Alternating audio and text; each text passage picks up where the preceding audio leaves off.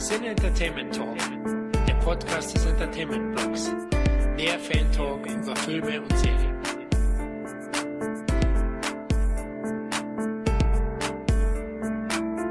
Willkommen bei der neuen Ausgabe vom Cine Entertainment Dog. Das Kinojahr ist wieder vorbei.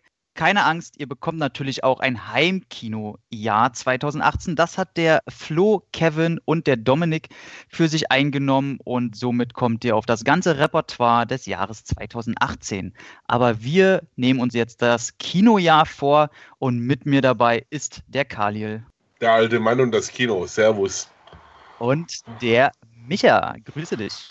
Hi zusammen, seit langem wieder dabei, freue mich. So, und ihr hört hier natürlich die kleine Quäkerstimme von mir, Tom. Und zu dritt werden wir jetzt das ganze Kinojahr durchgehen, gucken, was uns so ein bisschen gefallen hat, natürlich auch die Flops benennen und alles, was nicht so ein bisschen auf unserer Seite ist, werden wir mit ein, zwei Sätzen, vielleicht wären es sogar auch fünf, auch besprechen. Somit, dass alles im Sack sein dürfte, damit wir gewappnet sind und in den Januar 2019 starten können. Was sagt ihr denn? Wie war für euch denn das Jahr 2018 insgesamt? Ja, dann lege ich mal los, glaube ich. Frecherweise. Also ich fand es ein starkes Kinojahr, muss ich echt sagen. Es gab sehr starke Blockbuster. Es gab aber auch wahnsinnig viel gutes Independent-Kino. Ich hatte dieses Jahr echt viel Spaß, auch wenn und das zähle ich auch ein bisschen zu meinen persönlichen Flops.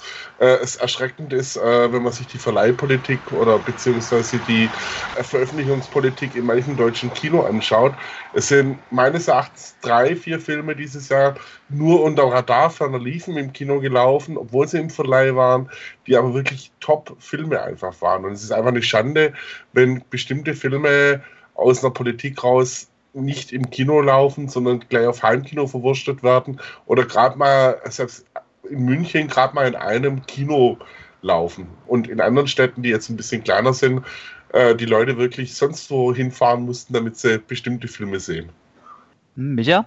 Ja, äh, schließe mich der Meinung grundsätzlich an. Tatsächlich am Anfang des Jahres, so nach den ersten Monaten, war ich so ein bisschen enthyped, weil tatsächlich meine ganzen Favoriten auch aus den ersten Monaten kamen und dann lange nichts auftauchte dann habe ich mir die Liste so insgesamt der Filme angeschaut, die ich gesehen habe und muss sagen, dass das Jahr doch insgesamt mich mehr überrascht als, äh, also mehr positiv als negativ überrascht hat. Da waren doch viele kleinere Sachen bei, die ich dann doch ganz geil fand. Also ich muss da tatsächlich den Konterpunkt ein bisschen eingeben. Ich hatte es auch bei Letterboxd jetzt mal verglichen, Kinojahr 2017, 2018 und muss sehen, dass 2018 nur sehr, sehr gute Wertungen bei sind, weil das Filme waren, die recht, einen recht späten Deutschlandstart hatten und die eigentlich 2017 schon dabei sein sollten. Im Jahr 2018 hatte ich recht wenig wirklich gute Wertungen, muss selbst bei denen sagen, das waren alles so diese typischen Klischee-Blockbuster, die man toll findet, aber von denen man es auch erwartet, die eigentlich groß überraschen, sondern einfach, einfach nur großartig unterhalten. Es gab natürlich immer mal diese kleinen gerade Indie-Kino-Perlen oder mal hier und da ein B-Movie oder eine, auch eine Heimkino-Veröffentlichung, ähm, wo ich sage, okay, die war wirklich toll, aber in seiner Gesamtheit muss ich sagen, dass ich ganz, schon ein bisschen enttäuscht bin und 2018 eher zu den schwächeren Jahren zähle und muss auch sagen, was die Heimkino-Auswertung oder generell die Auswertung zum Beispiel auch auf Netflix oder Streamingdienste angeht, da habe ich das Gefühl, dass gerade dieser mitbudgierte B-Movie, der dann halt nur in Anführungszeichen seine 20, 30, 40 Millionen kostet, dass der immer weiter ausstirbt. Und das fand ich ein bisschen schade und das sieht man leider von Jahr zu Jahr immer mehr. Und aber gut, was soll man machen? Wollen nicht groß rummeckern. Khalil, dich würde ich äh, vielleicht ganz gerne bitten, ich glaube, du hast ein Fenster auf oder so, ne? Äh, man, ja. man, man hört die Autos extrem, wenn die vorbeifahren. Willkommen in München. ich, also ich habe das Fenster lustigerweise zu. Ich mache jetzt noch mal ein Küchenfenster zu. Aber äh, ein bisschen Sauerstoff brauche ich auch. Sekunde. Kein Thema, kein Thema. Dann würden wir auch ganz am Anfang jetzt anfangen. Wir starten natürlich von Monat zu Monat und gehen alles durch, wie gesagt. Und da haben wir auch schon den 4. Januar wo gleich ein paar gestartet sind, die, wo Filme bei sind, die vielleicht nicht in unseren Top-Listen oder Flop-Listen gelandet sind, aber die auf jeden Fall ein paar Sätze für sich verbuchen sollten. Unter anderem eine Dokumentation, wird es recht selten vorkommen, dieses Wort hier bei uns. Aber tatsächlich kam raus Score, eine Geschichte der Filmmusik. Und den durfte ich immer noch nicht sehen. Und jeder, der diesen Film gesehen hat, sagt, ihm sind die Tränen gekommen. Hat den einer von euch gesehen? Nein. Leider nein.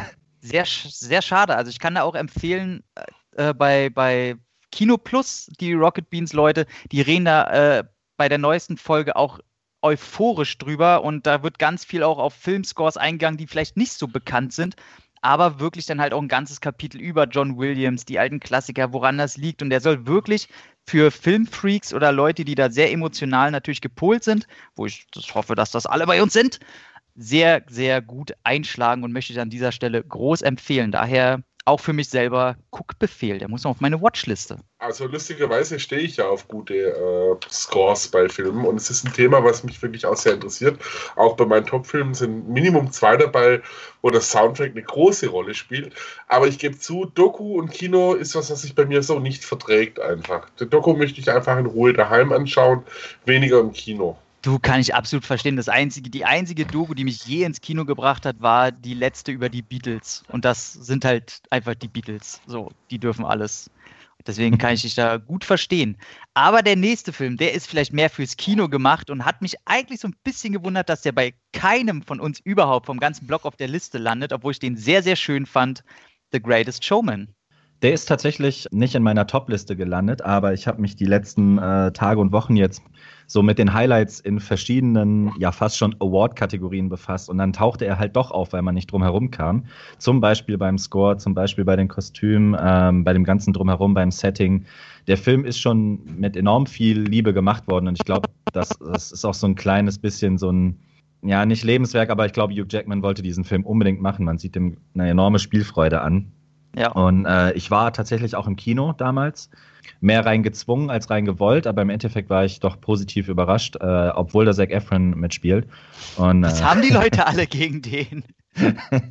Na, ich, ich muss gestehen, ich mag ihn sogar einiger. Also je mehr Filme ich mit ihm sehe, ähm, desto genau. mehr mag ich ihn. Ich sag immer, ich, ich werte die Filme immer da, also ob er einmal pro Film oberkörperfrei durch, durch den Bildschirm laufen muss oder nicht. Ist das nicht in jedem Film von Das ist so? tatsächlich in fast jedem Film der Fall. Deswegen, ja. Nee, aber äh, toller Film und auch äh, tatsächlich super gut geschriebene Songs teilweise.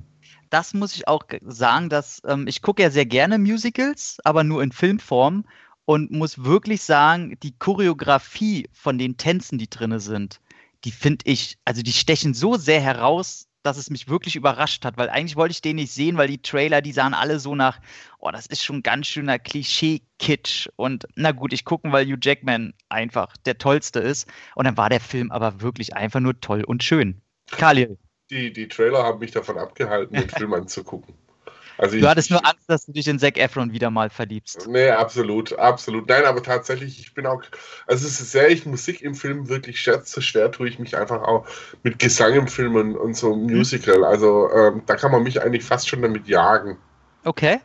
Na gut, dann. Das, das ist das Cats-Trauma, was ich seit der Oberstufe habe. Oh, den habe ich mir bisher noch nicht äh, angetraut. Aber dann kommen wir einfach zum nächsten und zwar ist das äh, die, der bisherige Abschluss der James Wan äh, Horror. Was ist das? Quadrology bisher? Vier Teile, ne? Insidious?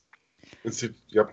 Wo ich immer dachte, ey Leute, spätestens ab Teil 3 ähm, zieht das noch irgendwie und dann habe ich mir die Einnahmen angeguckt und meine Fresse, auch The Last Key also die Teile nehmen ja weiterhin ein, als gäbe es kein Morgen. Ich muss gestehen, ich habe ihn mir nicht angeguckt, weil nach Teil 3 war es für mich dann auch irgendwann vorbei mit der Geschichte um Insidious, die ich alle nicht schlecht fand, muss ich dazu sagen. Also von allen miesen Horror-Franchises, die es so mittlerweile gibt, ist das tatsächlich noch eins, das ich mir geben kann, aber irgendwann fehlt da einfach das Interesse. Dasselbe ist mit der ganzen, mit den ganzen Conjuring-Ablegern und Sequels und was weiß ich. Nach Teil 2 ist da für mich jetzt auch vorbei gewesen. Zu denen müssen wir ja leider dann wahrscheinlich auch noch kommen. Aber ja. ich muss auch sagen, in Cities, ich habe Teil 1 gesehen, fand den damals schon irgendwie als müden Abklatsch, wo man noch irgendwie sowas ähnliches machen wollte, wie den ganzen Quatsch, den man eh schon kennt und noch eine müde Mark zaubern. Aber James Wan, muss ich leider zugeben, ist jemand, den ich sehr mag und ich glaube, alle seine Filme wie durch Zufall in meiner Sammlung sind, weil der tatsächlich ein gutes Gespür für triviales, modernes Kommerzkino hat, ohne das abwerten zu wollen. Und äh, bei Insidious, ich glaube, beim vierten hat er sowieso auch nur noch als Produzent äh, fungiert. Und hat, der hat mich dann eh komplett, der Trailer sah für mich dann auch gar nicht mehr interessant aus. Ähm, Khalil, wie siehst du das? Ich habe ihn angeschaut, ich fand ihn ehrlich gesagt langweilig, aber das geht mir mit ganz viel von äh, dem modernen Horrorfilm so. Ich bin da einfach jemand, der eher, äh, wie soll man sagen, für mich oftmals dieses, habe ich alles schon gesehen. Phänomen. Mhm. Und oftmals habe ich halt das Problem, dass, dass viel wird, wird im Vorfeld irrsinnig gehypt und dann guckst du das an und denkst dir, hm. Und ja, ich bin auch überrascht, was für Einnahmen der hat, aber auf der anderen Seite, ich sage nur Hostel und Saw, da wundert es mich bis heute, wie viele Teile davon erschienen sind. Ja, also, hör, hör, mir auf. Wollen wir auch gar nicht so viel bei, bei Filmen, die es auch nicht verdient haben, von uns allzu viel besprochen zu werden, würde ich einfach gerne weitergehen, weil es gibt bestimmt sehr viel gutes Ausweichmaterial leider der nächste. Wir sind dann schon in der nächsten Woche im Januar. Also bisher die, die großen Teile kamen noch nicht. Aber was sagt ihr denn? Seid ihr müde, was Liam Neeson als Actionstar angeht? Denn es kam The Commuter. Ja, ich bin so müde. Also ich fand Taken fand ich großartig. Den ersten. Äh, ja, der, der, erste ist super, aber danach wurde es auch irgendwie so, so dieses Altherren-Ding, die auf einmal zum Actionfilm, zum Actionfilm wechseln, äh, finde ich ein bisschen anstrengend. Und bei ihm halt leider auch, er mutiert in den letzten fünf Jahren aber nur noch zum Actionstar, weil es zum Glück die Kamera und den Schnitt gibt. Ja. Also, aber, aber er hat mehr Spielfreunde, äh, Spielfreunde als Herr Willis, das muss man immerhin sagen. Aber jeder hat mehr Spielfreude als Herr Willis. Stimmt. äh, Micha, was hast du zu Commuter? Boah, äh, ich, ich mag Liam Neeson enorm, deswegen fällt es mir auch echt schwer, seine Filme jedes Mal zu zerreißen, aber dieses äh, ich glaube, das ist auch immer derselbe Regisseur, schlag mich, wenn es falsch ist, aber. Nee, ist wirklich so. Ja. Ich glaube, Nonstop, Nonstop, Unknown Identity und Commuter ist tatsächlich immer derselbe Scheiß gewesen. Genau. Du, du kannst doch nicht den dritten Film machen mit, sagen wir mal, irgendeinem Rätsel da drin, wer ist es denn nun am Ende? Und dann hast du noch zwei ansatzweise bekannte Nebendarsteller, wo du schon weißt, ja, okay, sobald diese Fresse ins Gesicht, äh, in, in, die Kamera gehalten wird, weißt du auch schon, wer es im Endeffekt sein wird. Ja. Der Film hat mich so tot gelangweilt. Da, hilft, da helfen auch Schnitt und Co. nicht mehr, die ich schon bei Taken 2 und 3 desaströs fand. Also, äh, mal, das war jetzt weniger Liam Neeson schuld. Äh, eigentlich muss sein Gesicht jetzt immer dafür herhalten, dass die Filme zerrissen werden, aber ja, ich habe den Trailer gesehen zu Hard Powder. Also es gibt ja so immer einen Liam mhm. Neeson pro Jahr und mhm. tatsächlich hat er mich dann auch schon fast wieder gecatcht. Ich könnte mich selber dafür hassen. Da bin ich sehr interessiert, weil das ja ein Remake ist. Mhm. Und ich finde halt das Original wahnsinnig toll mit dem, äh, wie heißt der ältere Skarsgård aus Thor? Der Peter, ne? Mhm. Der glaube, spielt ja. im Original ähm, einer nach dem anderen, heißt ja so ein skandinavischer Rache. Ähm, also ist genau dasselbe. Der, der Trailer fast eine 1 zu 1 Kopie davon aus. Und da bin ich sehr gespannt, weil da hat er schon halt das richtige Alter für die Rolle, weil der im Film halt wirklich auch jemand sein soll, der nicht actionaffin ist oder auch nicht damit bisher konfrontiert wurde, dass er austeilen soll und halt nicht so ein Supermann spielt. Mhm. Und äh, Commuter muss ich auch sagen, spätestens als Glas CGI animiert werden muss bei einer kleinen Szene, da hört es bei mir auf. Einzige Plus ist eine Prügelei mit einer E-Gitarre. Da habe ich gesagt, okay, wenn im Film jemand mit einer E-Gitarre verprügelt wird, dann kann man da schon mal einen halben Stern geben. Aber äh, nee, das war nichts. Eine kleine Nennung will ich bloß äh, generell das Thema kurz abhaken, weil mir das eigentlich mal sehr wichtig ist. Und zwar Woody Allen war ja mal ein ganz großer. Aber da kann mir jemand sagen, was er will. Sein Wonder Wheel ist rausgekommen, der auch irgendeine Nominierung hatte. Ne? War der nicht bei den Oscars auch irgendwann dabei oder war da nicht irgendwas? Aber die letzten fünf Jahre interessiert sich doch keine Sau für Woody Allen, oder? Er bekommt auch seinen neuesten Film gar nicht mehr finanziert. Er geht gerade hausieren wie so ein, äh, ob, der will jetzt keine eklige Beleidigung raushauen. Aber interessiert sich noch jemand für Woody Allen? Ah, Woody Allen ist schon ganz cool eigentlich. Aber ich muss zugeben, mit seinen neuen Sachen tue ich mich tatsächlich auch schwer. Ähm, ja, also ist, du hast schon recht, es spricht natürlich echt Bände, dass, dass er die nicht mehr zusammenkriegt. Ja. Also ich bin ja, ich wollte eigentlich auch eine Woody Allen-Sammlung mir langsam aufbauen und kaufe mir auch seine Filme und gerade seine 70er und 80er Sachen sind. Der ist schon seiner Zeit sehr voraus gewesen und mit seinem, ich sag mal, nicht sperrigen, aber einzigartigen Denken, wo er mit seiner Meinungen über, über Frauen und Sex und Psychologie und äh, das Miteinander von Frau und Mann generell, das hält er nicht hinterm Rücken und haut raus, was er denkt. Ähm, ich habe so das Gefühl, ich meine, klar, der kann sich das erlauben, aber dass er einfach seit 10, 15 Jahren hat er nichts mehr zu erzählen.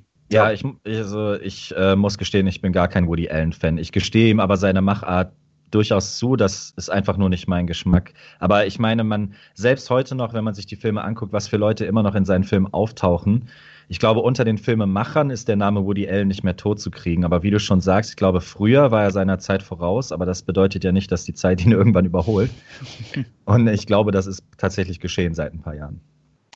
Genau, okay, dann will ich auch weitergehen. Nur ein Film, den ich gerne nennen würde, den habe ich nicht gesehen. Ich höre den auch nur, wie Micha schon meinte, in diesen ganzen äh, Rückblicken 2018.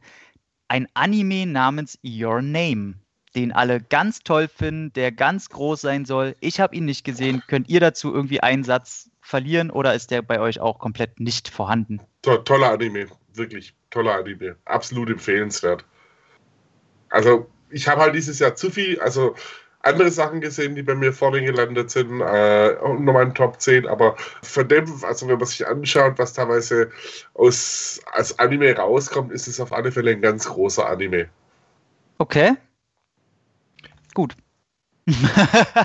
nee, kommt tatsächlich auf die Liste. Ich kann nur, ich bin in Sachen Animes komplett nicht bewandert. Ich kenne äh, fünf bis zehn Filme höchstens und äh, kann dazu immer gar nichts sagen.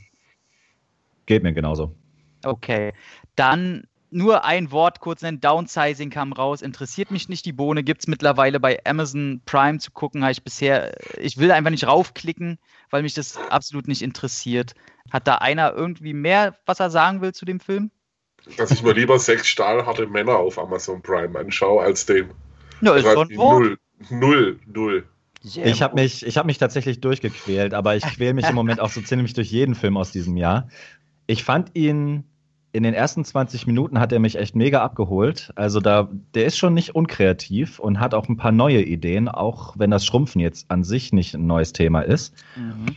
Aber ich habe so das Gefühl, dass Matt Damon, das ist so ein ich weiß nicht, ob es an den Drehbüchern liegt oder so, aber der nimmt meistens Rollen an von Filmen, wo ich denke, als, als ob er den Auftrag hat, große Langeweile noch irgendwie leinwandtauglich zu machen. Das war bei Suburbican so, das war bei Downsizing so, das war schon bei früheren Filmen, so Green Zone oder was weiß ich. Der hat da manchmal Filme rausgehauen. Halleluja. Und Downsizing wird auch so nach der Hälfte schrumpft der Film, der ganze Film eigentlich. Die Idee ist nach 20 Minuten tot und eigentlich völlig egal, weil nur noch ganz selten irgendwelche witzigen Nebeneffekte kommen. Und hätte der nicht so eine klasse Nebendarstellerin, hätte ich den vielleicht sogar ausgemacht. War tatsächlich einer der Filme, die ich im Flugzeug geguckt habe. Das ist ja meistens kein gutes Rating für einen Film, aber ähm, ja, wie, also 50-50 bin ich bei dem noch so ein bisschen. Okay, nee, dann will ich da auch gleich weitergehen. Und zwar haben wir jetzt hier einen Oscar-Kandidaten für die Hauptrolle. Und zwar kam bei uns relativ spät raus die dunkelste Stunde, den ich erst spät nachgeholt habe. Möchte ich nur zu sagen, ich fand ihn relativ belanglos, weil es ähnliche Filme schon gab, auch über die Person. Und man guckt den wirklich einfach nur wegen Gary Oldman, bei dem man einfach jede Sekunde merkt, mein Gott, hat der Bock auf diese Rolle und hängt sich komplett rein. Ja, stimme ich zu. Ähm, der landet bei mir irgendwo im guten Mittelfeld und das Einzige, was ich da positiv hervorheben kann, ist eigentlich auch Gary Oldman, der diese Rolle einfach lebt. Alles andere ist mehr oder weniger belanglos. Da würde ich mich auch anschließen. Also Gary Oldman top. Äh, ansonsten eher so Geplätscher, aber beeindruckendes Schauspiel, absolut. Sehr gut. Dann kommen wir jetzt äh, tatsächlich schon zu einem Teil meiner Flops. Und zwar geht es bei mir wenig überraschend um die Person Tilt Schweiger, der es auch dieses Jahr nicht geschafft hat, mich zu überraschen, mir doch zu zeigen, wenn er will, dann kann er. Und zwar kam im Januar raus Hot Dog. Mit natürlich Matthias Schweighöfer noch dazu. Und dieser Film, ich bin ja schon so, dass ich dem Menschen gar nicht mal so sauer bin. Ich meine, du hast lauter Kumpels, mit denen kannst du Filme machen und es ist scheißegal, was du machst. Die, der Otto Normal deutsche Kinogänger, mindestens jeder Dritte, frisst ihm aus der Hand, sorgt für irgendwelchen goldenen Leinwände, die er sich dann wieder äh, aufs Plumpsklo stellen kann. Und es interessiert einfach keine Sau. Er kriegt sein Geld rein, er darf machen, was er will. Das ist so ein bisschen äh, der, der Adam Sandler für arme Deutsche. So, der dreht auch immer mit Kumpels und da kommt auch äh, zu 90 Prozent nie was bei raus. Aber bei ihm sind es leider 100 Prozent. Ich sage wirklich, Hotdog, ich habe mir den bis zum Schluss, ah nee, ich brauchte drei Tage, ich musste den immer kitten, weil ich es nicht ausgehalten habe. Nicht, weil ich mich über diesen Film ärgere, das wäre noch schön, wenn man irgendwas zum Ärgern findet, Emotionen auslöst in einem. Aber das Ding ist einfach, da hätte ich, das ist so, als wenn man zu Weihnachten ein Schulbuch über Mathe geschenkt bekommt. Das will man nicht, das ist gediegene Langeweile und man bedankt sich ganz bestimmt auch nicht dafür. Oh, Till Schweiger, oh. naja, es ist der letzte gute Film, den er gemacht hat, war äh, Inglorious Bastards. Und ich habe bis heute die Chiller-Tatort-Dinger nicht verkraftet. Also ich, ich, ich fand, das war ein Schauspieler, der echt mal Spaß gemacht hat. Knocking on Heaven's Door finde ich ein, nach wie vor ein wunderschöner Film. Einfach. Aber, also, der Mann kann halt nicht schauspielern, finde ich. Nicht so, nicht so wirklich. Na, das Problem ist, ich meine, das können ja auch viele nicht. Das können auch viele Ami, Amis nicht, wo wir die Filme toll finden.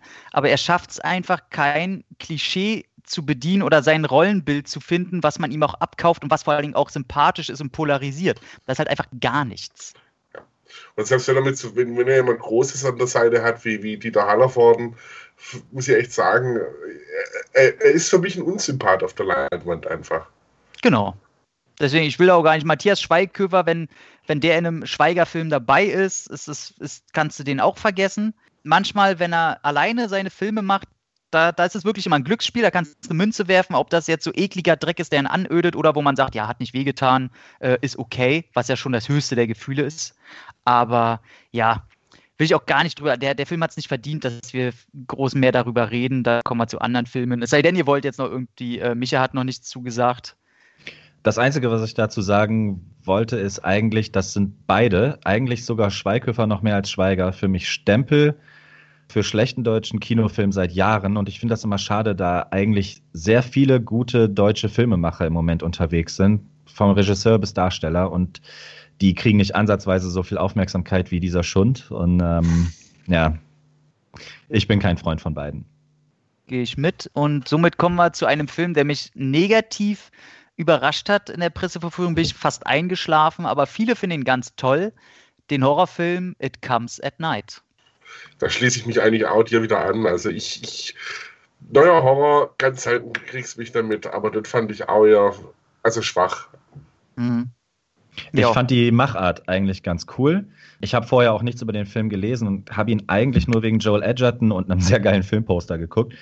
Ich fand die Idee am Ende, also als es sich so ein bisschen auflöst und klar wurde, worum es eigentlich geht, den Ansatz fand ich gut. Die Umsetzung ist dann tatsächlich eher leider Durchschnitt. Hm.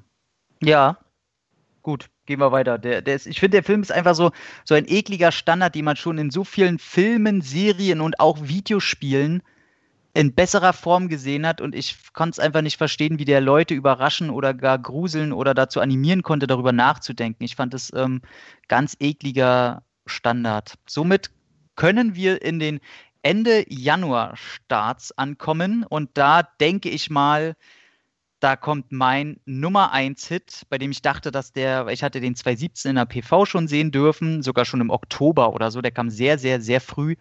Und bei uns startete er Ende Januar Three Billboards Outside Ebbing, Missouri. Fange ich vielleicht an. Also bei mir ist er auch nur mein Top-Film gelandet. Ich möchte auch gerade so viel dazu sagen, weil wir alle drei ja was dazu sagen können, aber tolle, tolles, tolles, tolles Schauspiel. Hat mir unglaublich gut gefallen. Sam Rockwell war großartig in seiner Rolle. Äh, die Dialoge waren großartig geschrieben, toll fotografiert. Ein wirklich toller Film. Ja, kann ich mich nur zu anschließen. Ich fand, ja, Sam Rockwell über allem haben, Francis McDormand in der Hauptrolle auch genial. Ähm, was den Film aber so großartig macht, ist einmal die ganze Story an sich. Und ich finde den auch technisch einfach unglaublich gut. Da sitzt jeder Schnitt. Ich finde den Score Hammer. Die äh, Kameraführung von Ben Davis finde ich super. Keine Ahnung, der hat mich einfach von der ersten bis zur letzten Minute unterhalten. Perfekt unterhalten und ist auch meine klare Nummer eins und auch Spoiler, aber für den Rest des Jahres toppt den da auch nichts mehr. Ich finde, wenn ich noch was dazu sagen darf, die Stimmungswechsel, die der Film auch teilweise hat sind so großartig gemacht. Ich denke da gerade an das Gespräch mit dem Sheriff, wo er mit Mutter mhm. hat und Achtung, Spoiler, und er dann Blut hustet auf einmal, wie da diese Stimmung auf einmal umschlägt. Und dann erkennst du einfach richtig großes Schauspiel auch. Also ich muss auch sagen, bei mir ist der auf jeden Fall auch auf der Top 1, wenn ich den noch 2018 mit reinnehmen darf. Was ich immer wieder sage, ist, dieser Film, wie kein anderer dieses Jahr, erlaubt es einfach seinen Figuren menschlich zu sein. Und das ist, das ist mir in keinem anderen Film so entgegengekommen wie bei dem, egal welche Figur, ob du da einen ekligen Rassisten hast, wo du denkst, ey, der ist für den Süden Amerikas wie geboren worden. Und du hast einen Woody Harrison, der auch gerne ein Arschloch sein darf. Du, du verstehst alle Personen und du ha hast es vielleicht manche Personen zu mögen und du magst es manche zu hassen. Und am Ende des Tages sagst du, ey, keine der Figuren würdest du vielleicht irgendwie in einem Kreis haben wollen oder auf jeden Fall nicht jeden Tag, aber du würdest es lieben, einfach mal da in dieser Stadt einen Tag zu verbringen, um dir das einfach nur anzugucken. Ich finde, der funktioniert auf so vielen Ebenen als, als Drama, als Komödie, der hat ganz viel Krimi-Anleihen. Ich glaube, in keinem Film habe ich so viel gelacht und gleichzeitig so viel heulen wollen. Ich schaffe es leider immer bei Filmen nicht wirklich zu heulen, mir kommen immer nur so Tränen. Aber wenn es ein Film verdient hätte, dann wäre es dieser gewesen und mal wieder hat sich einer meiner Lieblingsschauspieler, Sam Rockwell, absolut bewiesen und hat sich endlich mal ins Sichtfeld der äh, Kommerz-Kinogänger gespielt. Will noch einer was zu sagen, sonst würden wir mal weitergehen. Perfekt getroffen. Dann ein Film, der mich, oh, der hat mich leider, und das fand ich so traurig, der hat mich enttäuscht. Und zwar geht es um Wunder. Habt ihr den gesehen? Der steht leider noch auf meiner Liste. Meine Güte, also der ist, oh, das klingt jetzt ganz böse, aber der ist so für Leute gemacht worden, die nah am Ufer gebaut sind und bei denen man halt die Tränendrüse damit eindrücken kann, wenn halt ein kleiner Junge vor seiner Mutter heult, weil er Angst vor der Schule hat. Weißt du, da, da, das ist so, da fehlt mir so der, der wirklich, der wirkliche Unterbau des Ganzen. Der bedient ganz, ganz rigoros alle Klischees, die man sich da denken kann. Es geht ja um den, um den kleinen äh, Jacob Tremblay, der ja gerade irgendwie von Produktion zu Produktion geschliffen wird, solange er noch ein Kind ist, damit man sagen kann, was für ein toller Kinderdarsteller. Der hat ja für, ich weiß gar nicht, hat er für Raum überhaupt eine Oscar-Nominierung bekommen? Nee, ne? Ich glaube, aus Schutz, äh, weil er noch so jung war, haben sie es, glaube ich, nicht gemacht. Okay. Ich, bin mir aber, ich bin mir aber nicht sicher. Vielleicht war es trotzdem so. Ich, also der, der hat halt eine optische Behinderung und äh, sieht halt anders aus als andere Kinder und läuft immer mit so einem Astronautenhelm rum und er muss jetzt eingeschult werden und muss dann natürlich durch die Achterbahnfahrt des Lebens und hat dann natürlich Leute, die ihn zuerst mobben, findet dann natürlich aber auch einen Freund, dem das egal ist, wie er aussieht. Und jeden Tag passiert ein bisschen was anderes. Und das ist mein, mein Problem das im ganzen Film, ist eigentlich, dass dieses im Leben klarkommen das Einzige ist, was der Film bietet. Also er bietet jetzt, bietet jetzt keinen bestimmten Punkt, wo er sagt, oh, er muss jetzt dieses Problem lösen. Aber das Problem ist, dass der Film nicht so gewitzt ist, als dass das ausreichen würde. Weil er dazu denn doch zu sehr Hollywood-Kommerzprodukt ist. Und das Einzige, was mich gefreut hat, ist, dass Owen Wilson was anderes spielen darf als ein Komödientrottel. Der spielt nämlich den Vater, der natürlich auch mal ein bisschen gut drauf ist und so, aber dann doch eher Dramapunkte bedienen darf und das auch total gut macht. Auch Julia Roberts als Mutter ist toll, auch wenn man da immer ein bisschen Abstriche machen muss, weil die Frau kann ich irgendwie immer nicht sehen. Also muss ich machen, nicht ihr natürlich. Aber im Großen und Ganzen war das so, alle im Kino oder sehr viele, meist weibliche Kinogänger haben geheult wie Schlosshund. Und also ich muss sagen, ich saß halt da und ja, hätte ich jetzt einen Film machen müssen, darüber hätte ich auch diese schönen Vintage-Sonnenflecken äh, immer genutzt und das wie eine Werbung aussehen lassen, so ein bisschen wie ein Til Schweiger-Film und äh, hätte die Szene mit reingenommen. Ach ja, der muss ja noch heulen, weil ihn irgendeiner gemobbt hat. Ja, wie machen wir das am besten? Ah, genau, er sieht, dass sein bester Freund natürlich hinter seinem Rücken schlecht über ihn redet. Ah, cool, dann haben wir für 20 Minuten wieder ein bisschen Produktion, was wir da reinfließen lassen können. Lass ihn noch zu Hause heulen und dann schreit ihn vielleicht noch seine Schwester an, dass er gar nichts mehr hat, wo er sich zurückziehen kann. Ja, das ist, also es wirkt einfach wie ein Baukasten. Und das hat mir ähm, im, am Ende des Tages überhaupt nicht gefallen und ich ging da raus, dachte, ja, emotionaler ergriffen bin ich halt eigentlich mehr, wenn mein Lieblingsschokoriegel jetzt weniger kostet an der Kasse. Also das war, ähm, war nix für mich. Ja, nach den Trailern dachte ich schon, das ist so ein bisschen Helene Fischer Vorstadtdrama. Und äh, ich äh, habe tatsächlich mal den Jungen gesehen, den er da spielt. Äh, den gibt es ja wirklich. Mhm. Die haben sich ja nicht mal getraut, ihn auch wirklich so Eben. zu verunstalten. Also das ist alles so aalglatt von der ersten Minute an gewesen. Also ich, ich rede nur von den Trailern, ne? ich habe ihn ja nicht gesehen. Nee, ist Aber, da. Damit, ja. Aber wenn du den Trailer gesehen hast, hast du die komplette Stimmung und alles, das was ich du dazu. befürchtet. Genau, du kennst den ganzen Film im Grunde. Ja. Also da passiert auch am Ende nichts. Deswegen, ja, okay. Hab ich auch, da habe ich auch einen ganz großen Bogen drum gemacht. Es gibt wirklich, was so die Thematik betrifft, tolle Filme. Ich weiß nicht, ob ihr die Maske kennt. Natürlich. alter 80er-Jahre-Film. Cher. Toller, ja, toller, toller Film, finde ich. Aber der hat mich jetzt zu sehr irgendwie so, oh, das war, ja, nicht meins einfach. Vielleicht schaue ich mir irgendwann nochmal an. Habt ihr denn gesehen, jetzt kommen wir wieder zum deutschen Film, über den sehr viele sehr positiv reden. Ich habe ihn mir nicht angeguckt, weil ich das immer nicht so ein bisschen ab kann, wenn die deutschen Filme jetzt ihre hartgesottenen Oh, ich, ich ahne, machen wollen, wo dann im Hintergrund irgendein Soundtrack von irgendwelchen mir unbekannten Hip-Hoppern ähm, raufgeknallt wird, wo ich immer denke, okay, jetzt machen wir äh, Amerika Ende der 90er irgendwie so ein bisschen nach. Und es war nur Gott kann mich richten. Den fand, ich, den fand ich wirklich ganz gut eigentlich. Also mir, hat- mir hat das Spaß gemacht und äh, ich muss auch dazu sagen, ich mag Moritz Bleibtreu auch sehr. den muss man auch mögen, oder? Gibt es Leute, die den Das ist die Antithese zu Till Schweiger irgendwie. Wirklich, ne? Ja. Ist halt wirklich so, den siehst du und denkst dir so, ey, ich weiß immer nicht, ob ich mit dem persönlich klarkommen wü- würde, weil ich, ich glaube, der ist ein sehr, sehr eigentlich chilliger Mensch, aber ich halte den auch ein bisschen für exzentrisch und ein bisschen arrogant, wo ich immer sage, der darf sich das erlauben bei dem, was er erreicht hat und was der immer wieder reißt. Deswegen bin ich ihm da auch nie negativ eingestellt. Aber der ist mir manchmal, ich glaube, charakterlich, wo ich immer denke, oh, ich glaube, der, der hat schon seine Ecken und Kanten, aber sonst könnte er auch die Rollen nicht spielen. Ja, aber also das war wirklich, das ist ja auch, der Regisseur hat ja schon andere Sachen in die Richtung gemacht. Ich bin jetzt nicht mal so der riesige Krimi-Gangster-Fan, aber ähm, ich fand ihn wirklich recht gut. Also jetzt nichts, wo ich, bin ich ehrlich, ins Kino rennen würde dafür, aber für einen Filmabend bei mir zu Hause absolut gute Unterhaltung. Der wäre am ehesten bei mir bei nennenswerte Erwähnungen, was man sich noch anschauen könnte. Okay.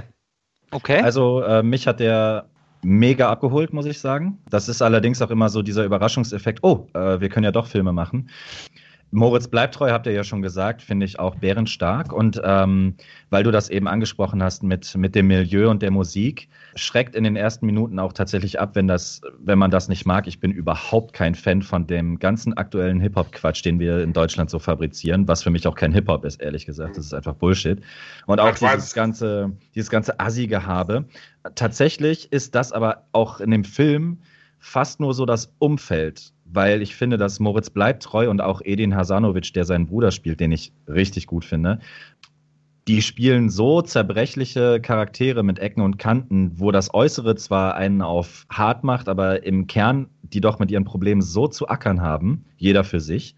Ich finde, der Film, der hat so seine Action-Momente, der hat so seine Testosteron-Momente, aber stark ist er eigentlich dann, wenn es auf die Psyche geht oder zumindest in die Seelen von den beiden schaut. Und de- deswegen hat er mich eigentlich so abgeholt. Also man hat, man entwickelt Sympathie zu diesen Figuren und das finde find ich hat den Film dann doch deutlich hervorgehoben. Ich sage ja, Bleibtreu können Schauspieler, das, das merkt man Ja. einfach. Dann werde ich den auf jeden Fall doch noch auf meine Liste hieven. Jetzt kommt der Februar schon und da müssen wir. Äh, darf ich ganz Ja. kurz äh, klar, sagen, ich habe tatsächlich auf meiner Januarliste noch einen Film draufstehen. Der lief aber, glaube 2017 auf dem Filmfest. Ich weiß nicht, ob ihr den gesehen habt, aber da er für mich ein Film ist, der sehr sehenswert ist, äh, A Sword of Ecstasy. Ach, der, nee, der war mir, da habe ich das Bild gesehen, da habe ich ein Interview mit dem Regisseur mir durchgelesen und das alles und da habe ich gedacht, nee, das ist für mich äh, zu sehr arzi-fazi. Ja, aber ich hatte echt, also mir hat er echt gut gefallen. Ich finde, Apikal hat ein paar tolle Sachen gemacht. Der Bad Ways oder Oh Boy waren tolle Filme. Äh, Der hat ja auch schon einiges gemacht, wenn man sich seine Filmografie anschaut. Und was ich da ganz gut fand, ist einfach, dass es so in diese, also erstmal, ich mag Dystopien einfach. Der Film ist ja eine Dystopie, der im Jahr 2019 spielt. Zum Zweiten auch so dieses Abgleiten dann so ein bisschen in die SM, Bondage, Szene, aber ohne pornografisch zu wirken. Obwohl der Sex, der da in dem Film gezeigt wird, tatsächlich echt ist. Also ist nichts für jedermann, aber wenn man ein bisschen Experimentalfilm oder wie du es so schön formuliert hast, Arzi-Fazi-Filme mag, kann man sich mal anschauen. Ich fand ihn wirklich gut. Okay. Hast du was von dem gehört, Michael? Ich habe was von ihm gehört, ich habe ihn leider nicht gesehen, aber er ist auf meiner episch großen Watchlist. Ähm, Kleiner Axel Schweiger. dann, dann kommen wir zum äh, Februar.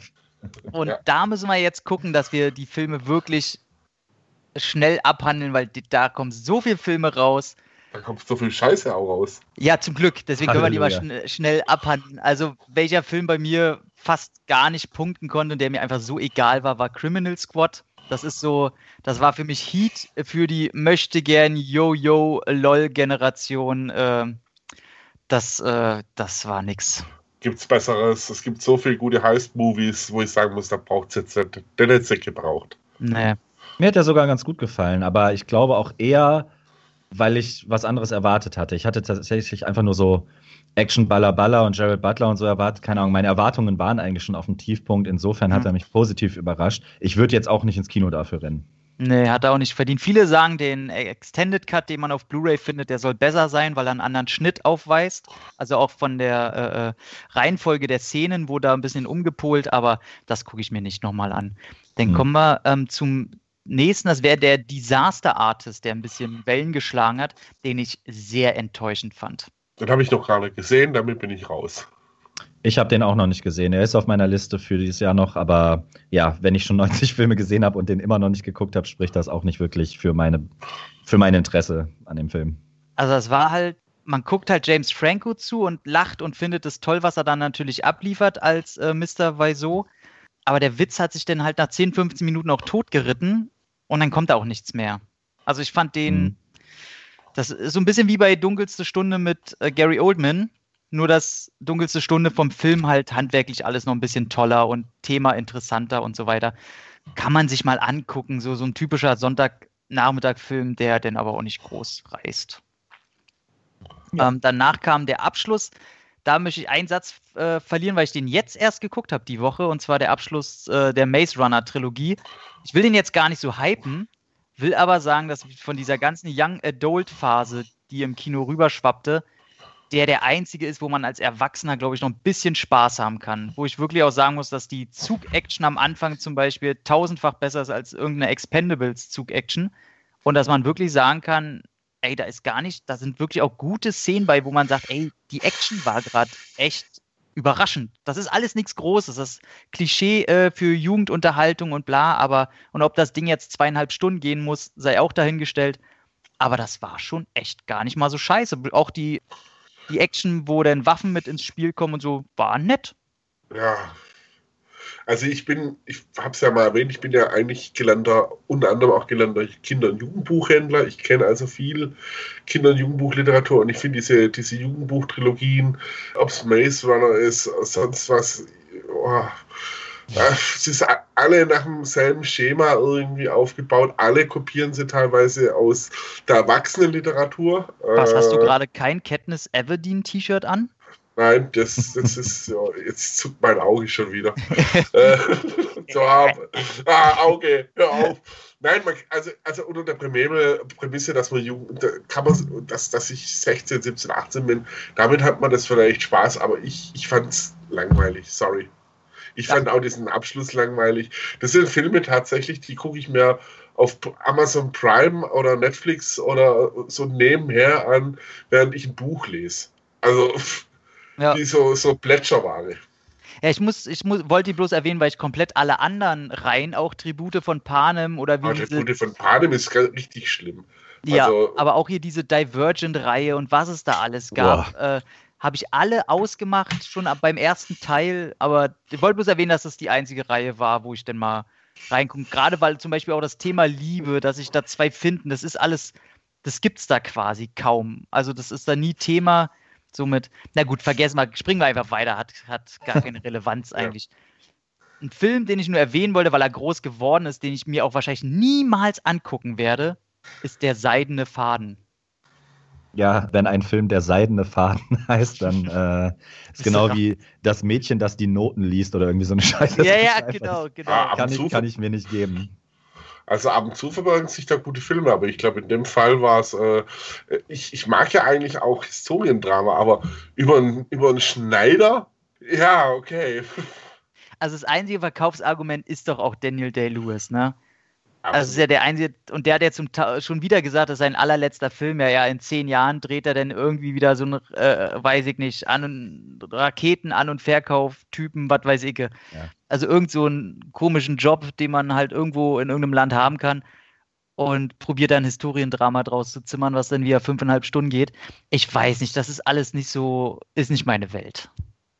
Also weder der Mann noch der Film noch das Thema hätte mich ansatzweise interessiert. Ja.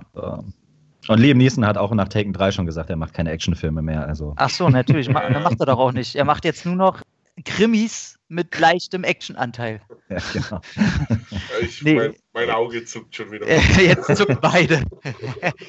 äh, ganz kurz erwähnen, weil es sind halt relevante Titel. Es, äh, Fifty Shades of Grey kam irgendwie der zweite, dritte, Boah, glaub, dritte Hausfrauensex, der nächste Teil. Oh. Da ist auch so. Es ist äh, leider, jetzt kommen wir wieder in die 16er-Fraktion, aber es ist einfach Filme für ungefickte Hausfrauen. Ja, äh, ich meine, das mag sich jetzt sexistisch anhören oder so, aber also ich, ich, ich habe Freunde, die durchaus in dieser SM-Bondage-Szene drin sind. Da gibt es auch tatsächlich coole Filme. Äh, ich hatte ja äh, Sort of Ecstasy vorhin erwähnt, der ja auch ein bisschen in die Richtung geht. Aber, aber das ist echt so, so also ich, ich, möchte es nicht so drastisch wie, wie Tom formulieren, aber ich würde mal sagen, wenn man da vor dem Kino sitzt, dass, dass wahrscheinlich ein Großteil, die da reingehen, schon so Hausfrauen ab 35, 40 aufwärts sind, die, die ja, ziemlich, ziemlich beschissenes oder einsames Sexleben haben und da, da halt eine Menge projizieren. Okay, das war jetzt doch aussexistisch, aber ey, äh, so, ich habe hab ja mal tatsächlich das Buch angelesen und es mhm, will bei mir was heißen. Oh, das ja, schlimm. Also ich habe ich hab ein Drittel gelesen, habe gedacht so, ey, wo ist mein American Psycho? Ja, also, ja ich finde es gar nicht mal so schlimm, ähm, dass es ich finde, es gibt ja für jeden Film eine, eine Gruppe und ich, ich, mag das sogar, dass es das gibt, einfach für so, und das ist ja die Zielgruppe 13, 14, 15-jährige Mädels, die sich irgendeinen so Trivialstoff, der für uns natürlich scheiße ist, durchlesen können, mit dem Thema ansatzweise in Berührung kommen, ohne sich irgendwie umdrehen zu müssen, oh, hoffentlich findet keiner raus, dass ich das lese. Ähm, dafür ist es halt gut und dafür soll es auch bleiben. Ist natürlich nicht meins, aber ganz ehrlich, die Filme, und mir tut es für den Jamie Dornan äh, so leid, der der Hauptdarsteller ist, der da natürlich einen absoluten äh, Torfkopf da spielt, der ist halt, wenn man den in Interviews oder so sieht, der ist so eine coole Socke und der kann auch was. Aber diese Filme, ey, meine Güte, wenn ich die schon lese, Erotik, Romantik, Thriller, ey, ich, meine, ich weiß nicht, unsere Generation hatte Basic Instinct, weißt du? Ja, ich meine, unsere, also es gibt ja nicht nur Basic Instinct, das ist neuneinhalb Wochen, wilde Orchidee, das war, das waren noch irgendwo Dinge, wo auch ein bisschen ein Skandal mitgeschwungen ist und äh, die aber auch durchaus toll fotografiert waren. Schön diesen, ach, also ich bin ja der alte. Du hast doch hier auch einen Skandal, harter SM im Kino für Jugendliche. Ja. Ja, Wahnsinn, harter SM. Das Einzige, man könnte es auch nehmen, was kann ich aus dem Baumarkt mitnehmen? Eine SM-Freundin von mir hat tatsächlich, tatsächlich wortwörtlich zu mir gemeint, dieser Film hat mir jeden Baumarktbesuch verdorben. Also wäre interessant auch mal zu wissen, was Leute, die in der Szene stecken, über den Film denken würden. Die, die, die, die lachen da wahrscheinlich drüber. Du, ich lebe leb ja in Berlin, wo ja gefühlt jeder Dritte irgendwie in der Szene drin ist. Äh, ja. Du, das rote Tuch der Film, ganz einfach. Das, das dachte ich mir schon. Aber kommen wir jetzt zu einem sehr, sehr tollen Film, über den wir wahrscheinlich alle was zu sagen haben. Und zwar Mitte Februar oder Anfang Februar kam Tyler Sheridans Regiedebüt raus. Der Mann hat die Drehbücher zu Sicario oder Hell or High Water geschrieben hat seinen eigenen Film jetzt gedreht, der Abschluss seiner Grenzland-Trilogie namens Wind River. Ein toller Film. Ich kann da, ich will da, ich will nicht ein Wort drüber spoilen, deswegen sage ich einfach nur, guckt diesen Film. Ohne irgendwas zu wissen, guckt verdammt nochmal diesen Film. Toller der Film. ist einfach so geil.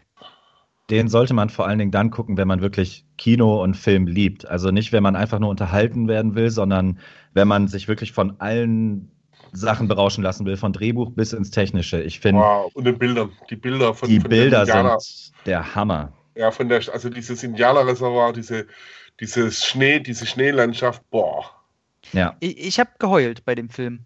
Bei, bei mir kam es raus, äh, ohne die Szene zu verraten, aber äh, Elizabeth Olsens Charakter, die Scarlet Witch aus den Avengers-Filmen, und sie spricht mit dem Indianervater und danach redet äh, Hawkeye Jeremy Renner mit dem und einfach, was da passiert innerhalb von, von ein paar Sekunden. Ey, ich war weg. Ich finde sowieso, dass der Film endlich mal gezeigt hat, dass Jeremy Renner, ich mag ihn sehr, aber das ist der erste Film, der mir gezeigt hat, okay, der Mann kann auch Schauspielern. Der spielt mehr oder weniger eigentlich immer denselben Charakter, aber hier hat er tatsächlich mal auch mehr Tiefe. Elizabeth Olsen habe ich sowieso einen Crush. Ich weiß nicht warum. Äh, ich, ich liebe sie. Muss ich einfach sagen. Ja, aber auch die Musik, der Score dazu, das passt so wie Faust aufs Auge. Ich finde, der Film ist ja enorm. Das ist jetzt kein Actionfilm, ne? Also da muss man auch nicht groß spoilern. Der Film nimmt sich enorm viel Zeit, aber der ist so bedrückend und eindrucksvoll gemacht. Ich liebe den. Und wenn es die Three Billboards nicht gäbe, dann wäre das wahrscheinlich meine Nummer eins. Sehr gut, sehr gut, sehr gut. Ich muss leider ein bisschen hier auf die Tube drücken. Ähm, der nächste Oh, da habe ich gar nichts gesagt. Das war eine Enttäuschung. Also ich bin ja eigentlich ein großer, immer noch Comic- und Marvel-Verfechter und egal ob DC, ich finde es einfach geil, wenn da Leute in irgendwelchen Latex-Anzügen die Welt retten. Aber Black Panther, und wenn ich dennoch höre, der erste schwarze Comic-Held auf der Leinwand, dann kriege ich so eine Krawatte, Leute.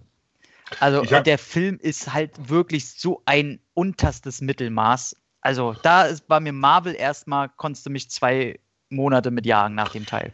Ich habe ihn ja von Blog rezensiert und ich komme zum selben wie du. Also ich bin ja auch ein riesiger Comic-Fan und äh, äh, wobei ich dazu sagen muss, Black Panther war nie die Figur, die ich wirklich toll fand. Also den fand ich immer irgendwie ein bisschen boring und langweilig. Also so ganz kann ich diesen Hype, den es um den Film gegeben hat, so auch so von wegen toller Film für die afroamerikanische Community äh, nicht verstehen, weil teilweise die Bilder, hey, puh, das Afrika war teilweise wie aus einem Folklore-Katalog zusammengestellt. Ja. Es gab ein paar nette Szenen drin, den Herrn mit der, also was ich cool fand, war der Herr mit dem, mit dem, mit dem Maul, mit dem Mundschmuck im Anzug, das war schon sehr abgefahren irgendwie. Mhm. Aber sonst, der Film, dieses Pendeln zwischen Agenten-Thriller und, und, und dann hier. Und ich fand auch, also wo ich jetzt gehört habe, dass der für die Oscars, für, für Spezialeffekte, ich fand die CGI-Effekte eigentlich ziemlich scheiße. Also, die waren also, so schlecht. Und teilweise hat der Film halt auch echt bitterböse äh, Storylücken drin gehabt, wo ich sage, hey, dass auf einmal sein, sein, sein einer Kumpel da umschwenkt und ah, also ich könnte mich über den Film auch ein bisschen aufregen, aber wie du schon sagst, Durchschnitt weiter. Ja, sage ich auch. Micha, noch einen Satz dazu? Ähm, ja, vielleicht sogar zwei, einfach weil Black Panther ja so gehypt wird. Ich mag eben auch Preisverleihungen und so, da bin ich ein bisschen cheesy, gebe ich zu. Ich finde halt, dass Black Panther ist so der Get Out für, für äh, Heldenfilme. Der ist so unglaublich pseudomäßig nach oben gehypt worden. Ich finde die, ich finde das Setting totlangweilig. Ich, ich weiß jetzt schon nicht mehr, wie der Hauptdarsteller heißt. Verglichen mal mit den anderen Superhelden, die Marvel da schon noch rausgehauen hat. Da gab es ja auch gute Filme. Ich fand den nicht schlecht. Der war handwerklich, so typisch Marvel, einfach aber so ohne Ecken und Kanten. Also, das ist jetzt äh, der hundertste Film, an dem der, der Held an sich zweifelt und am Ende sein Volk führen muss oder was weiß ich. Das habe ich alles schon tausendmal gesehen. Dazu muss ich sagen, dass mir die Musik, so sehr ich auch The Weeknd zum Beispiel mag oder so, aber okay, du machst jetzt einen Film mit einem schwarzen Helden, muss es jetzt tatsächlich auch noch Rap und Hip-Hop sein und dann wird diese ganze Scheiße auch noch nominiert oder zumindest in die engeren Kategorien gezogen und jetzt nicht nur für Effekte, sondern tatsächlich reden die da im Moment über Drehbuch. Der ist noch, der ist noch drin beim Score und was weiß ich. Das finde ich, das macht mich fertig. Naja, aber ja, also. Aber du weißt, weil wir weiß sind und den Film nicht mögen, sind wir jetzt alle Rassisten.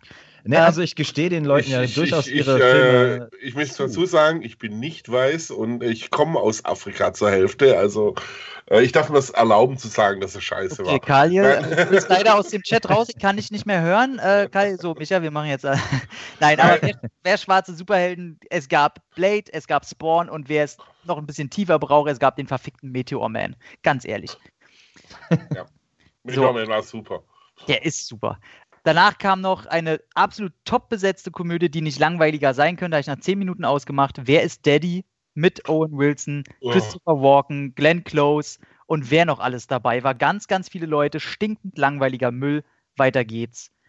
Jetzt kann ich Khalil nämlich das Wort übergeben, denn er möchte bestimmt mehr als zwei Sätze sagen zu seinem Shape of Water ja, tatsächlich hat, bin ich aus dem Film rausgekommen und war überzeugt davon, das ist für mich dieses Jahr die absolute Kino Nummer eins.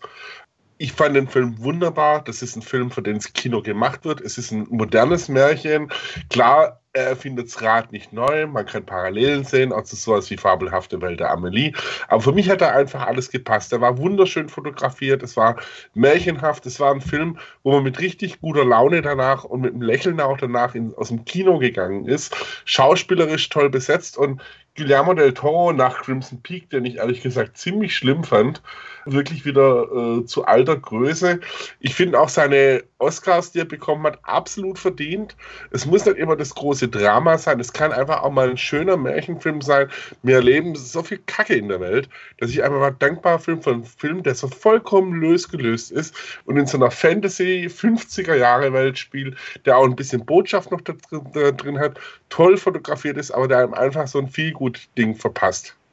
Stimme ich hundertprozentig zu. Ich fand den Film wirklich märchenhaft gut geschrieben und gut gefilmt und äh, ich erwähne das wahrscheinlich nicht zum, zum ersten Mal und auch nicht zum letzten Mal äh, heute, aber ich bin großer Fan auch von Scores und Musik und auch das fand ich großartig bei Shape of Water. Ich bin gar nicht mal so der Guillermo del Toro Jünger. Ich fand nicht alles gut, was er vorher gemacht hat. Vor allen Dingen nicht Hellboy und Pacific Rim, damit holt man mich so gar nicht ab. Äh, wo, wobei ich Pans Labyrinth großartig fand. Aber also, ich habe diesen Hype um die Person Guillermo del Toro einfach nie nachvollziehen können. Und das ist so der erste Film, wo ich gedacht habe, oh, okay, der, den Erfolg verdient er sich aber mal so zu 100 Prozent. Man, man, muss bei Del Toro auch dazu sagen, dass seine Sachen waren auch immer sehr, sehr, also sie haben geschwankt. Es gab einen hervorragenden Kronos, den fand ich wirklich richtig toll. Dann äh, kam Mimic, der ein bisschen blöd war. Blade 2 fand ich eher blöd. Dann kam Hellboy, was ich wirklich eine tolle Comic-Umsetzung fand. Pans Labyrinth ist für mich um jeden Zweifel erhaben. Ja. Unglaublich toller Film. Pacific Rim, mein Gott, ich liebe große Roboter und große Kaiju-Monster einfach. Aber ähm, Shape, was ich halt auch toll fand, ist, dass er den Film halt auch über wie, wie du so beschäftigt hast, wie das eigentlich auch wieder niemand den wirklich finanzieren wollte und so. Dass es halt auch ein Film mit einem irrsinnig kleinen Budget eigentlich ist. Ja.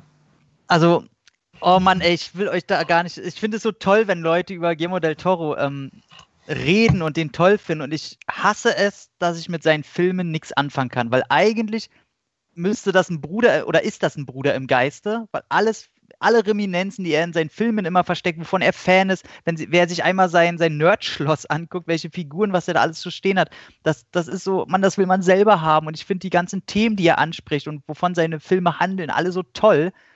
Aber er hat noch keinen Film beigehabt, außer ich mag die beiden Hellboys ganz gerne. Aber alle anderen Filme, jetzt könnt ihr mich schlagen, Pans Labyrinth habe ich noch eine halbe Stunde ausgemacht. Ich fand Boah. den so. Oha. Schmeiß mal jemanden Tommy raus. ich fand ihn so dröge und langweilig. Und äh, Shape of Water fand ich okay. Muss sagen, dass ich Sally Hawkins bestimmt einen Monat lang heiraten wollte. Aber da hat für mich so der Funke gefehlt. Ich fand es alles ganz nett, ich fand es alles ganz toll, ich weiß, was er erzählen wollte, aber alles, da hat mir so die, die richtige Schubse gefehlt. Da war irgendwie, ja, war, war also, nett. Was ich halt toll fand, war auch zum Beispiel, dass so, so die ganzen positiven Leute da eigentlich die Außenseiter waren. Also so diese, ihre Freundin, diese dicke afroamerikanische Frau, sie selber, die nicht gesprochen hat, ihr Nachbar und also toll inszeniert einfach. Aber es wurde ja auch durchaus über den Film gestritten, muss man fairerweise auch sagen. Na, der wurde, ich glaube, was sein, was sein Problem ist, wofür der Film natürlich selber nichts kann, ich glaube, wenn der schon wieder auch nicht so ein mega Gehype gehabt hätte, dann hätten die Leute auch kein mega Bombast erwartet. Und ich glaube, deswegen wurde der mancherorts auch eher negativ gehalten. Ich finde halt, es war für mich ein ganz, ganz großes Plädoyer für Humanismus, was, da, was der Film auch beinhaltet eben diese, diese Gemeinschaft aus, aus Außenseitern. Der, ja, genau, ihr Nachbar war schwul, das war es nämlich. Ja, gut, aber das äh, haut der ja mit so einem Stempel da drauf. Das fand, fand, fand ich nicht mal, dass es so ein, so, so ein tierischer Stempel war, weil es eben nicht auf, auf ein Ding auf sich zugeschnitten war.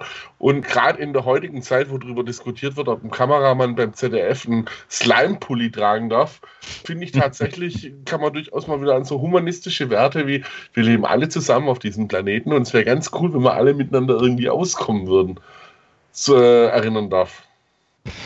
Ja. Ja, der, der alte Menschenhasser. Hey, gar nicht mal so gar, wobei in letzter Zeit ich ach, ja, ach will ich gar nicht drüber. Ähm, Ich will aber sagen, es ist kein Film, den ich schlecht finde. So, so viel will ich schon mal sagen. Ich fand den nur nicht. Ist für mich halt so ein typischer 7 von 10 Film. Mit einem Fünkchen Retro-Liebe. Und Sally Hawkins. Auf jeden Fall ein Film, den ich, glaube ich, besser fand als die meisten und wo ich rauskam und denke, oh, über den Film will ich eigentlich recht viel reden. Warum findet ihr den alle so kacke? Ist, glaube ich, der letzte, den wir jetzt im Februar, nee, der vorletzte, den wir im Februar besprechen. Und zwar Ridley Scotts Alles Geld der Welt. Boah, ich habe befürchtet, dass du das sagst. Ich fand, hab- den, fand den nett. Ich habe ihn nicht gesehen. Ich habe mich drei Stunden oder so lang wieder gegen gelangweilt. Ist nicht lang, ne? Der dauert so endlos lange, dieser Film. Wobei, Das zwei das war Stunden dieses zehn. Entführungsdrama über Getty, oder? Genau. Mhm. Hä, von der Thematik schon, aber bei Ridley Scott ist es halt immer äh, sein Alterswerk. Ja, Äh. der macht so viel Kacke und ich, ich verzeihe ihm auch nicht, dass er seinen Alien äh, in den Scheißhaufen fährt. Aber ich fand den so, ey, nach dem, was der, was Ridley Scott so manchmal abgeliefert hat mit seinem komischen Robin Hood und sein, was kam danach mit Cameron Diaz, diesen Quark da, Boah, Äh, Counselor, ja. Counsel, hör mir auf, ey. Aber da habe ich hier richtigen Schund erwartet, gerade dadurch, dass sie Kevin Spacey so kurzfristig rausnehmen mussten. Und ich muss sagen, Christopher Plummer, mein Gott, haut der da eine Leistung raus. Also da kann mir keiner, von mir aus, dass man den Film scheiße und auch langweilig findet, kann ich total verstehen. Aber wer sagt, da ist nichts Gutes in dem Film, der vergisst ganz klar Christopher Plummer. Ich sag gar nicht, dass es nichts Gutes in dem Film gibt. Ich finde, der ist so auf technischer Ebene, die machen alle ihren Job. Also ich finde Christopher Plummer, der spielt halt meistens das Schwein. Ich spoiler wahrscheinlich jetzt die Hälfte aller Christopher Plummer-Filme, in, in denen gerätselt wird, wer das Schwein am Ende ist, weil es meistens er ist. Der spielt das super. Ich finde auch, ich bin, ich mag auch Mark Wahlberg und Michelle Williams ist Michelle Williams und so weiter und so fort. Es hat nur endlos lang gedauert. Also Das da war kein wirklicher Spannungsbogen. Ja, da, da gebe ich dir recht. Deswegen wollen wir auch gar nicht mehr darüber reden. Kommen wir zu einem Film, der auch eigentlich von einem Regisseur ist, der auch nur durch eine groß angelegte Buchverfilmung in letzter Zeit von sich reden machen konnte, was eigentlich schade ist, denn der hat noch die Verlegerin rausgebracht. Wir reden von Steven Spielberg, den ich sehr, sehr toll fand. Aber ich mag auch alle Filme über Zeitungen. Ich wollte gerade sagen, als gelernter Journalist muss ich den ja auch gut finden. Aber auch der ist handwerklich über allem erhaben, kann man nicht sagen. Und äh, der hat mit Sicherheit auch seine Berechtigung bei zig Preisverleihungen oder was weiß ich. Mit Meryl Streep und Tom Hanks kann man eigentlich nicht viel Ja. falsch machen. Aber auch da, das große Drama drumherum, also dieses, dieses wirkliche, die, die Beweggründe, die oberflächlich verstehe ich die. Und das macht auch alles Sinn und das ist alles schön und gut, aber da ist nicht so aus Emotionen herausgerissen, was mir sagt, oh ja, äh, ich fighte gerade und ich, ich fieber mit denen mit, mit den Figuren da. Im Übrigen finde ich den deutschen Titel Die Verlegerin sowas von deplatziert. Ja, Also ich habe mich teilweise ge gefragt, ob Tom Hanks die Verlegerin ist, weil der, glaube ich, mehr Screentime als Meryl Streep hatte. Und wenn man hört, dass der Film eigentlich The Post heißt, macht das auch viel mehr Sinn. ja, aber fand ich leider auch, der landet bei mir im Mittelfeld, obwohl er gut gemacht ist. Dann hetzen wir kurz, oder, oh Gott, jetzt sei Khalil überfahren. Wolltest du noch was zu, dazu sagen? Nö. okay, dann hetzen wir weiter in den März. Und dann, Ähm, eine hatten wir noch im äh, Februar, die Verlegerin. Hä? äh, über die haben wir Weil- doch gerade geredet. Ach so, oh, tut mir leid. Da, ich war gerade auf der Toilette. Ähm, sorry. Äh, jetzt habe ich die vierte Wand durchbrochen. Okay, zur Verlegerin nur eins dann. Super gut. Äh, habe ich Bock drauf tatsächlich irgendwo auf der einen Seite, weil ich die Thematik ganz interessant fand, aber ja, auch mit Spielbergs Spätwerk tue ich mich ein bisschen schwer. Es gibt allerdings auch eine Ausnahme, die hier heute auch noch genannt wird. Aber gut, das anschauen werde ich mir dann auf alle Fälle, weil Meryl Streep ist eigentlich eine tolle Schauspielerin. Okay, dann kommen wir jetzt äh, in den März. Will ich nur einen Satz gleich zum ersten. Red Sparrow, darf ich sagen. Jennifer Lawrence geht mir auf den Sack. Ich finde den Film langweilig bis scheiße. Gibt es da mehr zu, zu sagen? Uninteressant. Sehr gut. Leider belanglos. Optisch fand ich den super, aber zieht sich auch viel zu lange. Besser Black Widow als Red Sparrow. Auf jeden Fall. Da braucht man sich nicht streiten. Das war so hab der Moment, wo ich auch dachte, jetzt kommt jedes, jeden Monat ein buntes Tier. Black Panther, Red Sparrow und so weiter, aber kam ja da nichts. Ja, die Biene Maya kam immer halt im selben Monat. Schön. Game Night, eine Komödie, die ganz viele ganz toll fand. Ich bin in der PV so ein bisschen so weggenickt. Ich fand den nicht toll. Bei euch irgendwie was hinterlassen? Nö. Auf jeden Fall, ich mag den enorm. Hat Oh. meinen Humor getroffen. Tatsächlich ist 2018 überraschend für mich dann doch auch ein Jahr gewesen, wo ich endlich mal wieder zwei, drei Komödien verkraften konnte. Und da gehört Game Night auf jeden Fall zu. Ich finde den jetzt nicht, der ist jetzt auf jeden Fall nicht die große Entdeckung schlechthin. Ja. Aber ich finde erstmal Rachel McAdams ganz toll. Jason Bateman, den Humor, ja. Ich mag ihn, einfach weil er Jason Bateman ist. Der ist jetzt für mich nichts Besonderes. Ich mag aber Rachel McAdams sehr und auch die ähm, anderen Nebendarsteller in dem Film. Ähm, und ich finde, der, nee, der hat mich einfach gut unterhalten. Ja. Was sagt Von, ihr? von mir eine Empfehlung auf jeden Fall. Okay, finde ja tatsächlich sehr viele. Ich wollte ihn auch nur erwähnen, weil der eben doch so ein bisschen heraussticht aus den Komödien ähm, dieses Jahr, was die Wertungen angeht. Welcher Film ganz wichtig ist und über den man wenigstens reden muss, was ich nicht ganz verstehe, aber nachvollziehen kann? Call Me By Your Name. Ja, also ich habe natürlich kein Problem damit, wenn ich mir halt ein Schwulenpärchen angucke, auch wie die sich verlieben oder sonst wieder mit sich was veranstalten. Alles sehr, sehr realistisch und eigentlich auch schön anzusehen inszeniert. Aber der war bei mir richtig, der war nach zwei Stunden vorbei, hatte ein, zwei emotionale Szenen, die ganz okay waren, aber der war bei mir dann auch so, pff, ja. Ist lustig, wenn man sich überlegt, was der Regisseur noch in dem Jahr abgeliefert hat. Was sag, sag mal? Suspiria. Ach, der war das. Ja. Okay. Ja, gut. Aber ich habe ihn auch noch nicht gesehen. Ja, puh, werde ich mir irgendwann sicherlich angucken. Sehr schön. Schweigende Klassenzimmer, ein deutscher Film, hat mir auch enttäuscht, muss man auch nicht weiter beachten. Ja, Betroffenheitsdrama. Ja, die Deutschen wieder, die brauchen es. Wobei Äh, es gab einen guten deutschen Film sogar im März. kommen, wir, äh, kommen wir vielleicht noch hin? Ja. Ähm, du meinst ganz bestimmt mit Matthias Schweighöfer viel macht Glas. Nein. Aber Nein. wel welcher Film für unsere Generation wichtig ist, jemals, dass wir kurz drüber geredet haben, ist das Remake zu Death Wish. Oh ja, ich finde in Zeiten, in den heutigen Zeiten ist es unglaublich wichtig, dass wir Selbstjustiz und Waffen nach vorne holen. Äh, ja, ab, absolut. Willis an der Spitze. und ein Wobei aber, er, unterforderten Vincent D'Onofrio. er war von äh, Eli Rose Film eigentlich relativ blutarm. ah ja. Das muss man immerhin sagen, aber Eli Rose kann ich nur sagen, ich mag ihn sehr als, als Typ, Ja, aber bitte, aber bitte mach keine Filme mehr. ey, das sagt man auch. Wobei, da kommen wir vielleicht noch später, der hat äh, dieses Jahr ja noch einen anderen Film geliefert, wo ich äh, über positiv überrascht war. Aber Death Wish, da, also, dass wir über ein Death Wish Remake jetzt gar nicht so viel reden wollen, sagt, glaube ich, Bände. Boah, Bruce Willis als lustloser geht's gar nicht mehr eigentlich. Bruce Willis als Chirurg. Alter, ganz ehrlich, ganz ehrlich, nee, einfach nein. Ja, aber man, man muss halt auch sagen, schon die ersten Death Wish, also die alten mit Charles Bronson, die waren auch schon alles andere als politisch korrekt. Aber ob es davon jetzt. geht es ja gar nicht. Es geht ja nicht darum, sondern es ist, Aber- ist einfach. Aber ob es da jetzt noch ein Remake davon gebraucht hätte, nö. nö. Nee, ey, Death Wish 1 Original, ganz, ganz große Klasse, lasse ich nichts rankommen. Ja, Ähm, schlimm ist, dass er, dies, dass er auch manche Bewegungen noch nachmacht. Dieses mit, mit den Händen und Pistolen. Ah, ah, aufhört. Ähm, es kam wieder eine Verfilmung raus von Tomb Raider, dem Videospiel.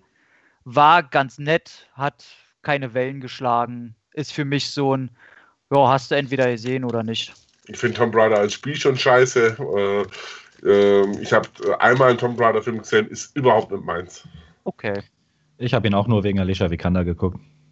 Die kann ich, äh, die interessiert mich tatsächlich echt, glaube ich, gar nicht. Ich habe den geguckt wegen äh, hier Walton Goggins und Daniel Wu, der die schöne Serie, oh, wie heißt die auf Amazon? Into the Badlands. Hat. Mhm. Das Spiel der Hauptdarsteller ist quasi eine Dystopie, wo man sich äh, in der Zukunft, ja, die bekriegen sich alle, es gibt aber keine Schusswaffen mehr, deswegen können die alle Martial Arts. Oder sehr, sehr viele Menschen. Und war cool, kann man sich mal angucken. Äh, Winchester kam noch raus, ein Horror-Ding mit Hel Helen Mirren, ähm, den ich ganz okay fand, wo ich erstaunt feststellen musste, dass der überall richtig durchgefallen ist. Ich fand den ganz nett. Ja, dann gab es natürlich wie jedes Jahr braucht Amerika seinen Jesus-Film. Das war diesmal Maria Magdalena mit Joaquin Phoenix und Rooney Mara. Interessiert keine Sau. Florida Project, ja, hat ein bisschen Wellen geschlagen mit Willem Dafoe, der leider immer noch nicht den Joker gespielt hat. Ansonsten einen deutschen Film, den du vielleicht gemeint hast, den ich leider immer noch nicht gesehen habe, ist Der Hauptmann. Boah, fand, fand ich wirklich toll. toll gemachter deutscher Film. Auch wenn man jetzt schon wieder sagen will, oh, Film über Zweiter Weltkrieg, mit äh, aber es wirklich basiert ja auf einer wahren Begebenheit, wie ein Gefreiter in die Rolle eines Hauptmanns schlüpft und, und, und da auch wirklich schlimme Verbrechen begeht, ist ein Schwarz-Weiß gedreht. Ziemlich, also ich fand es ein Film wirklich, der bei mir wirklich, ja, ganz schön mich zum Schlucken gebracht hat. Also auch mit Frederik Lau, das ein toller Schauspieler ist, muss man echt sagen, puh hat auch ein paar Auszeichnungen bekommen, soweit ich weiß. Also ist auf alle Fälle meines Erachtens ein Film, der sehenswert ist. Sollte man auch unbedingt im nächsten Doppelpack gucken mit dem nächsten Film. Äh, Pacific Rim 2 kam raus. Oh. ja, der Witz ist ja, ich liebe den ersten Teil. Ja. Aber den zweiten, dem konnte ich nichts abgewinnen. Schlechte CGI, hanebüchene Story, ein der Sympathieträger aus dem ersten Teil verheizt man komplett. Also furchtbar. Fand ich, fand den, ich fand den ersten Teil schon scheiße und fand, jetzt kannst du mich schlagen. Ich fand den zweiten Teil, ich sag nicht besser, aber unterhaltsamer. Uah. Mhm. Dafür stehe ich mit meinem Namen. Micha, kann ja, was Pacific? Äh, tatsächlich sind beide Teile immer in meinen Jahresflops gelandet. Ich bin ein riesiger Fan von Kaijus und Monsterfilmen. Ich bin überhaupt kein Fan von Robotern und dem ganzen Schwachsinn. Und dass die sich da gegenseitig auf die Glocke hauen in diesem CGI wirklich rumgeballere, okay, da hat das Auge ja keine ruhige Sekunde. Ja, äh, ja. also, nee, ich, ich kann mit dieser Reihe nicht. Ich finde auch ja. Bekanntermaßen Idris Elba fand ich ja schon, mit dem kann ich schon nichts anfangen. Da hat der erste Teil schon oh. verkackt. Und mit dem, wie heißt der, der, der blonde Engel da, so, äh, der blonde Engel aus dem ersten Teil da. Oh, Eastwood. ähm, nee, ja, eben nicht. Der war ja, noch schlecht. Hier, Charlie Hannem. Ja. Oh, mit dem kannst du mich, da kannst du jeden Film, kannst du mich jagen mit diesem Typen. Also und dann machen die einen zweiten Teil und. Bitte?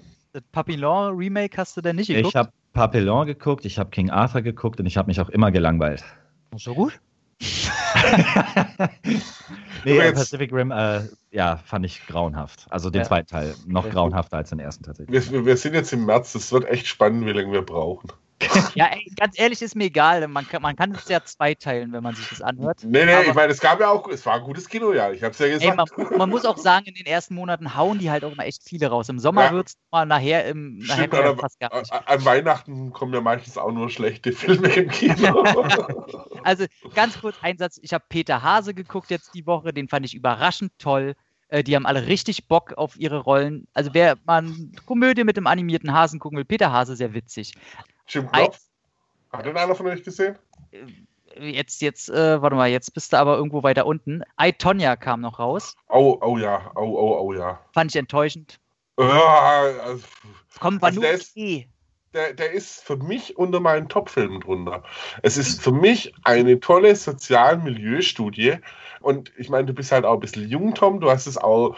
Das war damals wirklich ein riesiger Skandal, was da passiert ist. Also 32. Ja, äh, ich bin 44. Also ich habe das Und damals bei der Olympiade oder im Vorfeld. Nicht mehr. Jetzt, äh... Hallo, hörst du mich wieder? Wann willst du Arsch? Ach so. Äh, Nein, aber, ich, aber das hat damals wirklich richtig große Wellen geschlagen und ich finde, da war richtig toll inszeniert. Du, du, du hast wirklich den Schauspielern komplett ihre Rollen abgenommen und so dieses Pure White Trash-Ding kam relativ rüber mit einer der bösartigsten Mütter, die ich seit langem gesehen habe. Also ich fand ihn wirklich richtig gut. Der war schauspielerisch ganz, ganz groß, darf ich gar nicht sagen. Ich liebe auch den Dicken, der dauernd tut, als hätte er irgendeine Nahkampf- oder irgendwelche äh, NSA-Verbindung. Der, der, der, hat es ja wirklich. Also da ist ja, ich weiß. Von, es ist Wahnsinn, dass dieser Typ so, ich wurde dafür ausgebildet. Ja, von wem und, denn? Und, äh. und, und ich, fand, ich, fand, halt auch, was ich clever an dem Film fand, war, dass er diesen Skandal, also dieses äh, um die Nancy Kerrigan, dass das eigentlich nur so, so am Rande behandelt wurde. Dass, es, mhm. dass da gar nicht mal groß drauf eingegangen wurde. Ich sage ja auch nicht, dass, er, dass er kacke ist. Ich sage nur, dass er ähm, für mich halt nur so, ja, kann man mal gucken. So, ist okay. Also es war für mich eine tolle Milieustudie, sowohl auch ein bisschen vom Leistungssport, auch von den Regeln, die da herrschen. Ich meine, der wurde ja, muss man fairerweise sagen, wirklich kaum eine Chance gegeben irgendwo, mhm. äh, weil sie halt aus einem äh, Underground nimmer halt auch so dieses amerikanische Ding verfolgt von Müttern, die ihre Toch Töchter auf Schönheitskönigin-Wettbewerbe schleifen. Also speziell so irgendwo aus, dem, aus der Unterschicht oder auf zum Eiskunstlauf äh, anmelden, weil sie halt hoffen, damit Kohle und, und daraus, die hat ihren Stallgeruch nie abgelegt. Und spannend ist ja, was das zum Teil, die bis heute eigentlich ist, ist ja auch ein bisschen umstritten, hat sie was davon gewusst, hat sie nichts davon gewusst. Und dass der Film da eigentlich auch keine eindeutige Position bezieht. Micha? Stimme zu, ich finde den Film richtig, richtig gut gemacht. Äh, vor allen Dingen ist das großes Darstellerkino. Ich fand eben auch, dadurch, dass es so großes Darstellerkino ist, macht es den Film auch so sehenswert. Ich mag weder Eiskunstlauf oder Eissport, generell bin ich kein Freund von. Auch den hundertsten Skandalfilm hätte ich an sich jetzt nicht gebraucht, aber ich finde diese Figur so schillernd und so gut gespielt von Margaret Robbie, auch, auch die Nebendarsteller, finde ich alle so on point, dass der am Ende, selbst wenn ich nicht wollte, der würde immer in meiner Top 20, 30 des Jahres dann doch landen, weil der einfach enorm gut gemacht ist. Doch für mich ein Jahreshighlight, eine, eine Empfehlung. Okay. Dann zum letzten Film im März. Und das ist ein deutscher Film, der mich überrascht hatte. Von unserem guten Freund Dennis Ganzel.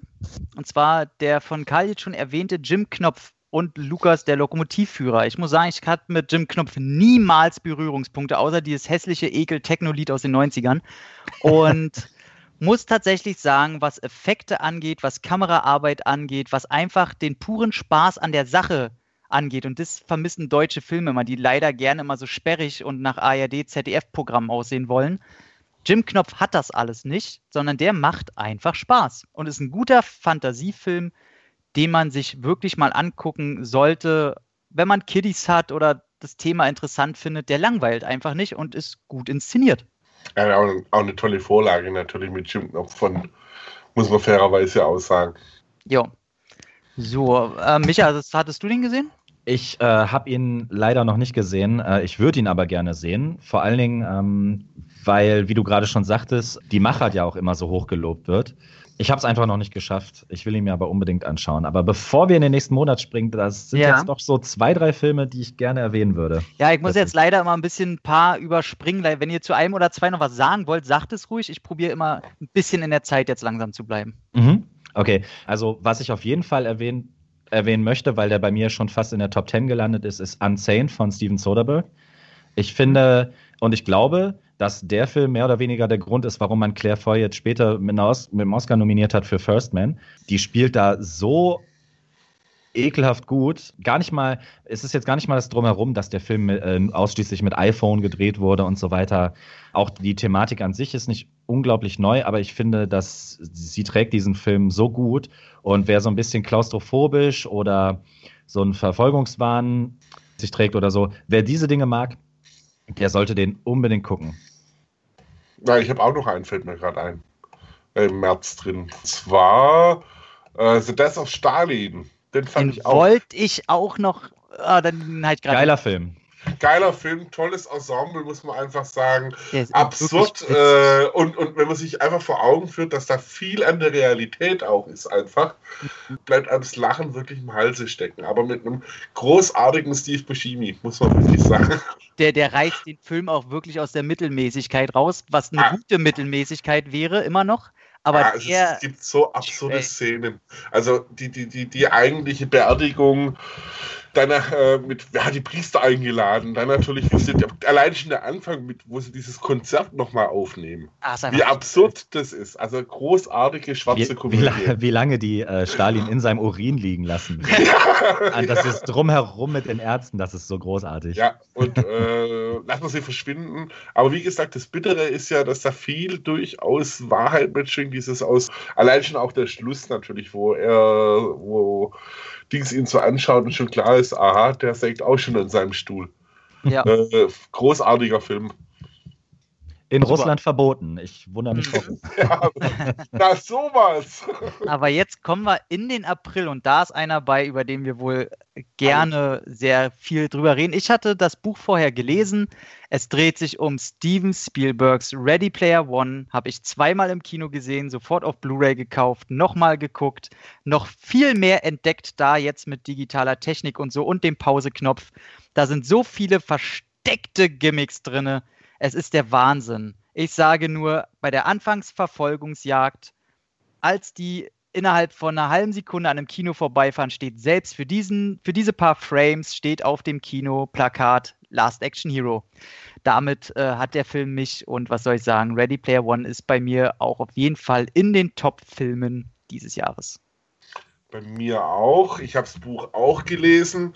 Viele werfen dem Film ja ein bisschen vor, dass er sich nicht ganz am Buch orientiert, weil im Buch sind tatsächlich diese Pen-and-Paper-Geschichten nochmal vorne. Aber ich finde, man darf nicht vergessen, es muss ja auch vom Publikum transportiert Natürlich. werden. Natürlich. Äh, was einfach aktuell ist. Es gibt ein paar Sachen, wo man sich drüber streiten kann, wo ich sage, okay, was, was im Buch schöner gelöst ist. Äh, also im Buch finde ich schöner den Anfang, wie er das äh, löst. Mhm. Aber er hat unglaubliche Schauwerte. Es ist im Endeffekt für, für die Generation Nerd ein großes Wimmelbuch einfach. Und tatsächlich für mich ein Steven, äh, Steven Spielberg, der wieder Spaß macht. Weil Steven Spielberg Ja. hat sich halt doch ein bisschen sehr in seinen ernsten Sachen verzettelt. Und so dieses, dieses humoristische, dieses, dieses Goonieshafte, dieses Abenteuerding, das hat mir lang gefehlt und das bringt der Film doch recht schön rüber. Und abschließend noch, die Szene mit Shining ist großartig. Die nicht im Oh, Buch ja. die so großartig ist. Allein schon die Szene, wo, wo der eine da steht und sagt, Hallo Mädchen, wie geht's euch? Und, jeder, und jeder, der Shining kennt, nur mit einem fetten Grinsen da. Naja, auch, auch vor allem auch technisch, ne? Jetzt kann man natürlich die, die reinen CGI-Effekte, ähm, die, kann man die kann man kritisieren. Ja, Allerdings, ja, es soll, soll ja in einer falschen Realität stattfinden. Ich finde aber, damit könnten sie sich zu schnell rausreden. Da könnten einige Effekte auch ein bisschen besser sein. Allerdings sieht man denn zum Beispiel in der Shining-Szene ist das Handwerkliche, wie die Location, wie das Set gebaut wurde. Das wurde ja wirklich gebaut, das Blut war wirklich echt. Das ist schon ein dickes Ding. ja, also fand ich großartig, die Szene. Vor allem, mit der rechnest du in dem Film nicht. Ne. Micha? wenn ich. Ich lasse euch diesen Film einfach mal so. es, gibt immer so es gibt immer so Filme, die, die mich dann einfach gar nicht abholen. Ich, finde, ich fand ihn jetzt echt nicht schlecht, aber er, es hat mich gar nicht abgeholt. Also klar, dieses Gimmick suchen und so weiter und so fort, finde ich äh, hin und wieder auch unterhaltsam und so. War leider so gar nicht mein Ding, obwohl ein T-Rex durch die Gegend rennt. Aber das liegt mehr an mir als an dem Film, würde ich fast behaupten. Nicht Deswegen- ein T-Rex, der? T-Rex. Der T-Rex, genau. Habe ich sogar erkannt. Als ist äh, ein- Jurassic Park-Fanatiker. Aber ähm, ja, das ist ja das Schöne. Gönne ich jedem. Also das ist ja das Schöne an diesem Film, dieser Wimmelbildeffekt, dass du dann in dieser Schlacht Charaktere aus Overwatch siehst, die Teenage Mutant Turtles, ähm, was weiß Selbst ich. die Duke Battletoads kommen Ja, die Battletoads, Duke Nukem. Und es ist einfach, es ist gute Unterhaltung. Ich, ich gerade in bestimmten Nerdforen wird der Film, übrigens das Buch auch, seltsamerweise zerrissen. Ich glaube, das hat sowas mit Spiegelvorhalten zu tun. Ja, Aber- ja. Was ich dem Film vielleicht ein bisschen angreift, ist, dass mir diese Szenen, wo in der Realität gespielt haben, das war mir alles zu sauber. Das war doch im Buch viel dreckiger, viel düsterer dargestellt. Das Ja. hat mir ein bisschen gefehlt. Na, natürlich, aber da sage ich ganz klipp und klar, äh, willst du jetzt Spaß mit der Materie haben oder willst du deinen Stock im Arsch weiter reinschieben, weißt du? Stock in den Arsch, Stock in den Arsch. Sehr gut, sehr gut. Äh, äh, nee, aber es ist ein spaßiger Film. Und ich glaube, es ist auch so ein Film, wo man sich immer wieder angucken kann, wenn man da immer wieder was Neues entdeckt und äh, schon grinsen muss. Und ich habe ja auch meine VR-Brille hier und hoffe endlich mal auf meinen Chipsatz, den ich mir direkt ins Hirn einpflanzen kann. So, dann äh, kam eine ganze Zeit nichts, denn sind wir schon im Mitte April und da kam der einzige, der so ein bisschen für Furore gesorgt hat, war dann A Quiet Place. Den habe ich auch erst vor jetzt drei Wochen oder so gesehen. War dann für mich aber auch wieder nur so, ja, also die, die den immer so hypen, haben die alle irgendwie noch nicht allzu viele Filme gesehen oder reicht da schon eine Prämisse, die man nicht in jedem zweiten Film sieht? Oder was ist da los? Ich fand den von äh, Krasinski, der die Hauptrolle auch spielt, sehr äh, elegant geführt von der Regie, dafür, dass es sein, glaubt, war sein Erstlingswert, was die Regie angeht. Der ist sowieso sehr sympathisch. Emily Blunt, brauchen wir nicht drüber reden. Aber insgesamt war das halt ein normal guter Horrorfilm. Also was wirklich ganz gut dran war, war, ähm, das ist ein Film, den man schon im Kino sich anschauen sollte, weil selten so erlebt, dass es im Kino so ruhig ist. Also Ja. das, das muss ich wirklich sagen. Wobei witzigerweise gab es im April einen anderen Horrorfilm, den ich deutlich besser fand, der übrigens auch davor seinen Start hatte. Den wollte ich gleich auch noch ansprechen. Doch, den wollte ich gleich noch ansprechen. So, auch Ghostland, oder? Ja, ja, auf jeden Der Fall. kam noch danach. Der kam Nee, f- fünfter, vierter Kinostart. Achso, ich habe hier 19.04. stehen, aber egal. Den wollte ich mir übrigens gestern angucken. Bei Amazon Prime gibt es den. Äh, hast du den gesehen, Michael, den, äh, den Quiet Place? Äh, Quiet Place habe ich gesehen, ist in meiner Top 3. Und jetzt Wow. werft die Steine. Okay, nee, dann erzähl doch gerne ein bisschen. Das wusste ich nicht, denn äh, gerne. Also, der ist erstmal das, das Thema an sich interessiert mich schon mal immer. Weltuntergang oder irgendwie Dystopien oder was weiß ich. Irgendwas ist schiefgelaufen. Ich brauche auch gar nicht die große Erklärung drumherum. Zweitens, ich bin ein großer, großer, großer Fan der Cloverfield-Film. Nein, stopp. Nicht der Filme, des Films, des ersten Teils. Und es wurde lange diskutiert, dass A Quiet Place mit in dieses Cloverfield-Franchise übernommen wird. Hat den also noch interessanter für mich gemacht. Äh, dazu liebe ich einfach Emily Blunt. Also die, die ganzen Voraussetzungen waren an sich schon mal gut. Die Prämisse, einfach mal die Schnauze zu halten im Kino, finde ich großartig. Und dieser Film hat das geschafft. Es gibt ja so viele Horrorfilme, die du dir im Kino nicht anschauen kannst, weil immer irgendeiner um dich rum quatschen muss. Äh, Ich Oh. finde das gerade bei Horrorfilmen unglaublich nervig. Und bei A Quiet Place, der hat tatsächlich alle in ihre Sessel gedrückt und denen äh, schön die Münder zugetackert. Und ich finde, der macht technisch wieder so viel richtig. Ich finde, der hat einen unglaublich eindrücklichen, eindringlichen Score. Da wird ja, da ist ja nicht viel. Und äh, manchmal ist wenig einfach mehr. Und ich finde auch die, die Kameraführung so on point, übrigens von einer Frau. Ich komme gerade nicht auf den, auf den Namen von der ähm, Kamerafrau, aber äh, die sollte auf jeden Fall deutlich mehr Anerkennung bekommen, weil die hat auch äh, damals Die Jagd und Fences zum Beispiel gedreht als Kamerafrau. Äh, und ich fand im Detail diesen Film eben doch deutlich besser als viele andere und anders als zum Beispiel bei Black Panther kann ich verstehen, warum A Quiet Place jetzt bei Preisverleihung zumindest mit bedacht wird. Also für mich war das ein Jahreshighlight tatsächlich. Okay. Dann äh, Ghost Stories kann ich nichts zu sagen. Bitte ähm, nicht allzu viel, weil wir haben echt noch was auf der Kappe. Also ich fand ihn ziemlich gut. Äh, Pascal Ghostland. Ghostland, oder? Ghostland fand ich wirklich Ach, toll. vor- ihr redet von Ghostland. Ich war die ganze Zeit bei Ghost Stories. Okay. Nee, Ghostland fand ich wirklich richtig gut. Äh, ich mag den Regisseur sehr. Ich werde ihm sein äh, Martyrs nie verzeihen. Das waren für mich die schlimmsten Stunden, die ich im Kino hatte. Aber Ghostland fand ich wirklich auch so ein irrsinnig bedrückend. Ein, äh, und einen sehr kompromisslosen Kreis der Film. Wenn er auch ein bisschen, ich habe so ein Nachding gelesen, dass die eine Schauspielerin sich wohl auch ernsthaft verletzt hat bei den Dreharbeiten. Mhm. Also Loyer verlangt von seinen Stau Schauspielern ganz schön was ab und das merkt man diesen Filmen einfach auch an. Ja, also sie hat sich gar nicht nur verletzt, sondern das ist leider äh, der negative Teil an dem Film. Wenn man sich, wenn man sich dieses Poster anguckt, mit dem die mittlerweile werben, also diese, dieses Puppengesicht, was zur Seite wegbricht mit einer Narbe direkt in der linken Wange, das ist eben die Geschichte zu der Schauspielerin, die sich da verletzt hat und die vom Regisseur mehr oder weniger gezwungen wurde, trotzdem weiterzumachen. Und anschließend, weil das so in Amerika dann doch die Runde gemacht hat, hat man sich entschieden, das langweilige Plakat auszutauschen mit einem Puppengesicht, das exakt diese Wunde hatte. Das finde ich alles eher, ja, ich fand es nicht gut, ich fand es eher, ne ich habe es eher negativ ausgelegt, dass man dann auch noch Marketing damit macht und was weiß ich. Gut, Der das ist Film aber, aber das ist ja keine, sorry, Ja, ja, nee, sag ruhig. das ist aber ja keine Entscheidung vom Regisseur gewesen mit dem Marketing. Also das ist ja Nein, dann nein, eher nein. die Produzentenpenner und so. Ich meine, ich finde es nochmal, Wobei, wobei sie schon aufhören wollte. Ne? Also sie hat auch einen Instagram-Account, wo sie mit dieser Wunde jetzt hausieren geht und dann doch auch deutlich noch wettert gegen Leute, die Ähnliches gemacht haben äh, mit Schauspielern, obwohl sie natürlich vertraglich gebunden ist. Ist also echt eine böse Story, macht den Film fast sogar interessanter. Aber da, da steckt auf jeden Fall eine dunkle Story hinter, was ich schade finde, weil der Film selber handwerklich, ich finde den so geil. Ich habe eigentlich gar nichts erwartet und äh, Ghostland suggeriert ja auch, dass es um Geister geht oder so ein Quatsch, was ja gar nicht der Fall ist. nee. Äh, der hat eine solche Härte und von einem auf dem nächsten Moment wird der, geht's da so ab. Da war ich wirklich positiv, absolut positiv überrascht. Und der hat auch richtig gute Twists zwischendurch. Absolut. Und jetzt, jetzt treibe ich euch mal ein bisschen an. Also, dann kam noch äh, Lady Bird kam noch raus, hat, fand ich, sehr langweilig im Kino. Langweilig. Age.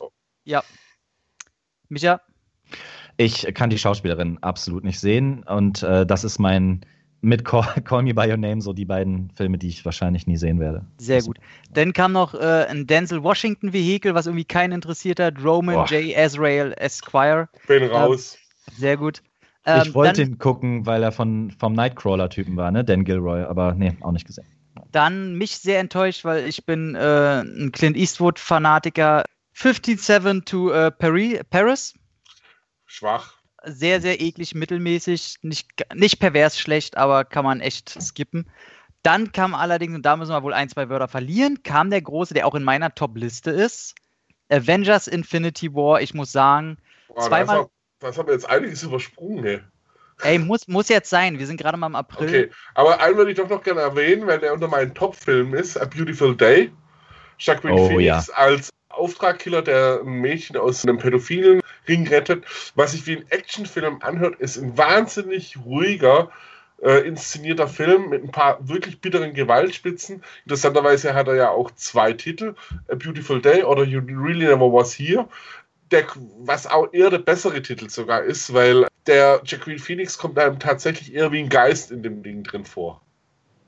Ich fand, den, ich fand den auch gut, ja. Tatsächlich. Richtig geiler Also, und, Film. und, ich liebe Jacqueline Phoenix, also das ist einfach ein toller Schauspieler. Mhm. Ja. Und den, den wollte ich noch erwähnt haben, weil er wirklich ziemlich genial ist. Ein auch noch vielleicht Wildes Herz, tolle Doku, feine Sahne Fischfilet. Was äh, jetzt, man muss die Musik nicht mögen, aber ich finde es sehr spannend, weil da auch ein bisschen erzählt wird, wo die Band herkommt, wo sie ihre Wurzeln hat. Es wurde ja auch viel diskutiert über diese Band dieses Jahr, aber es ist eine tolle Dokumentation, finde ich, eine tolle Musikdokumentation. Okay. Dann kommen wir jetzt zum großen Marvel-Kracher Avengers Infinity War. Und ich muss wirklich sagen, den fand ich am Anfang toll bis aufs Ende. Und dann habe ich nochmal ein zweites Kino, äh, Kino geguckt. Und dann fand ich ihn nur noch toll und muss sagen, was Marvel da geschafft hat mit so vielen Figuren. Natürlich kann man jetzt rummeckern, ne, der kriegt nicht genug Fleisch und hier geht eine Charakterszene. Nee, ey, ganz ohne. Ey, wer das nicht toll findet, der findet auch einfach die Marvel-Filme davor nicht toll und dann ist es nicht sein Thema. Aber der Film ist für das, was er sein will. Ich hasse eigentlich diesen Spruch, aber er passt so oft. Ist der perfekt. Geile Scheiße. Also wirklich toll. Der Film ist eigentlich nur ein einziger Höhepunkt, wenn man so will, von diesem ganzen Marvel-Konzept, wo, wo man wirklich skeptisch sein konnte, ob das so funktioniert, wie die sich das vorstellen. Mhm. Toller Film. Äh, Ich finde, er wird auch jedem Charakter, der drin vorkommt, wahnsinnig gerecht. Tolle CGI-Effekte und ein- ich mag das Ende auch ziemlich, weil weil es wirklich ein Ende ist, wo einen doch nochmal ein bisschen in den Kinosessel drückt. Ja. Micha? ja, ich will, ich will nicht den Spaßverderber spielen, aber ich fand ihn völlig belanglos. Aus! Ja, ich weiß, ich weiß. Wobei, ah, aber einen möchte ich dann doch erwähnen, und zwar Josh Brolin, weil ich ihn großartig finde. Oh, Und ich habe bislang immer gesagt, was mich an den Marvel-Filmen enorm stört, sind immer die Antagonisten, die äh, von allen immer am meisten CGI-Fressen abkriegen. Und äh, bei, schon bei Thanos davor hatte ich immer so das Gefühl, oh mein Gott, wenn das das große Ding wird, dann wird es mich so gar nicht abholen. Und ich war doch überrascht, wie sehr, wie, wie sehr viel Josh Brolin in diesem Thanos drinsteckt. Ja. Und, ähm, Ja, ab, absolut. Also dieses Menschliche fand ich, der, hat- der hat doch deutlich nochmal was rausgerissen. Aber ich war tatsächlich in der Vergangenheit, mit Ausnahme vom äh, zweiten Captain America, den ich sehr geil fand, dann doch immer ein Fan von den eher witzigeren Marvel-Verfilmungen. Und ich kann, ich bin ein bisschen Iron Man müde, ich bin ein bisschen müde, immer noch Captain America und Thor zu sehen, auch wobei ich da den Dann dritten geh doch zu DC und seinem Suicide Squad. ganz bestimmt, ganz bestimmt. Nein, nicht. nein, aber ich, also ich finde, also Thanos ist einer der schillerndsten Bösewichte seit langem Ja, tatsächlich. Ich war auf seiner Äh, Seite tatsächlich. Und, und sie haben das auch, wund- sie haben die Figur, wenn man sich das alles mal zurück aufführt, wie die angefangen hat, wunderbar jetzt auch aufgebaut. Äh, auch die Motivation war für mich absolut glaubhaft irgendwo. Mhm. Und also, wie gesagt, es war halt, es ist halt ein Eye-Candy, Augencatcher-Film. Ich habe ihn tatsächlich nur einmal gesehen im Kino. Da war auch meine Freundin dabei, die äh, normalerweise mit sowas überhaupt gar nichts anfangen kann. Aber selbst die hat sich gut unterhalten gefühlt. Auch obwohl der Film nicht viel erklärt und sondern gleich mittendrin anfängt. Und ich muss sagen, abschließend von mir noch, ich kenne wenig Filme, die von Anfang bis Ende so Vollgas geben. Ja, sehr gut. Dann sind wir schon im Mai. Da will ich kurz erwähnen, wo er bei Josh Brolin war. Ein Film, der mich jetzt nicht so mega weggeknallt hat, aber ich bin immer einmal ein Fan von Josh Brolin und da hat der Joseph Kosinski, der den Tron 2 zum Beispiel gemacht hat, den No Way Out gegen die Flammen gemacht. Den ich im Kino hat er mich von den Effekten und von seiner Gewaltigkeit ein bisschen überrascht. Der, der knallt ganz schön. Äh, fand ich einfach ein netter Film, den ich mal erwähnen wollte. Der ist in meiner Top 10. Also, ich finde den, ich finde schade, dass der hier so äh, in Deutschland gefühlt untergegangen ist. Komplett. Ich weiß gar nicht warum. Ich finde den wirklich so toll gemacht und tatsächlich erinnere mich nicht an die Trailer. Ich vermute einfach mal, dass die einem Action- und Katastrophenfilm suggerieren, was er ja eigentlich gar nicht ist. Es ist ja fast schon eher biografisch über diese Truppe, die da gegen die Flammen kämpft. Ich fand den bärenstark gespielt und eben auch wieder Josh Brolin ganz, ganz toll wo du gerade Bär sagst. Ich finde es so traurig und ich weiß nicht, ob das ähm, so, so ein allgemeines Ding ist, dass sie ganz viele das gedacht haben, aber ich kenne drei Leute, weil es dann schon sowas wie ein Running Gag in meinem Kopf wurde, die ankamen, den Trailer gesehen haben. Ey, ganz ehrlich, ich würde den ja gucken, aber wie dieser brennende Bär da rausgeht, was ist das? Nee, das gucke ich nicht. Das waren drei Leute, nur aus meinem Kreis und ey, den hätten sie rausnehmen müssen, weil es kommt ja auch im Film, ist es ja nur eine Metapher in seinem Kopf und nicht real. Es ist ja quasi ein Fiebertraum, wenn man so will. Und ich, ich weiß nicht, ich habe wirklich das jetzt auch schon in einem anderen Podcast gehört, dass jemand den auch nicht gucken wollte, wegen diesem scheiß brennenden Bären im Trailer. und da dachte ich, haben sie sich vielleicht damit nicht so Gefallen getan. Ja, er kommt auf jeden Fall wie ein Fremdkörper vor, wenn man sich den ganzen Film dann gibt, ne? Absolut dann können wir eigentlich, es gibt noch ein paar, die kann man einfach vom Namen her erwähnen. Es kam hier sieben Tage in Entebbe raus. Es kam mit Elena und Colette ein Film hier mit, mit Helena Bonham Carter raus, der ganz nett sein soll. Ähm, Familie, ein deutscher Film, der auch ein bisschen Wellen geschlagen hat, den ich aber nicht gesehen habe, der leider auch nicht in mein Interessengebiet fällt. Und somit kommen wir am 10. Mai natürlich wieder zu einer Videospielverfilmung und zwar Rampage Big gibt, Beats Bigger. Es gibt Dinge, wo man nicht glaubt, dass man die verfilmen kann. Aber nach Battleships wundert mich gar nichts mehr. Ganz ehrlich, weißt du, was mich am meisten angekotzt hat? Auf die Idee bin ich aber nicht selber gekommen, sondern auch wieder ein anderer Podcast. Und ich habe die Idee dann übernommen in meinem Kopf. Warum ist The Rock bitte am Ende nicht mutiert zu einem 20 Meter großen The Rock?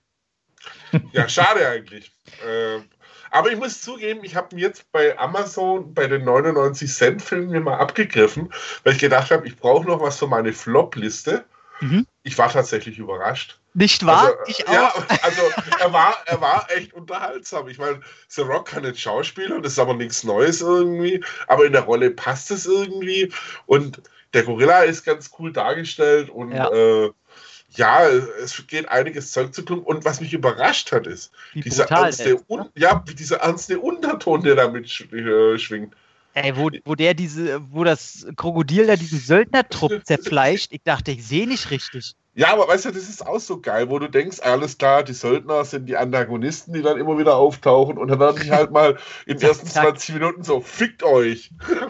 Ey, fand ich, ich muss da, der ist so dumm, der Film, aber tatsächlich, das ist so ein Guilty Pleasure, den lasse ich durchgehen, sowas wie Independence Day oder sowas. Aber nur, dass du es auch weißt, das passiert auf einem Videospiel, wo du einen Charakter steuerst, entweder diesen Gorilla, ja, Ex, äh, dieses Echsending oder, oder diesen riesen Werwolf, wo es nur darum geht, Häuser auseinanderzuschlagen. Also, ja.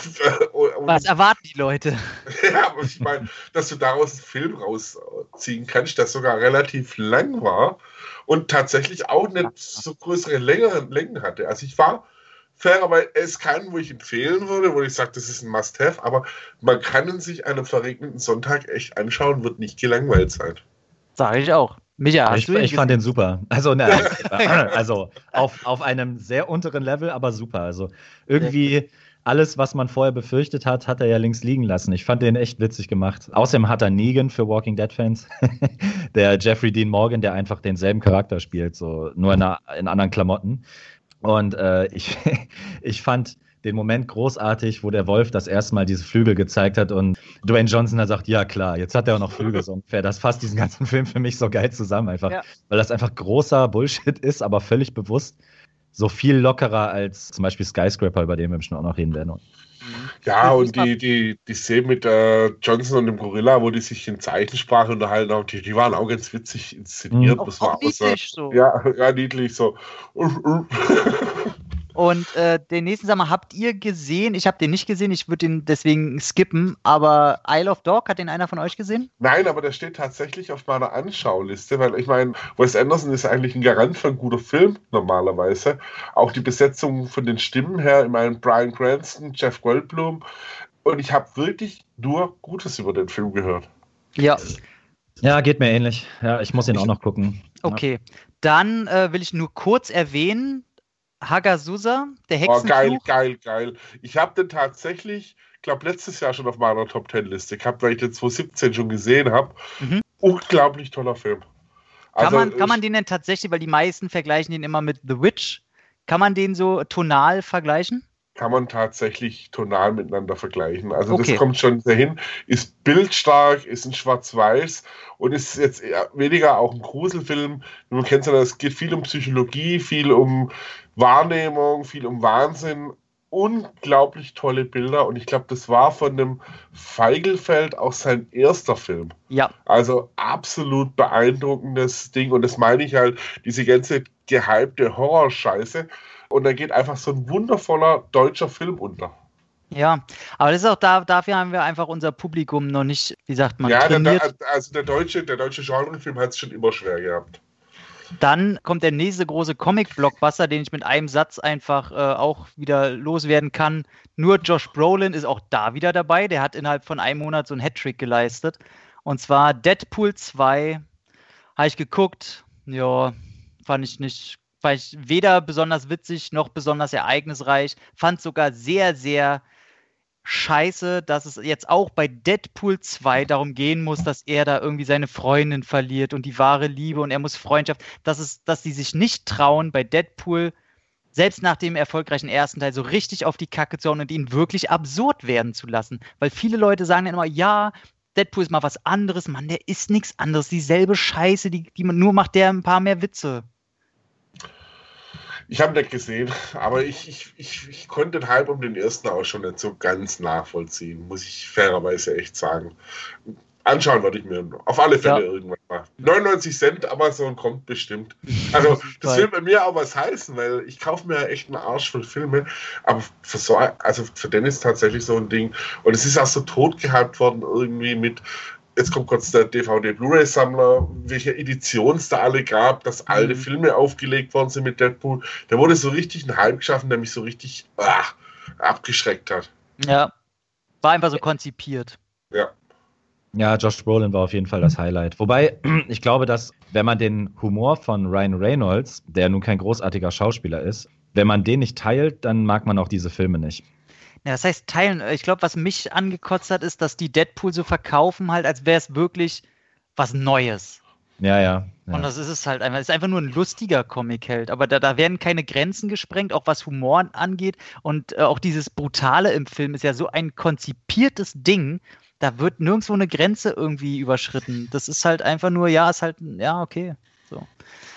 Deswegen will ich weiterkommen zu einem Film, der sehr umstritten ist. Ich glaube, ist es unser letzter Blockbuster jetzt äh, hier in dem Monat? Ich glaube ja. Und zwar ist es Solo A Star Wars Story. Sage ich gleich was dazu, ich habe nicht gesehen. Ich habe ihn bisher nur einmal gesehen und sage, ey, das ist nichts Dolles, aber im positiven Sinne Mittelmaß. Also man hat richtig Spaß mit dem Ding, vergisst den schnell wieder. Und es ist für mich so, so ein Guardians of the Galaxy eine Stufe tiefer. Fand ich Ja. okay. Ich fand den, ich fand den okay. Also diese, mir war schon bewusst, oder sagen wir, ich habe es erwartet, dass diese, dieser enorme Zerriss, der kommt dann wirklich nur von den Star Wars-Fanatikern, die da wieder was weiß ich was äh, haben wollten.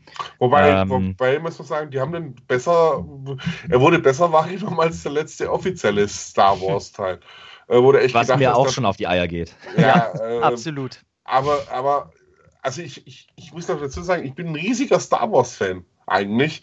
Aber dass ich mir den nicht angeschaut habe, keine Ahnung. Also äh, ich habe ja sogar Evox und das Christmas Special angeschaut, aber da hat es mich irgendwie so gar nicht gejuckt irgendwie. Ich glaube, ich habe einfach zu viel im Vorfeld, was alles angeblich bei den Dreharbeiten schiefgelaufen ist, nicht schiefgelaufen, Neudreh und was weiß ich, das war mir too much dann irgendwann. Aber Ja, ich werde mir jetzt mal... das nimmt einem immer schon so ein bisschen die Lust auf so Filme, Ja. finde ich. Ja, ja. Und dann diese ermüdende Diskussion um Star Wars 8, wo teilweise mit einer Vehemenz geführt worden ist, wo ich echt gedacht habe, Angry White Man. Äh, Aber wa was, was du dir, worauf du dich freuen kannst, äh, auf jeden Fall, da finde ich es komisch, dass er keine Oscar-Nominierung bekommen hat. Die Masken und die Viecher in dem Film, die sind wirklich auffallend großartig. Mhm. aber da muss ich auf alle Fälle, äh, also anschauen tue ich mir. Ja, der ist ja auch, das ist wirklich so ein 7 von 10 Film. So, ich will den, der hat mich positiver überrascht, als ich es angenommen hätte. Was ich, was ich ganz geil finde und was ich finde, man sollte so fair sein, das zu erwähnen, weil er ja dann auch viel Kritik eingesteckt hat. Mhm. Wenn man sich anguckt, wie der Alden Ehren, Ehrenrich, Ehrenreich, Aaron, Aaron Reich. der Typ, der Han Solo spielt, wie der den spielt. Also Ja. der muss 20 Tage am Stück sich eingeschlossen haben und Harrison Ford studiert haben in dieser Rolle. Ja. Jede Bewegung, jedes Wimpernzucken ist quasi die junge Version von Han Solo. Und du hast im Deutschen sogar die Synchronisation, die auch klingt wie Ja. Han Solo. So. Ja, also das- das, macht er schon sehr gut, das muss man fairerweise wirklich sagen. Also an ihm hat es nicht gelegen. Ja, absolut. Juni, dann sind wir jetzt im Juni, oder schon? Ja, Weil- zwei Filme erwähne ich nur noch, weil die relativ groß gehandelt wurden. Das ist zum einen Feinde, Hostiles mit Christian Bale. Mal meine Freundin gesehen, hat gemeint, der wäre toll, weil ich habe noch nicht gesehen. Meine Mom hat mich gestern angerufen und war völlig begeistert von dem Ding. Sie meinte, Okay. wenn, wenn du mal wieder ein hartes Ding sehen willst, so der in die Magengrube geht, dann guck dir den an. Und Tully mit Charlize Theron als Mutter, die überfordert ist. Dann Juni, genau. Und da, aber- oh Gott. Ja, genau. Ah, Jetzt geht die Diskussion los, ich freue mich. Nee, wir haben so groß über den geredet, deswegen äh, sage ich auch nur, ey, ist Kinokommerz, große Dinos gehen immer, wer mehr erwartet, kann nur enttäuscht sein. Jurassic World 2 Das war mein Ding dazu. ich fand Dinos schon immer scheiße. Ich mochte noch nicht mal Jurassic Park eigentlich Was bist wirklich. du denn für Äh, ein Mensch, Alter? Ja, keine Ahnung. Ich mag halt keine Dinosaurier. Ich, als, selbst als Kind konnte ich damit nichts abgewinnen. Aber von daher, ich werde mir sicher irgendwann anschauen. Aber ich fand schon seinen Vorgänger echt sch- scheiße eigentlich.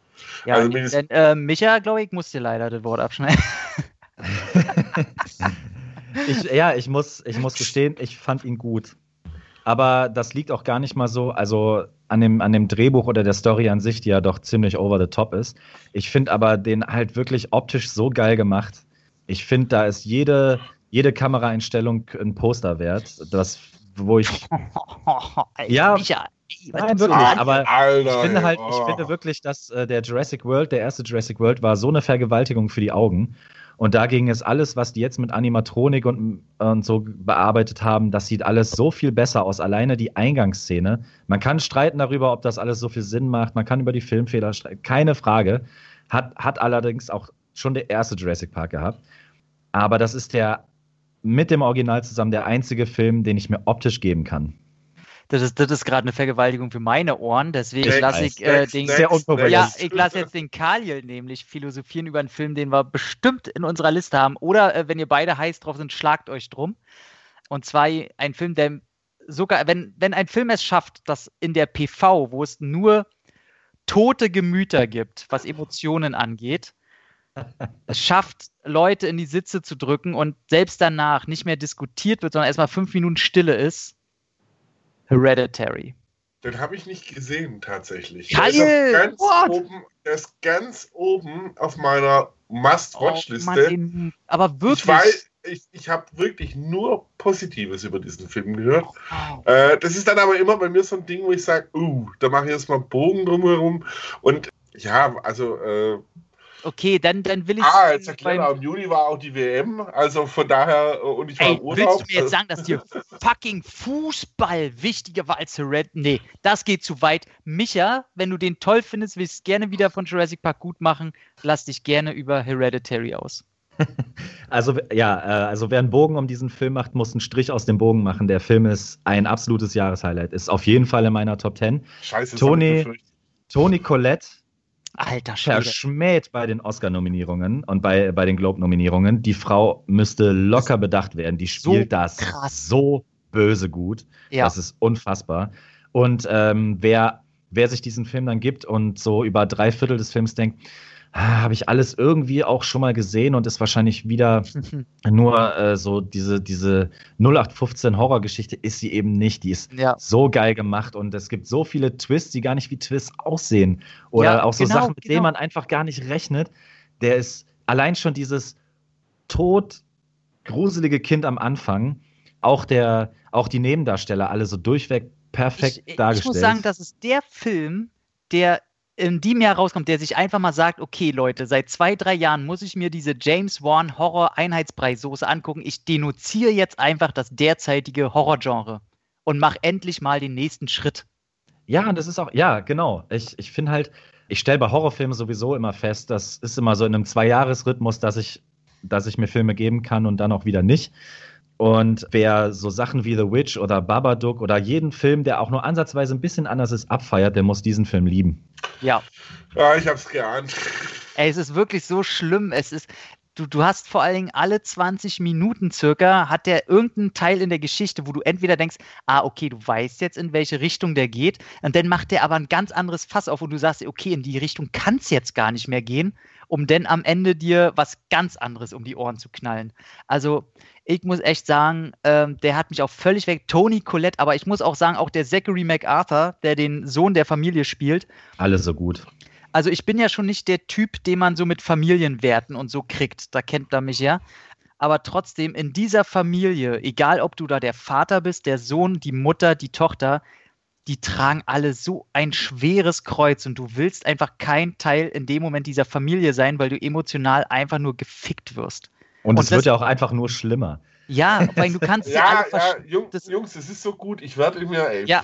muss man nachher gucken, ob der bei Amazon zu kaufen Ey. ist, weil ich hatte die, ich hatte tatsächlich die, nee, die Blu-ray liegt hier sogar noch rum, fällt mir gerade ein. Alter, Alter.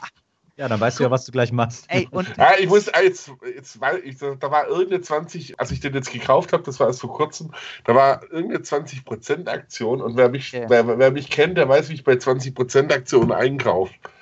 äh, Und der ist halt in einem, Telefon auch raus und niemand darf dich stören. Nicht eine Sekunde. Kein auf Klo gehen, kein nichts.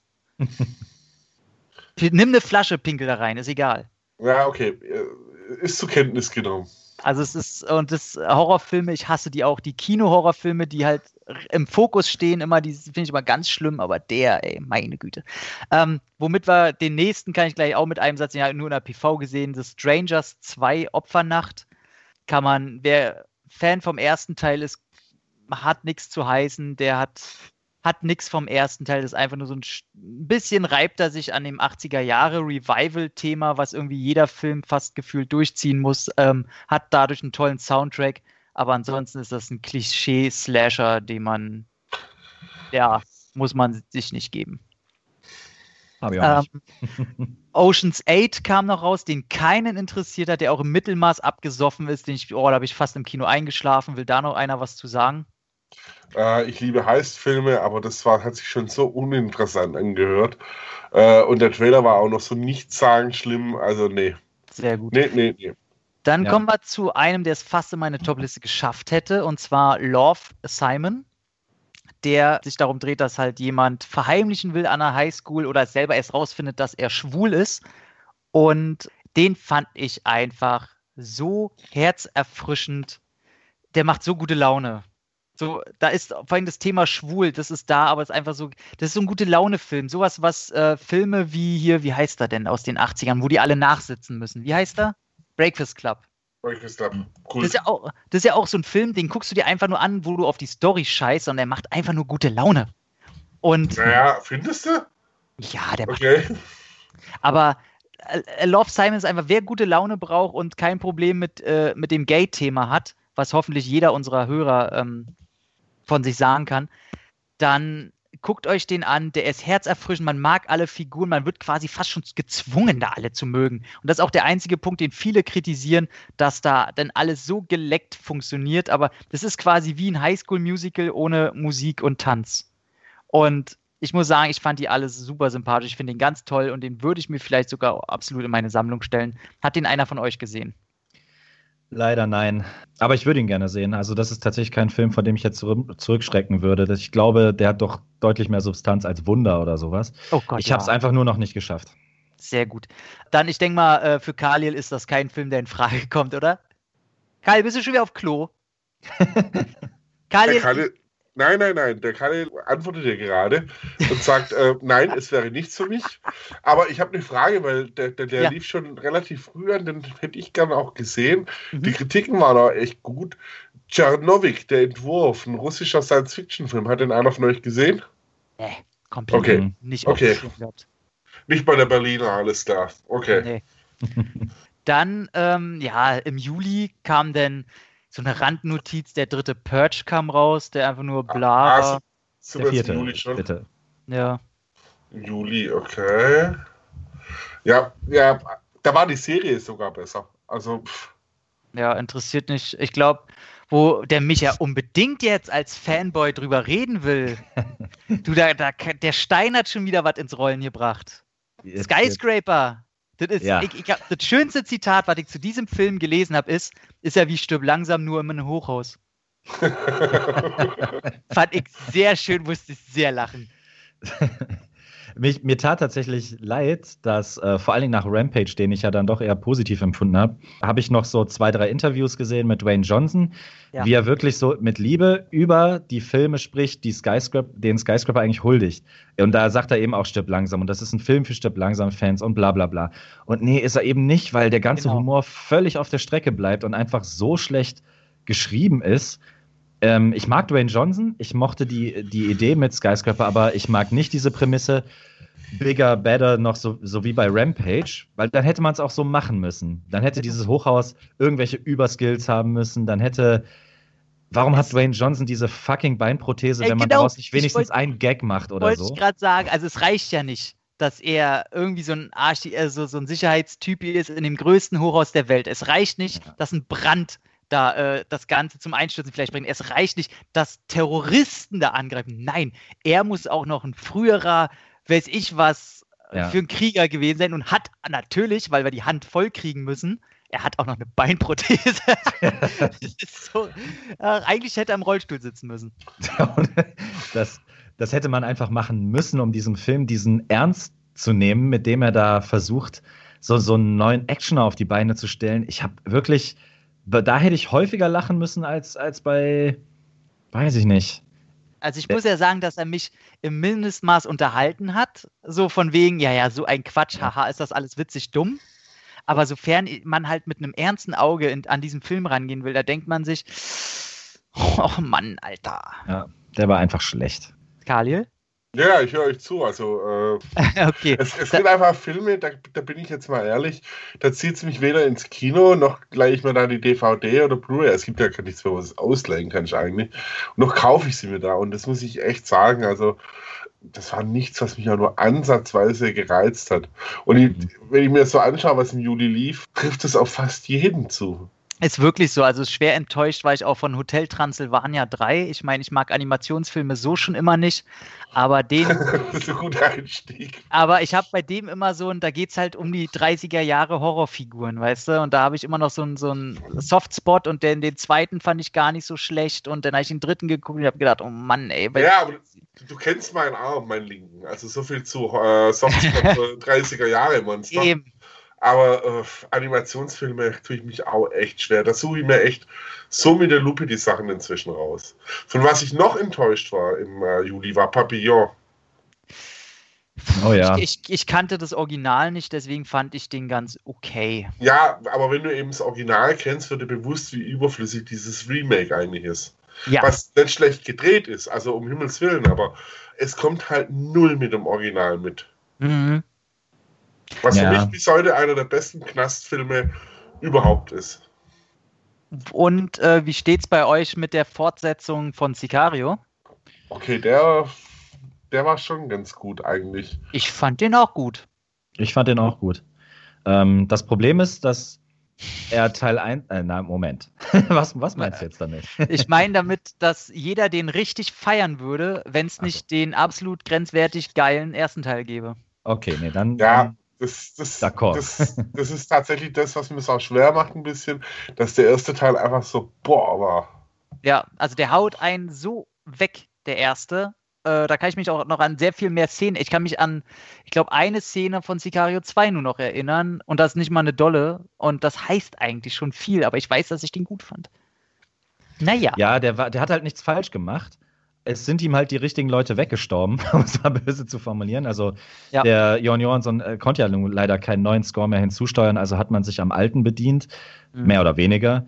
Und äh, Benicio del Toro und Josh Brolin Nummer 4 für 2018, die sind halt, Das die sind Figuren sind Tiere, halt ey. super, das sind Tiere, aber dann ist es auch so eine Two-Man-Show. Das Drumherum Ja. haut einen nicht mehr so weg wie noch Absolut. bei Teil 1. Absolut. Ähm, ansonsten gab es noch Mamma Mia 2, hat mich sehr gelangweilt im Kino. Äh, Cher Echt, hast du dir angeschaut? ich, ich habe eine Jahreskarte und öfter mal Nachmittag Zeit. So. Ähm, und bevor ich zu Hause rumsitze, gehe ich dann halt ins Kino und weiß, worüber die Leute reden. Ähm, über Arbeiter würde ich mir tatsächlich eher die Krampfadern ziehen lassen. oder auch noch ein Musical, oder? Das ist auch noch ein Musical. Nein, nein, selbstverständlich. Ah, ähm, meine, Au mein Auge zuckt. dein, dein, drittes Auge zuckt schon. ähm, denn, äh, auch sehr enttäuschend war Hotel Artemis, was eigentlich eine nette Prämisse hatte. Dave Bautista, Jodie Foster, und Sophia Butella werden 80er Jahre stylmäßig in einem Hotel eingeschlossen. Das kleine Dystopie, Action auf engem Raum, John Carpenter mäßig, war aber ein sehr generisches, langweiliges Stück Scheiße. Ich fand ihn ziemlich langweilig. Ja. Womit wir auch zu Ant-Man and the Wasp kam. Also, das ist so ein Marvel-Film, der war nicht so äh, äh hier Olle Black Panther, scheiße, aber den habe ich geguckt und es war richtig so, ja, ich habe keinen Hunger, aber ich muss Omas Löffel doch nochmal in den Mund stecken. So. Er hat es halt auch schwer. Zum einen hast du diesen Avengers-Film dieses Jahr gehabt, was halt wirklich die Messlatte für solche Filme extremst hochgelegt hat. Ja. Und zum anderen war der Vorgänger halt in jedem Belang witziger und besser. Ja. Na, ich widerspreche. Da muss ich doch mal widersprechen. Aber das liegt auch daran, dass ihr Infinity War so geil fand. Ich, ja. ähm, ich finde nämlich, das hat, das hat allerdings auch der erste schon, ähm, da hat der erste auch schon ein bisschen von gelebt. Dieser Film hat null Gewicht auf den Schultern. Also der hat weder, der muss jetzt weder für die komplette schwarze Rasse der Überheld sein, der hat nicht dieses Infinity War-Gewicht, was irgendwie über allem schwebt gerade. Ich finde, der war einfach unterhaltsam. Die Effekte fand ich teils besser als bei Black Panther oder bei anderen Marvel-Filmen. Äh, die waren einfach nur, die ganze Story ist einfach simpler gestrickt und Paul Rudd wird niemals, weiß ich nicht, äh, ganz oben in der Liga mitspielen oder was weiß ich. Ich fand ihn aber deutlich unterhaltsamer und ich hatte mehr Spaß, sagen wir, ich hatte mehr Spaß bei diesem Film als bei Black Panther oder Infinity War. Okay. Wir sind denn im August angekommen und der beginnt mit einem Brett. Also ein Schauspieler, den ich, ich sag mal, bis vor vier, fünf, sechs, sieben Jahren gar nicht so groß auf dem Schirm hatte und den ich mit jedem Jahr mehr respektiere, filmisch ist Tom Cruise. Muss man einfach sagen, was der Typ, ich, ich interessiere mich immer mehr für die äh, Filmperson Tom Cruise, was der für die Stuntarbeit und seinen Adrenalinkick alles macht und was man nebenbei immer mehr mitbekommt. Ich kriege auch seine Schattenseiten mit durch verschiedenste Biografien, die ich gelesen habe, auch von anderen Personen, die mit ihm zu tun hatten. Will ich alles gar nicht schönreden. Aber filmisch wie er dem CGI quasi in den meisten Fällen, hallo die Mumie, gut, wobei der, der Flugstand bei die Mumie war auch sehr, sehr krass gedreht. Aber Mission Impossible Fallout, die Antithese zu jedem The Rock Actioner mit absolut handgemachten Tricks, wischt einfach mal den Boden auf, was Action angeht. Und ich fand ihn nicht so meisterhaft und äh, 10 von 10 wie die meisten anderen anscheinend aber das war ein richtig, richtig guter Actionfilm. Das Problem, das ich mit Fallout habe, ist, dass ich liebe die Mission Impossible-Reihe. Mhm. Durchweg, äh, nein, nicht durchweg. Teil 2 gibt es ja immer noch. Den, aber den, nein, den gibt es nicht. ich bin einfach ein Riesenfan des Vorgängers äh, von Rogue Nation, äh, wo Rebecca Ferguson auch noch deutlich mehr Screentime hatte. Das war für mich bis jetzt so der Klimax der Mission Impossible-Reihe. Okay. Deswegen hatte ich eben auch Probleme mit Fallout, weil eben ähm, das Figurentechnische wieder in Hinterrück geraten ist und eben wirklich diesmal voll auf die Action gesetzt wurde, was der nahezu perfekt macht, gar keine Frage. Immer noch einer der geilsten Kinofilme des Jahres hinsichtlich dieser Dinge. Aber eben doch gemessen an dem Agentenfilm Mission Impossible den ich dann eben doch lieber gesehen hätte, ich, musste ich hier doch ein paar Abstriche machen. Ja. Ich muss auch ganz blöd fragen, ist es der, wo er äh, in Dubai auf dem Gebäude rumrennt? Nee, das ist der vierte, den du meinst. Okay, dann weiß ich, wo ich ausgestiegen bin.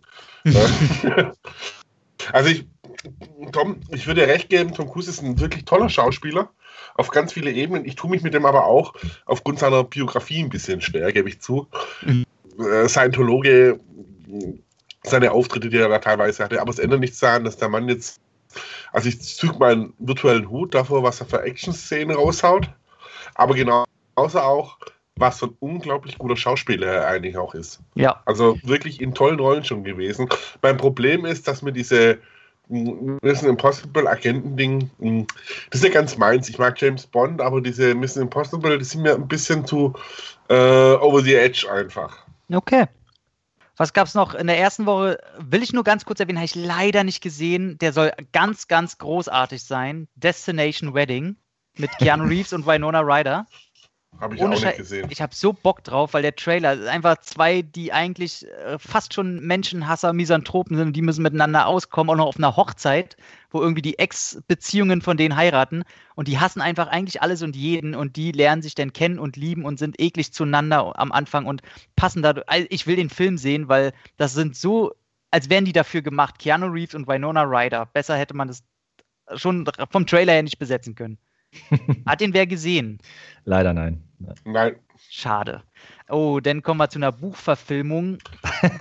Ähm, Ich- ah, ich glaube, ich ahne es. Wenn's, äh, meinst du die, die Krimi-Geschichte?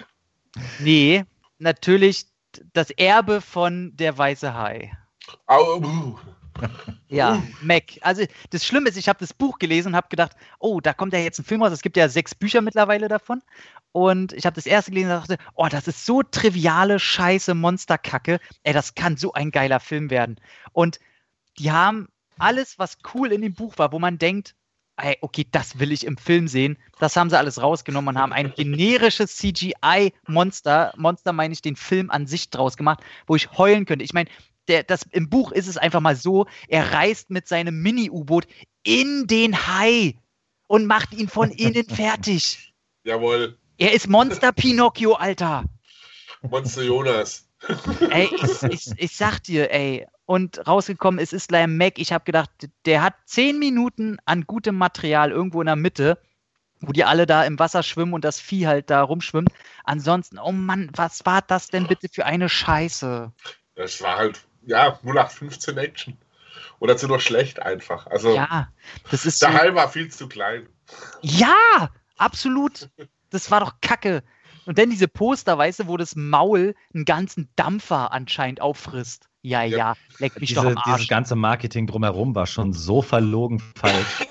Die wussten auch selber gar nicht, ob, ob, sie, ob sie jetzt selbstironisch sein sollten oder nicht. Im Trailer dachte ich immer, oh, okay, das könnte so Rampage-mäßig werden, weil die sich gar nicht ernst nehmen. Man sieht diesen Richtig. scheiß Köter, dann kommt diese äh, Somewhere, hier, diese Beyond the Sea, diese Findet Genau. Nemo-Mucke. Und ich dachte so, okay, das könnte ja was werden, wenn man es in die Richtung dreht, bitte. Mhm. Dann guckt man den Film und dann ist er wieder todernst. Und Ja. Also es ist eigentlich so ein bisschen dieses Skyscraper-Syndrom, auch plus 10 Kilo China, äh, was man mit draufgepackt hat, was mir tierisch auf die Eier Was man geht. aber sagen muss, dass es schon in der sehr, sehr äh, älteren Buchvorlage hat es auch komplett alles einen asiatischen Hintergrund und die Produzenten, die das alles finanzieren, sind auch Asiaten und so. Also das wurde schon aus dem Buch eher übernommen. Ja, ja, klar, der Produzent, also witzigerweise ist er dann nicht mal Chinese, aber keine Ahnung, der Film macht so viel falsch, das wirkte für, für mich wie so Triple X mit High. Keine Ahnung. Ja, absolut. Aber krass ist, bei, bei Romanverfilmung dachte ich echt, du meinst was komplett anderes und dachte, wie kann ein Berliner den sich anschauen? Das, du weißt, was Ähm, ich meine, oder? Äh, tatsächlich, du meinst es aber nicht Sauerkrautkoma. Doch, natürlich. Oh Gott, nee, das ist so eine Reihe, äh, da Ja. ich nicht mal mit dem linken Arsch rauf. So. Eben, da habe ich mich gerade gewundert. Also hier, hier in Bayern ist es ja schon so. So ein also großes Thema, ne? Die, die, dieses Eberhofer-Ding, die ist schon sehr beliebt. Ich, ich, ich habe es auch reingeschaut. Also ich fand nett, aber ich, ich finde halt auch dieses, ich, ich komme aus Süddeutschland, wenn nicht jetzt aus Bayern. Ich finde dieses, diesen Lokalkolorit auch äh, ganz nett einfach. Okay. Aber wir kommen jetzt zu meinem, hätte es die Three Billboards nicht gegeben, wäre jetzt mein erster Platz gekommen, den ich auch schon 2017, äh, ich glaube, im November gesehen habe. Und der kam bei uns erst August 2018. Äh, Vollblüter. Thoroughbreds, wie er im Original heißt. Mein Gott, hat der mich weggeknallt. Also natürlich, ich bin verliebt in Anya Taylor-Joy und Olivia Cook, wer nicht. Aber was die beiden auch, das ist ein äh, Regiedebüt und was dieser Typ da an Stilsicherheit in diesen Film bringt, du würdest nicht denken, dass das der erste Film ist. Also es ist der Wahnsinn. Ähm, dieser Corey Finlay, ich gucke auf alles, was jetzt demnächst von dem kommen sollte. Der Film geht auch nur 90 Minuten.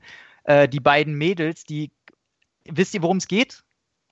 Ich weiß, worum es geht. Ich habe ihn noch nicht geguckt. Ich werde ihn heute tatsächlich gucken. Oh, perfekt. Also ein Mädel ist halt so, die spürt gar nichts an Emotionen. Die kann weder Freude noch die ist so rational, ähm, geht nicht anders. Die andere ist halt genau das Entgegengesetzte und lässt sich emotional von allem und jedem mitreißen. Und ihr Vater, der eigentlich gar nicht, ja, er ist ein Arsch, aber mehr nicht.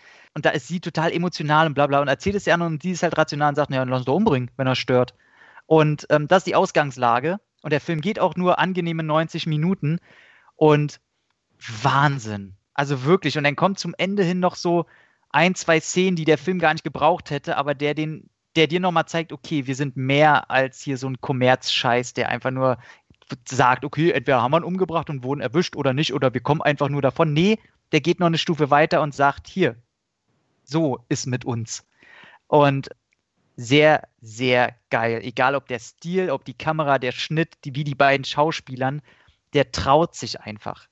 Und absolut, absolut guckt, Vollblüter. Einfach war Anton Jelchin in äh, seiner 100 letzten Rollen. und großartig. Also wirklich ein geiles Teil, unbedingt angucken. Ja. Ähm, dann kam schon Equalizer 2, muss man den noch groß erwähnen, den haben wir schon in anderen Podcasts äh, gesagt. Nette Action, sag ich mal. Und dann kommen wir, da könnten wir vielleicht ein, zwei Sätze zu verlieren, weil der nämlich in meiner absoluten Flop-Liste war. Christopher Robin. Hat den einer gesehen von euch? Ich habe ihn nicht gesehen. Ich habe aber tatsächlich viele gute Kritiken gehört. Okay. Ich mag die wenigsten Disney-Realverfilmungen, muss ich ganz ehrlich sagen. Von daher habe ich da, und, und ich war auch nie ein großer Freund von Winnie Pooh. Ich verstehe äh, auch nicht, der, äh, nee, habe ich nie verstanden. Als Kind immer lustig gemacht, heißt Pooh nicht scheiße. Ja, also das, das war, war nicht meins, von daher. Ja. Äh, bei mir müssen wir nicht groß lang drüber reden. Nee, fand ich einfach, der Film weiß nicht, was er will, äh, ob er lustig oder traurig sein will, hat mich völlig, äh, bla, kacke. Genauso wie Breaking In, der kam noch raus, größte Scheiße, die er verzapft hat. Denn aber ein Film für den Khalil haben wir da, den er unbedingt noch gucken will. Warum kann er ja erzählen? Ich fand ihn mittelmäßig gut, habe auch schon viel, im anderen Cast drüber viel geredet. The Black Clansman. Ja, weil der Film liegt noch auf dem Must-See-Stapel mit Filmen, die ich mit meiner Freundin schauen kann, was sich ein bisschen schräg anhört, weil meine Freundin mag keine Horrorfilme.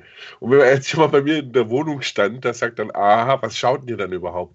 Ähm, deswegen, und ich mag, muss ich auch sagen, ich mag Spike Lee auch sehr. Also okay. äh, Spike Lee hat wirklich ein paar tolle afroamerikanische Filme gemacht. Do the Right Film halte ich wirklich einen tollen, unglaublich Film.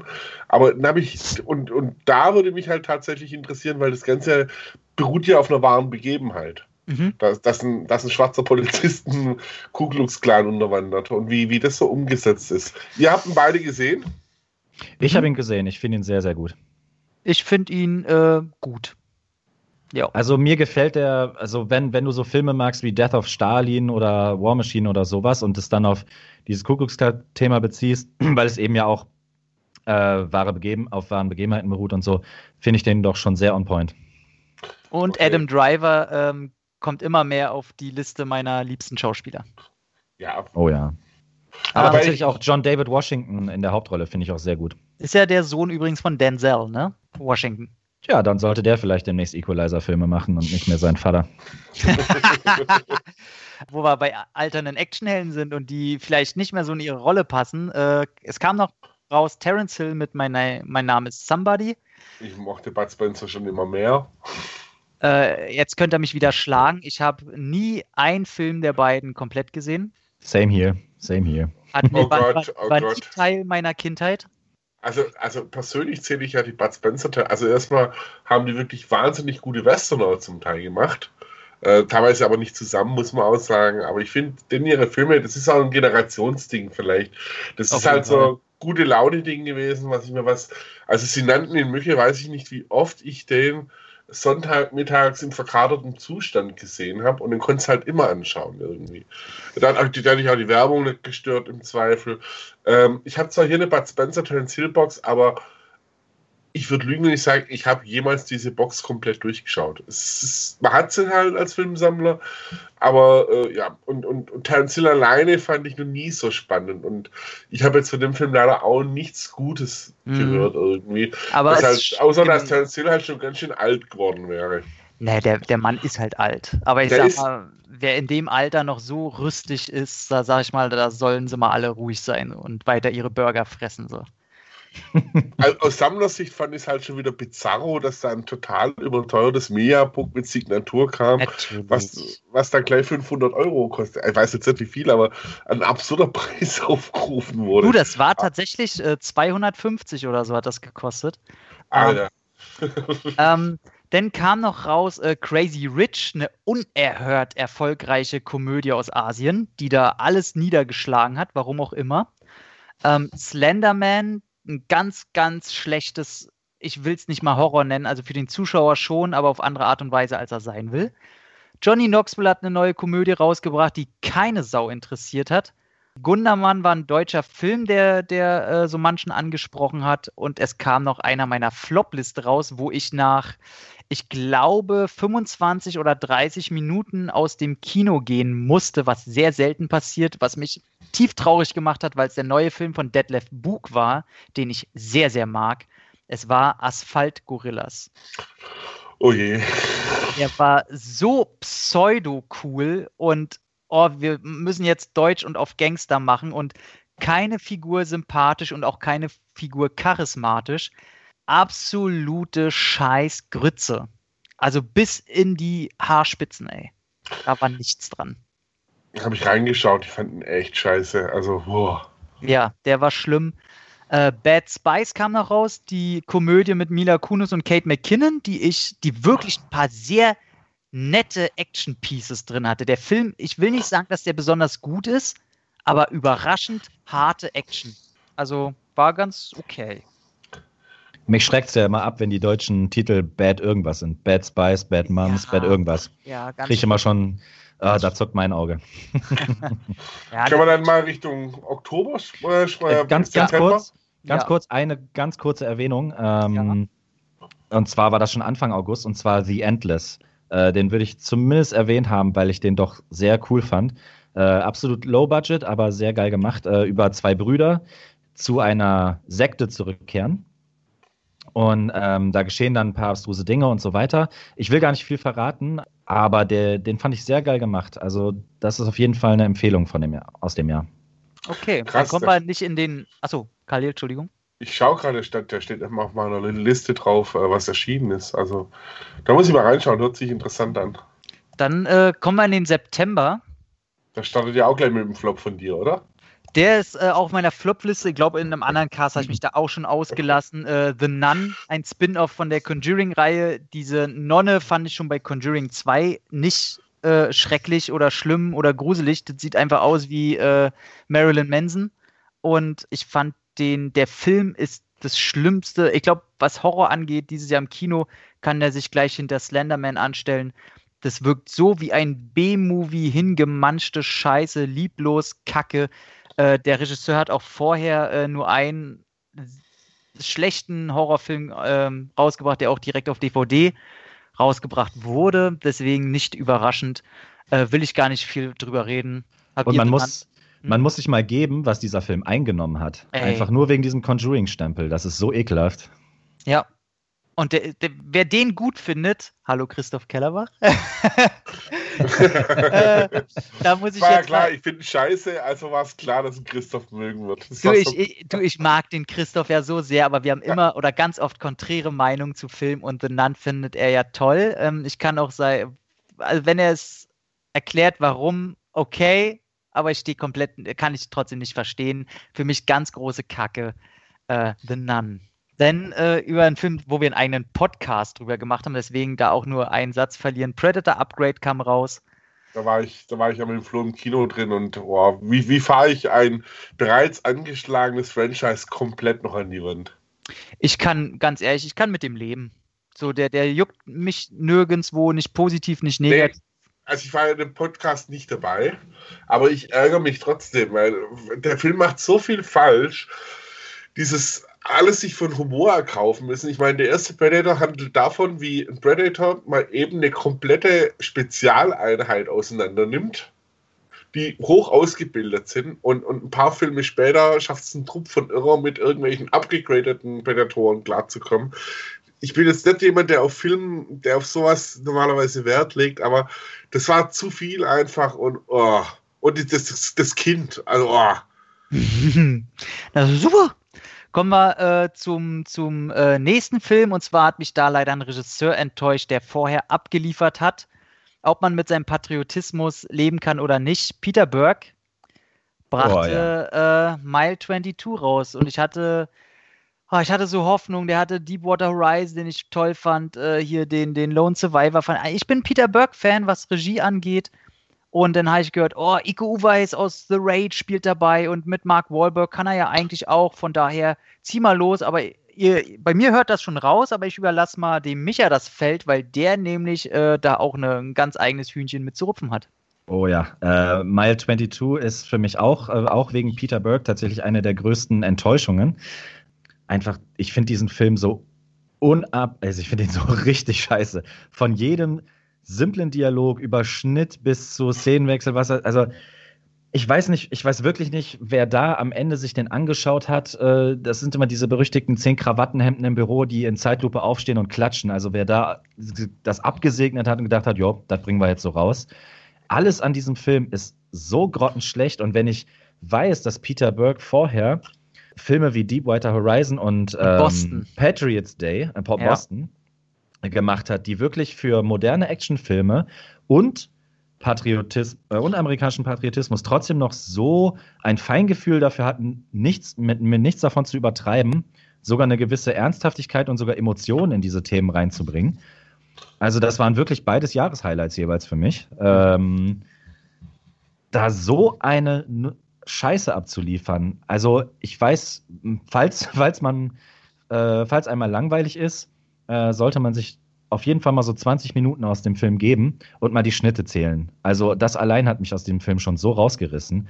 Aber dazu kam auch dieses unglaublich schlechte Schauspiel von Mark Wahlberg und Oh, Lauren ey. Cohen. Und der muss auch alles und jeden beleidigen, ne? Und ja, und dann diese, diese Pseudo-Twists da drin und boah, alles an diesem Film war schlecht. Ich wusste den Ausgang des Films schon nach 30 Minuten und hatte schon keinen Bock mehr, den Rest zu gucken, Ja. weil einfach alles daran, das, was war wirklich nicht einfach nur belanglos, das war so schlecht, dass es genervt hat. Ich war richtig wütend danach. Der ist wirklich hässlich, der Film, in allen Ja, der Belangen. ist richtig hässlich. Khalil, hattest du den Nee. irgendwie auf dem Schirm? Nee, überhaupt nicht. Also ich fand sowieso, der September war für mich äh, jetzt kein so toller Monat. Oh, aber für mich ist da noch einer meiner, ey, vielleicht ist er sogar auf dem dritten Platz. Und zwar Searching. Oh ja. Meine Güte, also ich sag ganz ehrlich, ich bin ja Hitchcock-Fan und so, wie jeder ähm, normale Kinofreund. Und Searching ist für mich, ich weiß, das wurde äh, marketingmäßig oft gesagt und ich guck's mir gerne ab. Hätte, würde Hitchcock heutzutage einen Film machen, es wäre Searching. Also einer seiner guten Filme. Der hat ja auch Mittelmäßiges gemacht, das soll man gar nicht sagen. Aber Searching, das wäre so ein Highlight, der hat mich von vorne nach hinten total abgeholt. Und der erzählt ja komplett nur in Form von Handykameras, Internetkameras, Laptopkameras irgendwie.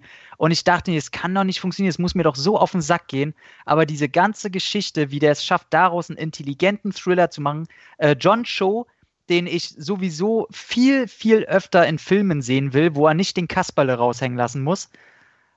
Der als besorgter Vater, der seine Tochter sucht und äh, darüber hinaus das Internetleben seiner Tochter auch kennenlernt und wie der Film damit spielt, Wahnsinn. Und ich muss tatsächlich sagen, ich habe die ein, zwei Twists oder die Auflösungen sind es ja eher, ob es richtige Twists sind, kann man sich drüber streiten. Ich habe sie nicht kommen sehen. Und äh, obwohl sie eigentlich, wenn man drüber nachdenkt, recht offensichtlich sind, und das zeugt nur davon, wie intelligent der Herr Anish äh, Shanganti damit spielt und muss sagen, ganz, ganz groß. Schließe ich mich absolut an. Ich habe vorher schon zwei Filme gesehen, die ausschließlich äh, Desktop-Filme sind, wenn man so will. Äh, Open Windows und ich glaube, der andere hieß Unknown User oder so ähnlich. Mhm. Die alle jetzt nicht die beschissensten Filme des Jahres waren. Man muss das ja auch mögen. Ich mag Handkamerafilme zum Beispiel sehr, deswegen hatte ich auch kein Problem damit. Und bei Searching dachte ich schon, ja, äh, wenigstens kommt da mal wieder was. Und ähm, mal abgesehen von dieser Thriller-Prämisse, die der Film ja atmet, finde ich, wie du schon sagtest, diese zwei, drei Twists, die man einfach nicht kommen sieht, der ist einfach extrem clever inszeniert. Ja. Das, der hält die Spannung hoch, obwohl du die ganze Zeit nur auf Bildschirme glotzt. Auf, sei es jetzt Smartphone oder, oder Laptop oder was weiß ich. Du guckst ja eigentlich nur jemandem beim Klicken zu. Der Mhm. hält die Spannung so aufrecht. Und abgesehen davon, in den ersten zehn Minuten hat er mich tief berührt. Also Ja. ich, äh, ich Ja. erinnere da an einen Animationsfilm oben, Ja, den ich grundweg kacke fand, aber diese ersten, Richtig. 20, diese ersten Ah. 10 Minuten waren so traurig und das schafft Searching ebenso. Und der holt dich auf eine Weise ab, mit der du einfach nicht rechnest und dann äh, bist du viel mehr in, diesen, in dieser Gefühlswelt von diesem Vater drin, der nach und nach feststellen muss, dass der seine eigene Tochter nie gekannt hat. Das nimmt einen so mit. Also ich finde, der Film ist wirklich bärenstark. Also was er halt auch gut macht, ist, du hast ja quasi im Grunde auch im Kino nur einen Laptop-Bildschirm vor dir und Genau. du siehst ja, was er immer anklickt und was er sich anguckt. Und was der Film halt intelligent macht, ist, dass da natürlich viele Sachen sind, die er auch anklicken könnte oder die ihm angezeigt werden, denen er aber nicht nachgeht. Und Ja. wenn du den ganzen Film gesehen hast, siehst du halt, ah, hätte er vielleicht mal darauf geklickt oder hätte er sich mal das angeguckt oder hätte er das beachtet. Und du denkst dir, ja, okay, du hättest aber auch nicht auf alles, du kannst ja nicht alles anklicken und dir alles und du denkst so, ey, der macht das so intelligent, dieser verdammte Film. Ja, Und ja. deswegen äh, ganz, ganz große Liebe in die Richtung und äh, unbedingt angucken und eine Chance geben. Über Til Schweiger will ich jetzt nicht weiterreden. Der hat Klassentreffen 1.0 äh, Oh Gott. 1.0 noch Ja. ausgeschissen. Will ich nichts zu sagen. Wir waren allerdings noch bei Eli Roth mit seinem Deathwish und der hat auch noch das Haus der geheimnisvollen Uhren rausgebracht. Wo ich sagen muss, das war ein schöner, kleiner Fantasy-Film und ich sage, sein bester Film, den er bisher gemacht hat. Was nicht viel heißt, aber den kann man sich wirklich mal geben. Ich finde die Chemie zwischen Jack Black und Kate Blanchett wunderbar. Und ich finde ihn einfach niedlich. Ist ein toller Film, den kann man sich Ja. mal geben. Okay. Also hätte ich komplett nicht erwartet, gerade weil er von der Regie gekonter als sonst. Der arbeitet nicht mit so schnellen Schnitten. Er lässt seinem Horrorhaus, wo vielleicht irgendwelche Figuren und Jack Black ist ja auch ein Zauberer der, der dunklen Künste und da kommen ein paar Horrorfiguren drin vor, so Killerkürbisse und so. Das ist alles so, wer, das ist wie eine et minimal dunklere Version von diesem Gänsehautfilm. Oh Gott, der lief. Ja, Nee, Ähm. oh, oh, oh Gott, weil ich gerade sehe, dass da noch ein anderer Film anlief, ich, aber ich, äh, Ich- also ich September hab- den ich schon komplett verdrängt hatte. Also ich habe noch zwei, die tatsächlich auf meiner Top-Liste sind. Das ist äh, zum einen The Man Who Killed Don Quixote. Oh, da habe ich so Bock drauf, den zu sehen.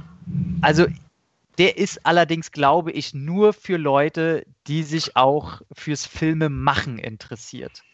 Und die Fantasie dahinter.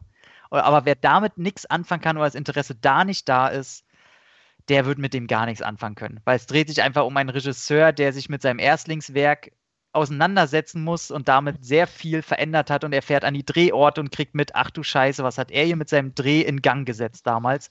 Äh, welche Psychosen hat er bei Leuten ähm, in Form erst gebracht und so? Das ist ganz, ganz großes, sperriges, fantasievolles Erwachsenenkino. Ich meine, wenn man die äh, Geschichte um die Dreharbeiten kennt, da Ja. ist der Film nochmal doppelt so interessant natürlich, ne? Und man merkt es auch, also der hat quasi im Grunde hat er drei Parts, die zwar alle zusammenhängen, aber man merkt schon, okay, da ist jetzt irgendwie eine andere Handschrift hinter, da muss irgendwie, ja, aber trotzdem, der hat mich, der ist ein bisschen zu lang mit seinen zwei Stunden zehn, aber trotzdem unbedingt, Adam Driver ist wieder der Hammer. Und Jonathan Price, dass der keine Oscar-Nominierung da bekommen hat, ganz ehrlich, verstehe ich da auch nicht. Und, ach so, Entschuldigung, äh, Micha, hattest du den Mhm. irgendwie auf dem Schirm? Ich, äh, auf dem Schirm natürlich. Ich glaube, das hat ja mehrere Jahre gedauert, bis der dann endlich mal auf die Leinwand kam. 20. Ich hab, 20, genau. Ja, ich habe ihn leider noch nicht gesehen. Aber das liegt auch wieder daran, dass hier kaum ein Kino ihn überhaupt äh, gewillt war zu zeigen. Ja, Okay. das ist hier, also gut, in München gab es schon ein paar, aber die, der war auch schon wieder so schnell durch irgendwie.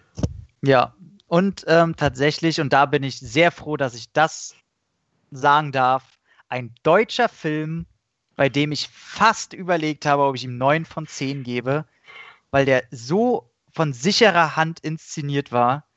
Und zwar ist das äh, Ballon von Michael Bulli Herbig. Das habe ich jetzt echt schon ein paar Mal gehört. Ich meine, ich tue mir mit dem Herbig ein bisschen schwer. Äh, ich kann Äh, seine Filme komplett nicht leiden bisher. Ja, aber da habe ich wirklich nur Gutes davon gehört. Aber das ist doch auch der Ton, dass er den Ton ziemlich gut auch trifft.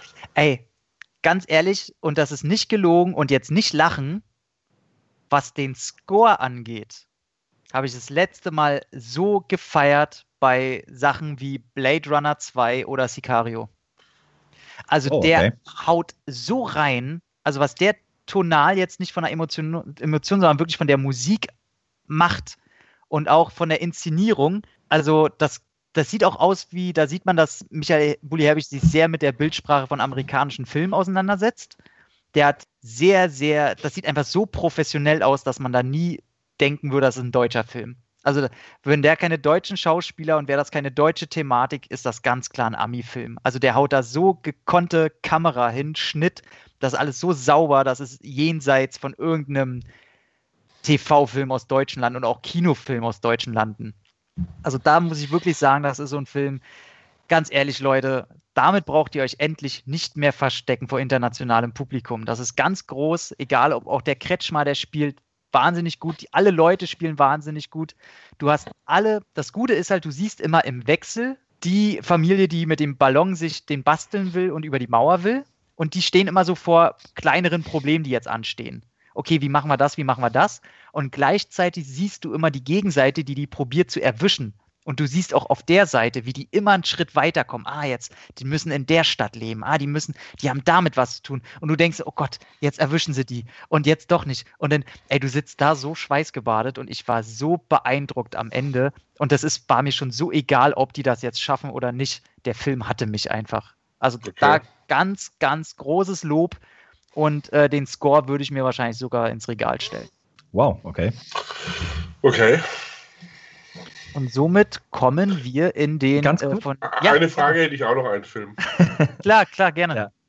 Ähm, ich, ich muss es erwähnen, einfach weil er in meiner Top 10 mindestens ist. Wahrscheinlich habe ich am Ende 15 Filme in meiner Top 10, aber bei mir steht tatsächlich auch ein deutscher Film noch im September unter Kinostart. Ich weiß, dass der auch schon 2017 mal irgendwo angelaufen sein könnte, aber tatsächlich äh, Schneeflöckchen. Oh, da okay. habe ich auch nur Gutes drüber gehört. Hab, oh, jetzt muss ich sagen, ich, jetzt, jetzt, willst du mich gleich schlagen. Ich habe den nach einer Stunde ausgemacht. Echt? Ja. Ach, nee, ich liebe diesen Film. Ich, der lief, der lief wohl letztes Jahr auf dem Fantasy-Filmfest. Okay, dann, dann will ich ihn gar nicht groß, groß anbrechen, aber äh, wer, wer auf jeden Fall mal anderes deutsches Kino gucken will, äh, sollte, sich den, sollte dem auf jeden Fall eine Chance geben. Ich finde den mega. Ich hätte auch noch einen drauf. Utoya, 22. Juli. Das habe ich mir äh, bei dir schon gedacht ja, wobei der mich ziemlich, also so zwiespältig zurückgelassen hat irgendwie. Okay. Weil, also ich finde halt, er, er bedient sich halt teilweise der Sprache aus Horrorfilmen.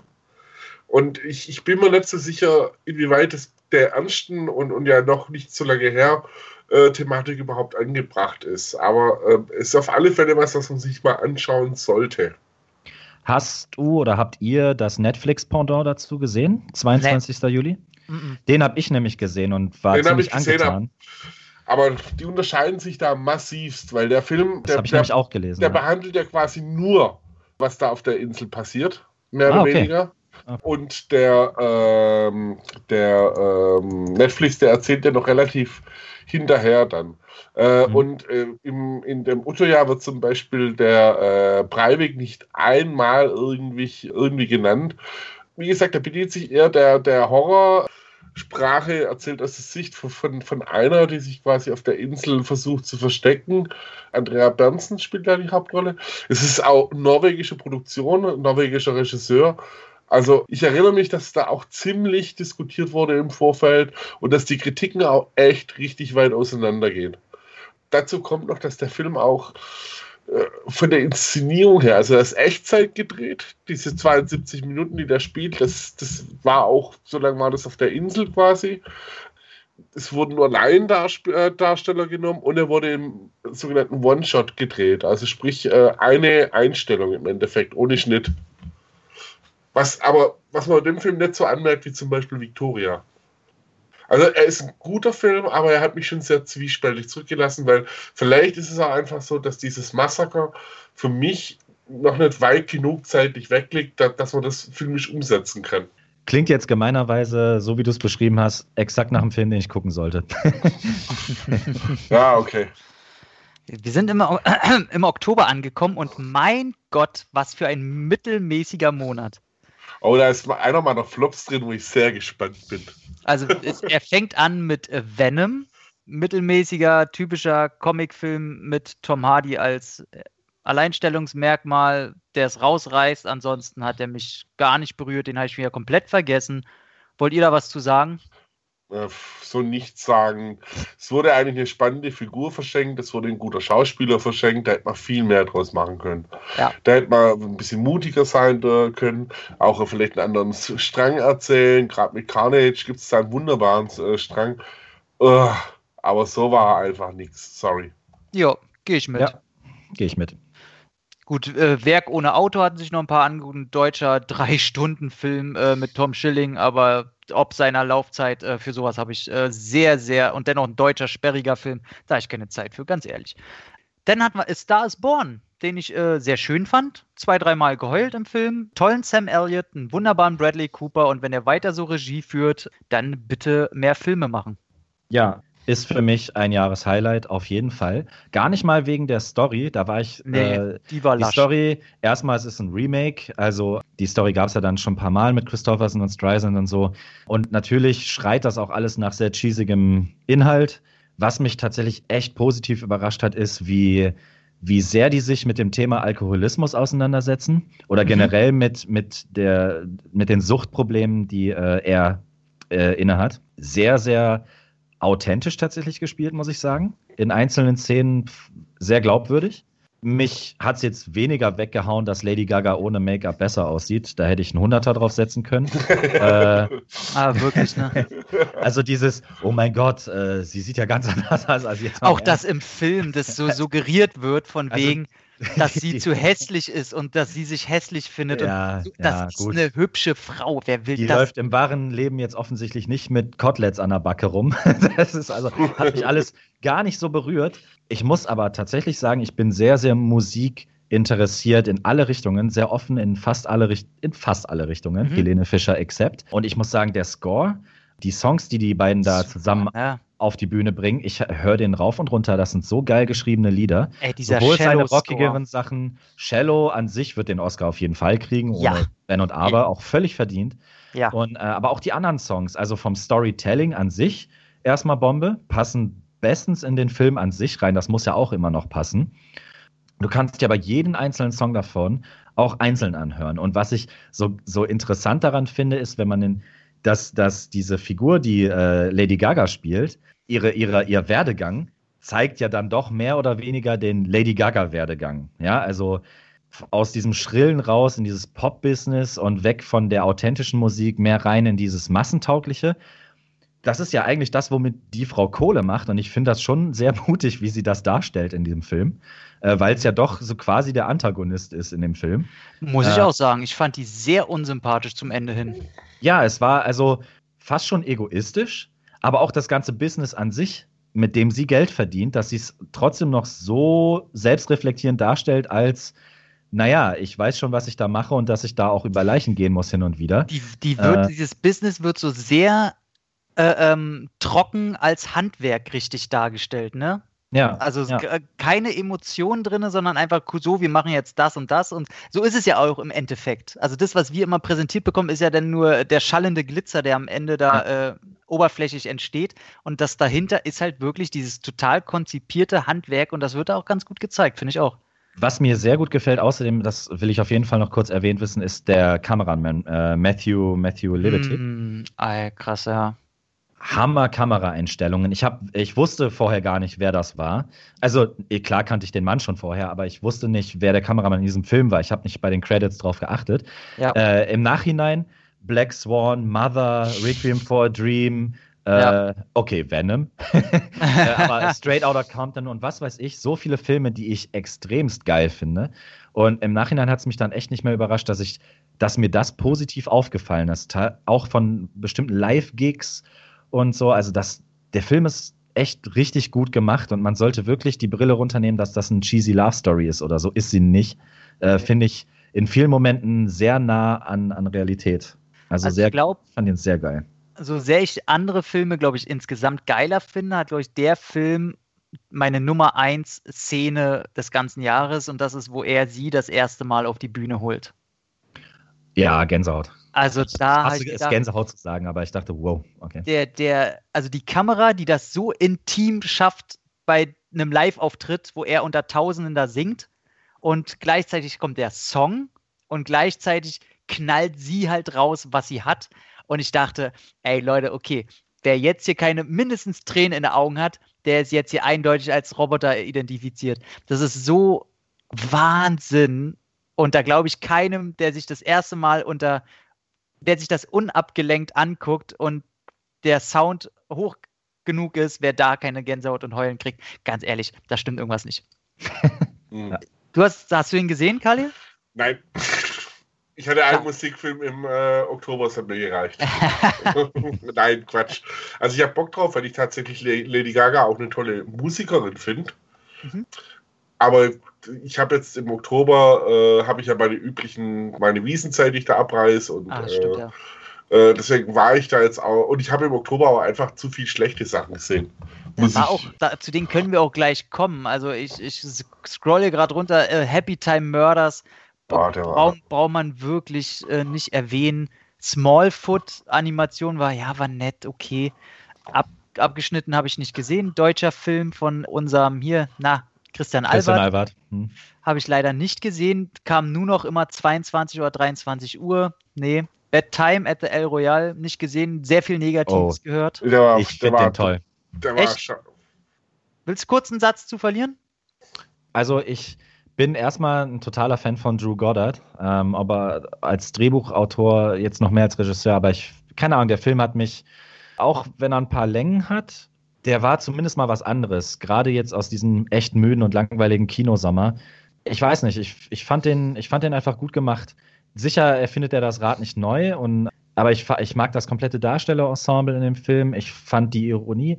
Die letzten 20, 30 Minuten hätte es gar nicht gebraucht. Die ganze Figur von äh, Chris Hemsworth äh, ist eigentlich völlig unnötig in dem Film. Okay. Und trotzdem, ich mag den, den Score, die Musik in dem Film. Ich, der ist sehr durchgestylt, aber irgendwie passt das da doch sehr gut. Keine Ahnung, mich hat der sehr unterhalten, aber ich habe auch mitbekommen, dass die Kritiken da eher in die andere Richtung gehen. Ja.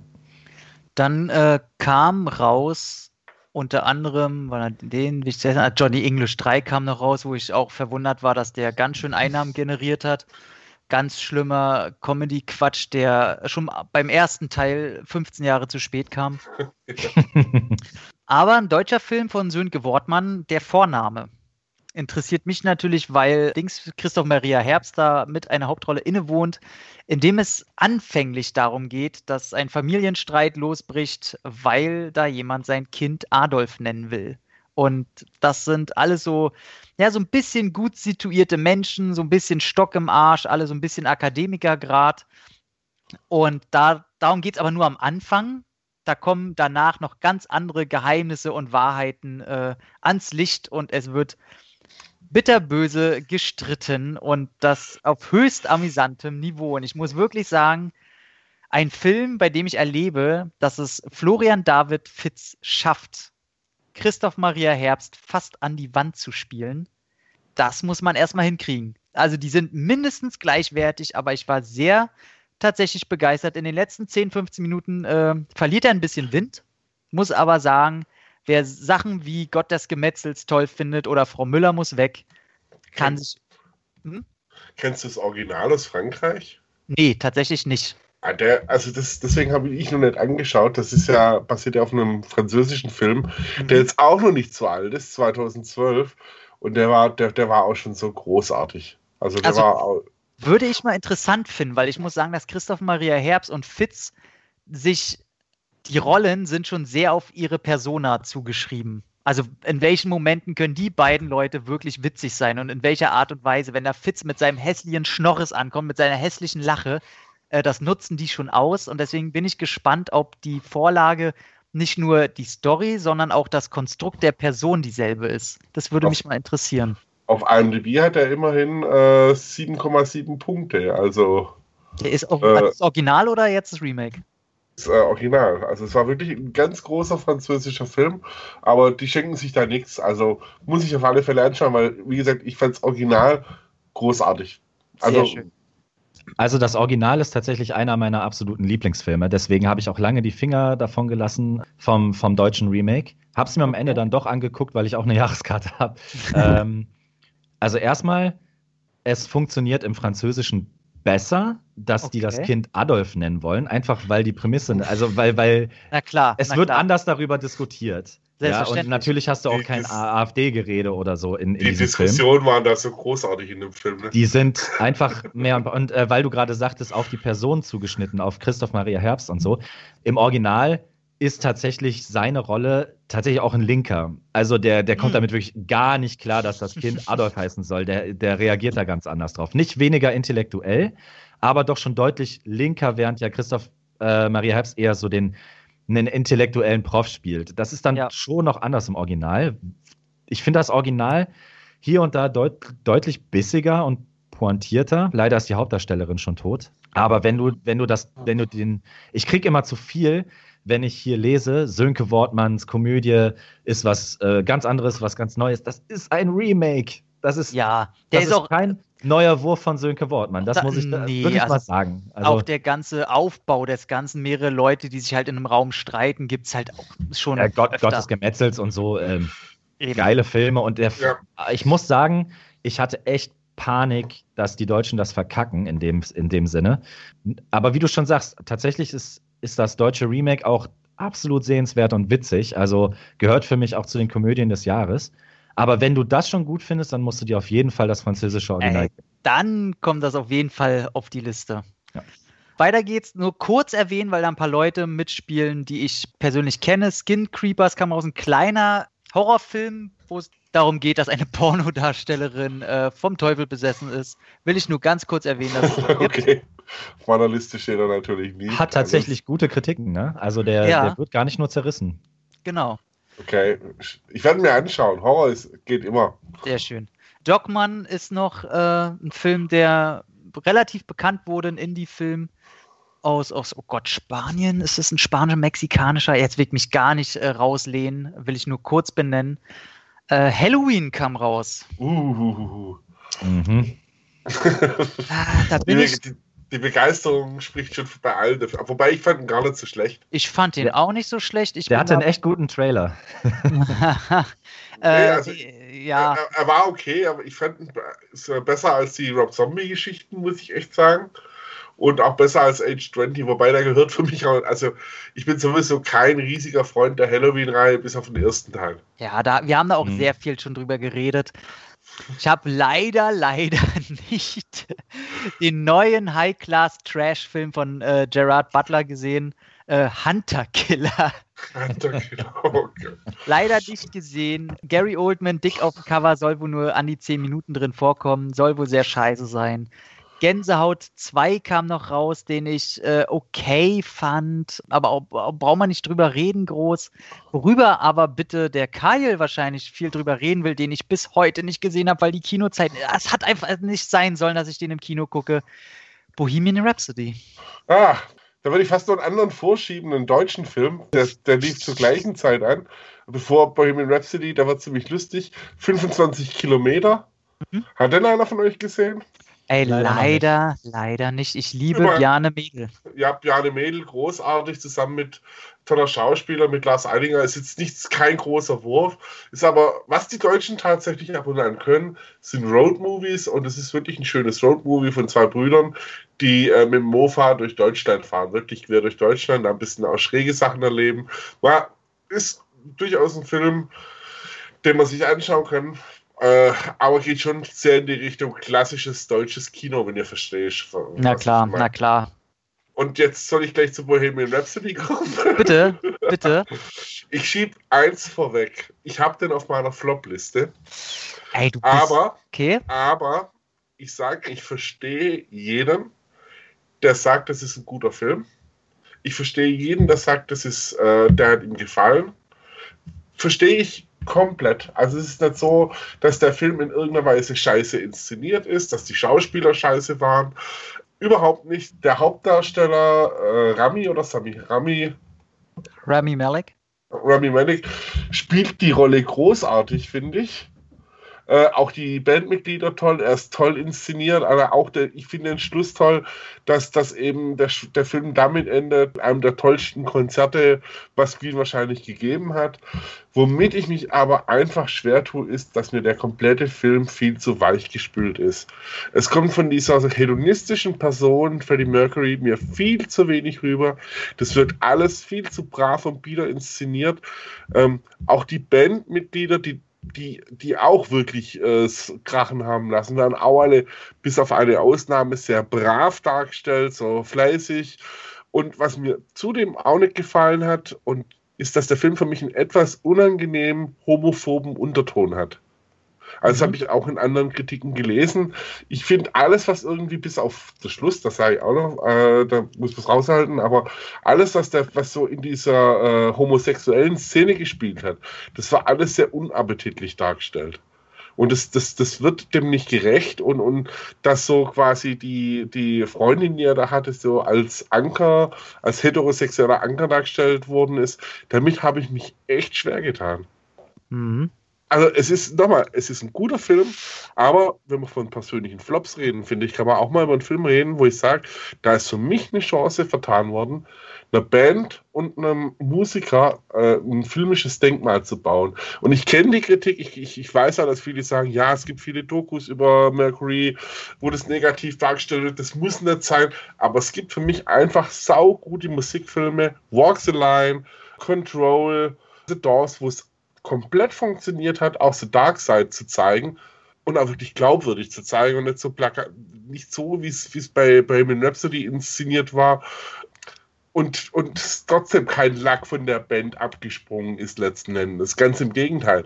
Das hat sie nochmal erhöht und was mich abschließend, dann ist mein Rant fertig, was mich wirklich dann zum Schluss noch richtig geärgert hat, war diese, diese, wo Mercury quasi vor dem Konzert rausgelassen hat, dass er HIV-positiv wäre, was halt überhaupt gar nichts mit den zeitlichen Abläufen zu tun hat, äh, die tatsächlich da waren. Weil der hat das Ganze erst, glaube 87 hat er erst seine Diagnose bekommen. Mhm. So. Aber ich sag nur nochmal, ich gönne jedem den Spaß. Ich habe einen Haufen, ich hatte auch meinen Spaß in dem Film, aber so eine Nachschau betrachtet hat das so viel nachgegehrt. Ja, Jetzt dürft ihr mich steinigen. Ja, ich spring mal rein, weil ich den Film tatsächlich richtig toll finde, aber ich verstehe, ich verstehe jeden deiner Kritikpunkte absolut. Ich finde auch, man sollte die gar nicht übersehen. Mich hat vor allen Dingen tatsächlich auch gestört, auch die Songs. Die, die Entstehung der Songs und die oh, Studioarbeiten ja. und so sind chronologisch völlig durcheinander gewichst. auch die Darstellung ähm, von Bohemian Rhapsody, ich gehe mal raus, rauche eine und dann alles ja, klar, Jungs, jetzt habe ich es drauf. Ja, also ich muss tatsächlich sagen, ähm, das ist ein 50-50-Ding. Der Regisseur, äh, ich komme gerade nicht auf den Namen, aber der hat vorher auch so gut wie nichts auf die Kette gekriegt. Jedenfalls nichts, was ich gut fand. Der Film hat seine deutlichen Makel und Schwächen, gar keine Frage. Ich finde, du hast halt deutlich gemerkt, dass äh, Brian May und Co. ganz schön den Finger drauf hatten. Das wollte ich gerade sagen. Wie wäre, wie wäre dieser Film geworden, wären nicht Brian May und Co. selber an den Produktionen beteiligt gewesen? Ne? Das ist halt immer so ein bisschen Walk the Line. Ich glaube nicht, dass Johnny Cash da noch groß mit drin war. Ich äh, hätte gerne auch mehr von der schwierigen Person Mercury gesehen. Ich ja. glaube, mit einem Sasha Baron Cohen wäre es vielleicht sogar anders geworden. Ich finde auch die Partys, weißt du, ich meine, ich mein, das waren echt, muss man auch fairerweise sagen, die Partys von Queen, die waren legendär. Ja, ja, und ja. da rede ich jetzt nicht von Mercury, sondern von Queen. Von die Queen. haben da Dinosaurier aufgefahren und was weiß ich, also die absurdesten Dinge. Und, und, und das, das war jetzt nicht nur, dass da so ein Pulk von Schmarotzer, die du als Musiker natürlich immer hast, drumherum warst, sondern es waren einfach legendäre Partys. Ja, ich finde, also das Problem, das ich bei dem Film habe, äh, im positiven Sinne, ist, ich bin absoluter Queen-Fan und wie ich ja schon sagte, äh, auch total musiksüchtig. Und der Film der verblendet sehr viel oder der blendet sehr viel aus, eben durch die ganzen Entstehungsgeschichten von einzelnen Songs, chronologisch hin oder her. Mit, ein, mit einer großen Portion Humor mit drin, hat mich also bestens unterhalten und als Queen-Fan sehe ich da wahrscheinlich schneller drüber weg als vielleicht über andere Filme.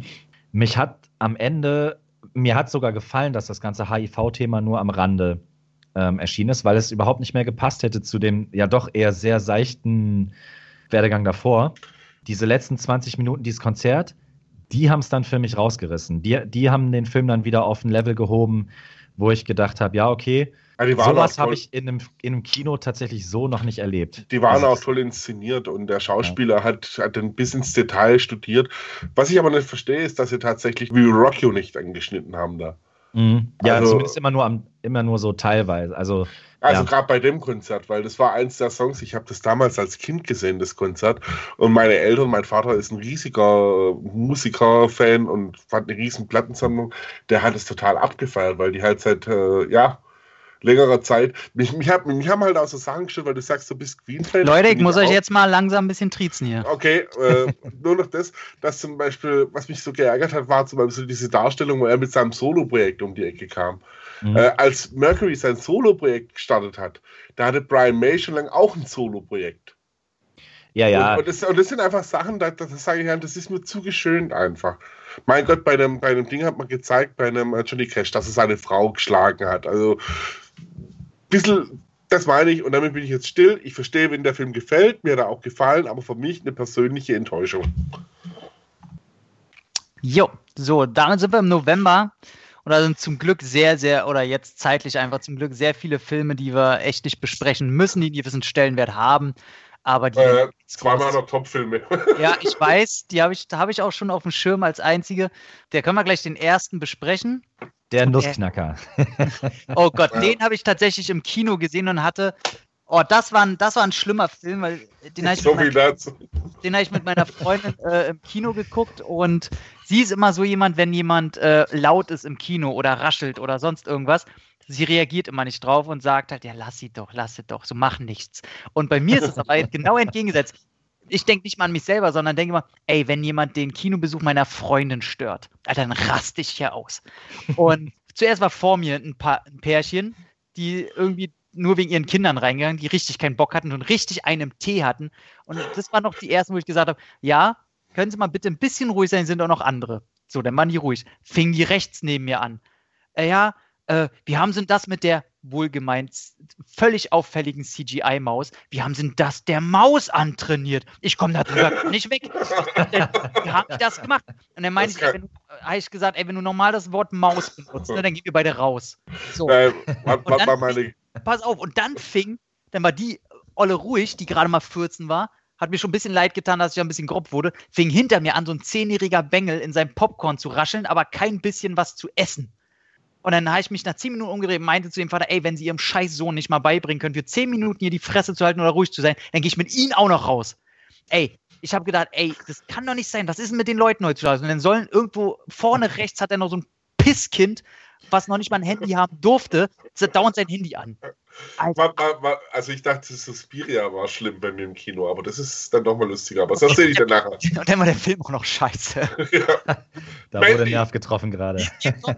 Nicolas Cage im Kino, was schon so klingt wie, äh, weiß nicht, ab heute gibt es Alkohol und Drogen umsonst. Ähm, Nicolas Also- Cage, hau raus. ich habe noch nicht gesehen. Let's go. Boah, ja, was soll ich sagen? Also, der streitet sich mit mir tatsächlich zwischen Platz 1 und so. Ich habe ihn auf Platz so gelebt, dass mal ein Film von Cage, der ja eigentlich mal ein guter Schauspieler war mit Leaving Las Vegas, und nachdem er eigentlich nur noch fürs Finanzamt irgendwie arbeitet, es schafft, in meine Top 5 zu kommen, hätte ich so nicht gedacht. Aber Mandy ist ein visu audiovisueller Wahnsinn. Äh, der ist noch nicht mal von der Story toll. Äh, die Story ist auch relativ schnell erzählt. Cage und seine Freundin leben im Wald. Äh, ein Sektenführer wird aufmerksam entführt, die, nimmt die beiden gefangen, tötet die Mandy und Nicolas Cage geht auf einen Rache-Filmzug. Was, man, was sich jetzt wirklich dünn anhört, die Story, wo man wirklich einen Z- bis B-Film draus hätte machen können, ist, hat der Regisseur so großartig umgesetzt, äh, in einen wirklich LSD-artigen Bilder, Drogenrausch, der mit einer Langsamkeit erzählt, die, die Wahnsinn ist. Also ich bin mir, dazu kommt noch eine unglaublich geile Musik, das fängt schon mal an mit King Crimson am Anfang. Auch der, der äh, Komponist Johann Gunnar Johansen, der gestorben ist, der hat den Rest vom Soundtrack abgeliefert und er liefert da einen Soundtrack ab, der einen umhaut. Dazu kommen unglaublich viele Reminiszenzen an die 80er Jahre, an Horrorkino der 80er Jahre, die leben am Crystal Lake. Es gibt auch so eine äh, Verbeugung vor Hellraiser und auch vor ja, so Metal-Platten-Covern. Man muss echt sagen, pa Panos Cosmatos hat da einen Film abgeliefert, der, den, den liebst du oder den hast du. aber der für mich wirklich Zeug hat für einen absoluten Kultfilm und sich interessant positioniert zwischen Trashfilm und Art Arthouse-Film. Also Hammer, ich war begeistert im Kino. Ist ja tatsächlich auch so ein Film, der sehr die äh, Gemüter spaltet, ne? Du hast entweder Top-Kritiken oder völligen Zerriss. Oder, oder, völligen Zerriss. Ich meine, das Beste war der Bildzeitungszerriss. Den habe ich irgendwann auf Facebook auch gepostet, weil da ist halt echt gedacht, alles klar, bitte rezensiere keine Filme mehr. Ich verstehe es aber wirklich, dass der Film, dass er nicht jedermann gefällt, weil diese, man muss die Ästhetik mögen, den Sound, sich auf diese langsame Erzählweise ein, einlassen. Die ersten 70 Minuten erzählt der quasi auch nur so in Bildern, zeigt Bilder, wie, wie, wie die Mandy und Cage zusammenleben, aber ist wahnsinnig wirklich inszeniert. Ihr merkt ja schon wirklich, ich bin total begeistert. Weniger begeistert hat mich bei diesem Film, dass der Film nahezu in keinem Kino lief.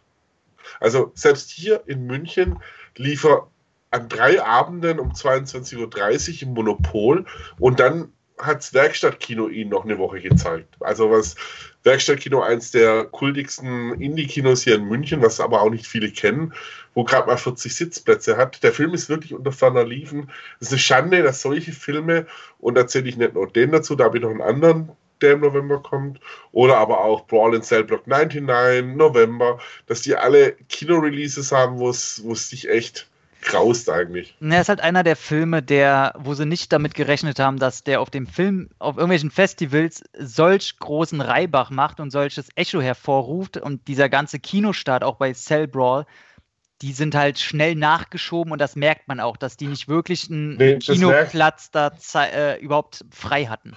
Das merkst du aber, weißt du, es kommt so viel Müll im Kino. Natürlich. Äh, und dann, okay, äh, Cage ist halt äh, nicht gerade ein Garant für geile Filme inzwischen. Das habe ich jetzt aber nicht gehört. Äh, aber Mandy äh, ist ja nicht so, dass der erst so vor vier Wochen oder fünf Wochen vor Kinostart erfolgreich wurde, sondern der wurde ja schon auf diversen Festivals zuvor abgefeiert. Dazu kommt noch ein wahnsinnig interessanter Regisseur, der, der auch schon mit seinem Erstlingswerk einen Film abgeliefert hat, der seinesgleichen sucht. Der, natürlich, die Musik könnte so ein Andeut drauf sein, dass man vielleicht noch mal reinschaut, aber nee, man packt ihn irgendwie blöd ins Kino. An die Sammler da draußen von Filmen kann ich nur empfehlen, kauft euch die Ultimate äh, Edition, weil da ist tatsächlich auch noch ein, eine LP dabei. Was ich sehr geil finde. Von, von Vinyl dem, tatsächlich, ne? Ja, Vinyl. Der Song von dem Sektenanführer. Geil. Also, also original auch so als Plattencover aus den 60er, 70ern aufgemacht.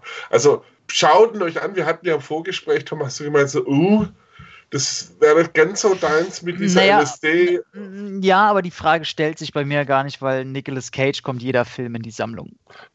Ja, also wirklich Respekt und auch das Nicolas Cage Overacting äh, kommt vor allem dann ab dem Moment, wenn er auf Rachefeldzug ist. Aber ich meine, der schmiedet sich auch eine Axt selbst.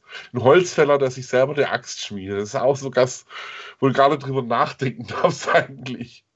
Aber sehr geil und wird auch sehr, also ich habe da ein bisschen Experiment gemacht. Ich habe es ja erwähnt, meine Freundin mag keine Horrorfilme. Ich habe den Film mit ihr angeschaut, bis dann, wo, wo die Stimmung kippt. Und meine Freundin fand den wirklich toll. Also der hat schon so Arthouse-lastiges im Look irgendwo. Es ist schon auch in die Richtung Kunstfilm. Aber äh, dann kommt halt äh, dieser Rachefeldzug und äh, ja, schaut euch an. Gibt's da, gibt's da nicht einen Kettensägenkampf? Ja, da gibt es einen Kettensägenkampf. Naja, das das du, du hättest deinen ganzen Te Text äh, sparen können. Sag einfach, da kommt ein Kettensägenkampf drin vor. Ja, sogar mit einer echt langen Kettensäge. Aber er hat eine Axt, die er selber geschmiedet hat. hat er dabei wenigstens Und, ein Holzfällerhemd an? Ja, die ganze Zeit. Und was man auch sagen muss, es gibt, man kennt ja das Niklas Cage-Lächeln. Ja. Das setzt er dann einmal so richtig am Schluss auf und bei mir das Kino hat gebrüllt vor Lachen. Geil. Aber ein Film wirklich geil, geil, geil. Ja, komm, wie, Micha, wie war der bei dir? Ist der da irgendwie auf die Liste oder überhaupt im Interessen? Also, äh, ich habe ihn, also, hm. ich, ich, würde sagen, wenn du über das Kinojahr 2018 nachdenkst, dann muss dieser Film erwähnt werden. Ob ja. man den jetzt gut oder scheiße fand, weil ich, äh, ich habe immer, ich, bei mir ist immer Pro und Contra bei diesem Film. Ich liebe das Audiovisuelle tatsächlich. Äh, Gestehe ich ihm absolut zu. Das war bei mir auch schon bei Neon Demon so, bei High Rise oder auch jetzt bei A Beautiful ah, Day. Beide, oh, alles gute Dinge. Aber die Erzähl, Weise war mir einfach zu langsam. Ich wollte ihn wirklich mehr gemocht haben und ich gestehe jedem zu, der diesen Film absolut abfeiert und geil findet, weil das absolut kein schlechter Film ist, ist nur einfach nicht meins. Okay. Das, ja, ich sage ja, die Langsamkeit, da musst du dich, wenn du dich auf diesen Film nicht einlässt von Anfang an oder nicht ja. einlassen kannst, dann funktioniert der auch nicht. Ja. Das ist so ein Sog, in den der einsetzt. So, vielleicht, vielleicht unter vor allem Kiffen oder so. so, dann machen wir mal weiter. Ähm, Damien Chazelle hat seinen ersten, seine Bruchlandung so ein bisschen hingelegt. Der Macher von La La Land und wie heißt der äh, Dings Schlagzeugerfilm? Whiplash. Whiplash. Hat mit Aufbruch zum Mond nicht ganz großen Erfolg gehabt. Hat noch so ein bisschen so diesen konzipierten Negativ-Hype mit dieser blöden Amerika-Flagge auf dem Mond da, bla. Ähm, Habe ich leider nicht gesehen. Kann dazu nichts sagen. Hat den einer von euch auf dem Schirm gehabt, geguckt? Ja, auf dem Schirm, aber dann ja. doch. Habe ihn im Kino geguckt und gestern nochmal angetan, ja. Angetan, nicht so ein Ding? Ich finde tatsächlich, dass der tontechnisch, also soundtechnisch, mhm. ein Meilenstein ist. Okay. Also, wenn man Damien Chazelle irgendwas Visionäres immer noch äh, anhaften möchte, dann definitiv der Sound und die Kameraführung weil sowas habe ich so tatsächlich auch noch in keinem Film gesehen. Also ich finde halt Ryan Gosling habe ich ja immer meine Probleme mit, mit dem Mann. Manchmal liebe ich ihn, manchmal hasse ich ihn. Willkommen im Club.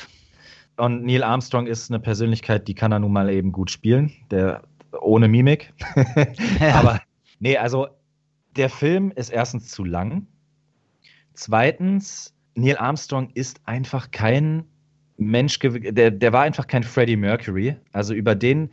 Der hatte halt keinen Bock auf sein, Kameras. Ja, und dem sein Leben erzwungen spannend zu verfilmen, kriegst du nicht hin. Also es ist viel mehr Familiendrama und Freundschaftsdrama als äh, wirklich NASA-Doku. Mhm. Aber dann kommen eben diese Momente, in denen dir, in denen, in denen der Film dir klar macht, ja, wir, es geht hier um die Mondlandung und so weiter, es geht um Technik. Ist dir eigentlich bewusst, wie viele Menschen dafür draufgegangen sind und, und wie viel Verlust diese Leute, die daran beteiligt waren, eigentlich in Kauf nehmen mussten für Scheiße, die einem dem Einzelnen vielleicht niemals weiterhelfen wird. Mhm. Und da war der Film unglaublich stark. Deswegen okay. ist er auch durch und durch in Nebenrollen besetzt bis zum geht nicht mehr. Aber das Audiovisuelle, die Momente in den Versuchsgeräten, in der Rakete, in dem Shuttle, Du kriegst Panik, wenn du Klaustrophobiker bist. Du siehst nur das, was die Piloten selber sehen. Du hast nur dieses Guckloch. Äh, da ist nichts so Armageddon-mäßig mit Großfanfare und dann Raketen in Zeitlupe. Nee, es rattert an allen Ecken und Kanten. Du hörst jede Signallampe und kriegst einfach nur Panik, in diesem Ding zu sitzen. Oh, das ich jetzt Bock, hat, den zu gucken, Alter. Das hat der Film unglaublich geil hinbekommen. Okay. Auch auf großer Leinwand vor allen Dingen aber eben auch locker dann zwei Stunden zu lang. Und wie ich schon erwähnt habe, ich finde auch Claire Foy in ihrer Nebenrolle nicht wichtig genug, um sie da jetzt mit einer Oscar-Nominierung zu bedenken. Ich war am Ende leider doch enttäuscht, mhm. aber der Score und der Sound, Halleluja. Cool. Dann kam noch raus Nazi-Zombies, diesmal im Kinoformat mit Operation Overlord. Wollte auch so richtig nicht wirklich jemand sehen. Äh, nur ein kleiner Gefallen kam noch raus, äh, prominent besetzt, so ein kleines Krimi-Thriller-Ding. Rememory, ein Drama-Mystery-Film mit Peter Dinklage, der auch, den kein interessiert hat, der bei mir äh, vielleicht minus eine Woche lief. Und ansonsten kam noch die fantastischen Tierwesen, kam der nächste Teil raus, den ich äh, im Gegensatz zum ersten Teil sehr mittelmäßig fand und im Grunde auch nichts zu sagen hatte, nichts zu zeigen hatte, einfach nur ein Kommerzprodukt war. Und somit kommen wir wahrscheinlich schon zu Kalils nächstem Nummer 1 Film und zwar Night School mit Kevin Hart. Ja, genau, ich hasse dich auch. äh, also, die Rede ist hoffentlich von Suspiria. Ja. Ähm, tatsächlich, nach ich, nachdem ich vorhin so einen langen Monolog hatte und auch noch sehe, was wir noch vor uns haben, möchte ich da gar nicht mal so viel dazu sagen. Ich habe den Film rezensiert äh, beim Entertainment-Blog. Für mich der Film des Jahres, die Überraschung des Jahres. Ich liebe das Original, ich vergöttere das Original. Ich habe sogar ein Motiv vom Poster auf meinem Arm tätowiert. Es ist absolut beeindruckend, was Guadagnino, oh, kriege ich nochmal zusammen, aber was der Regisseur, die neue Interpretation, die der Regisseur da abgeliefert hat, der hat im Endeffekt aus einem tollen audiovisuellen Märchen mit, mit ziemlichen Lücken in, in der Erzählung, Argento halt, mhm. äh, hat er einen wahnsinnig tiefschichtigen Film gemacht, der im Look dem Original nicht nachsteht und der mit dem Sound, des äh, unter anderem vom äh, Tom York gemacht worden ist, auch seinesgleichen abgeliefert hat. Ein absolut toller Film, auch wieder, sage ich, wo wirklich ich überlegen muss, ob, ob der nicht sogar einen Ticken besser auf seine Art und Weise wie das Original ist, vermutlich ja. Von, von, vom Anspruch und der Story auf jeden Fall.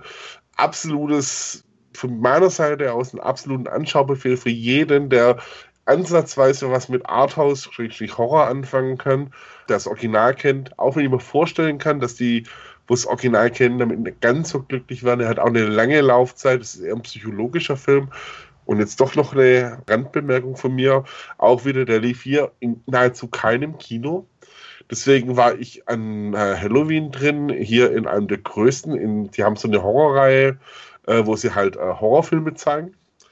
Ähm, du hast diesem Publikum, was da drin saß, schon angemerkt, dass sie komplett falsche Publikum sind. Mhm. Neben uns saßen Mädels, Influencerinnen, was weiß ich, die sich selber mit Selfies äh, fotografiert haben und Popcorn und die es geschafft haben, die erste halbe Stunde in einem Film, der sehr langsam und leise anfängt, zu reden, auf ihrem Handy rumzutippen und, und, und ich saß echt da und habe gedacht, ich drehe gleich durch. Musst und du hat, auch, ey, hau die, den die, die, die, Moment, die hatten noch das Glück, dass sie mit dem, ich bin auf einem Ohr taub, dass sie mit der tauben Seite bei mir saßen, so dass ich da nicht viel mitbekommen habe.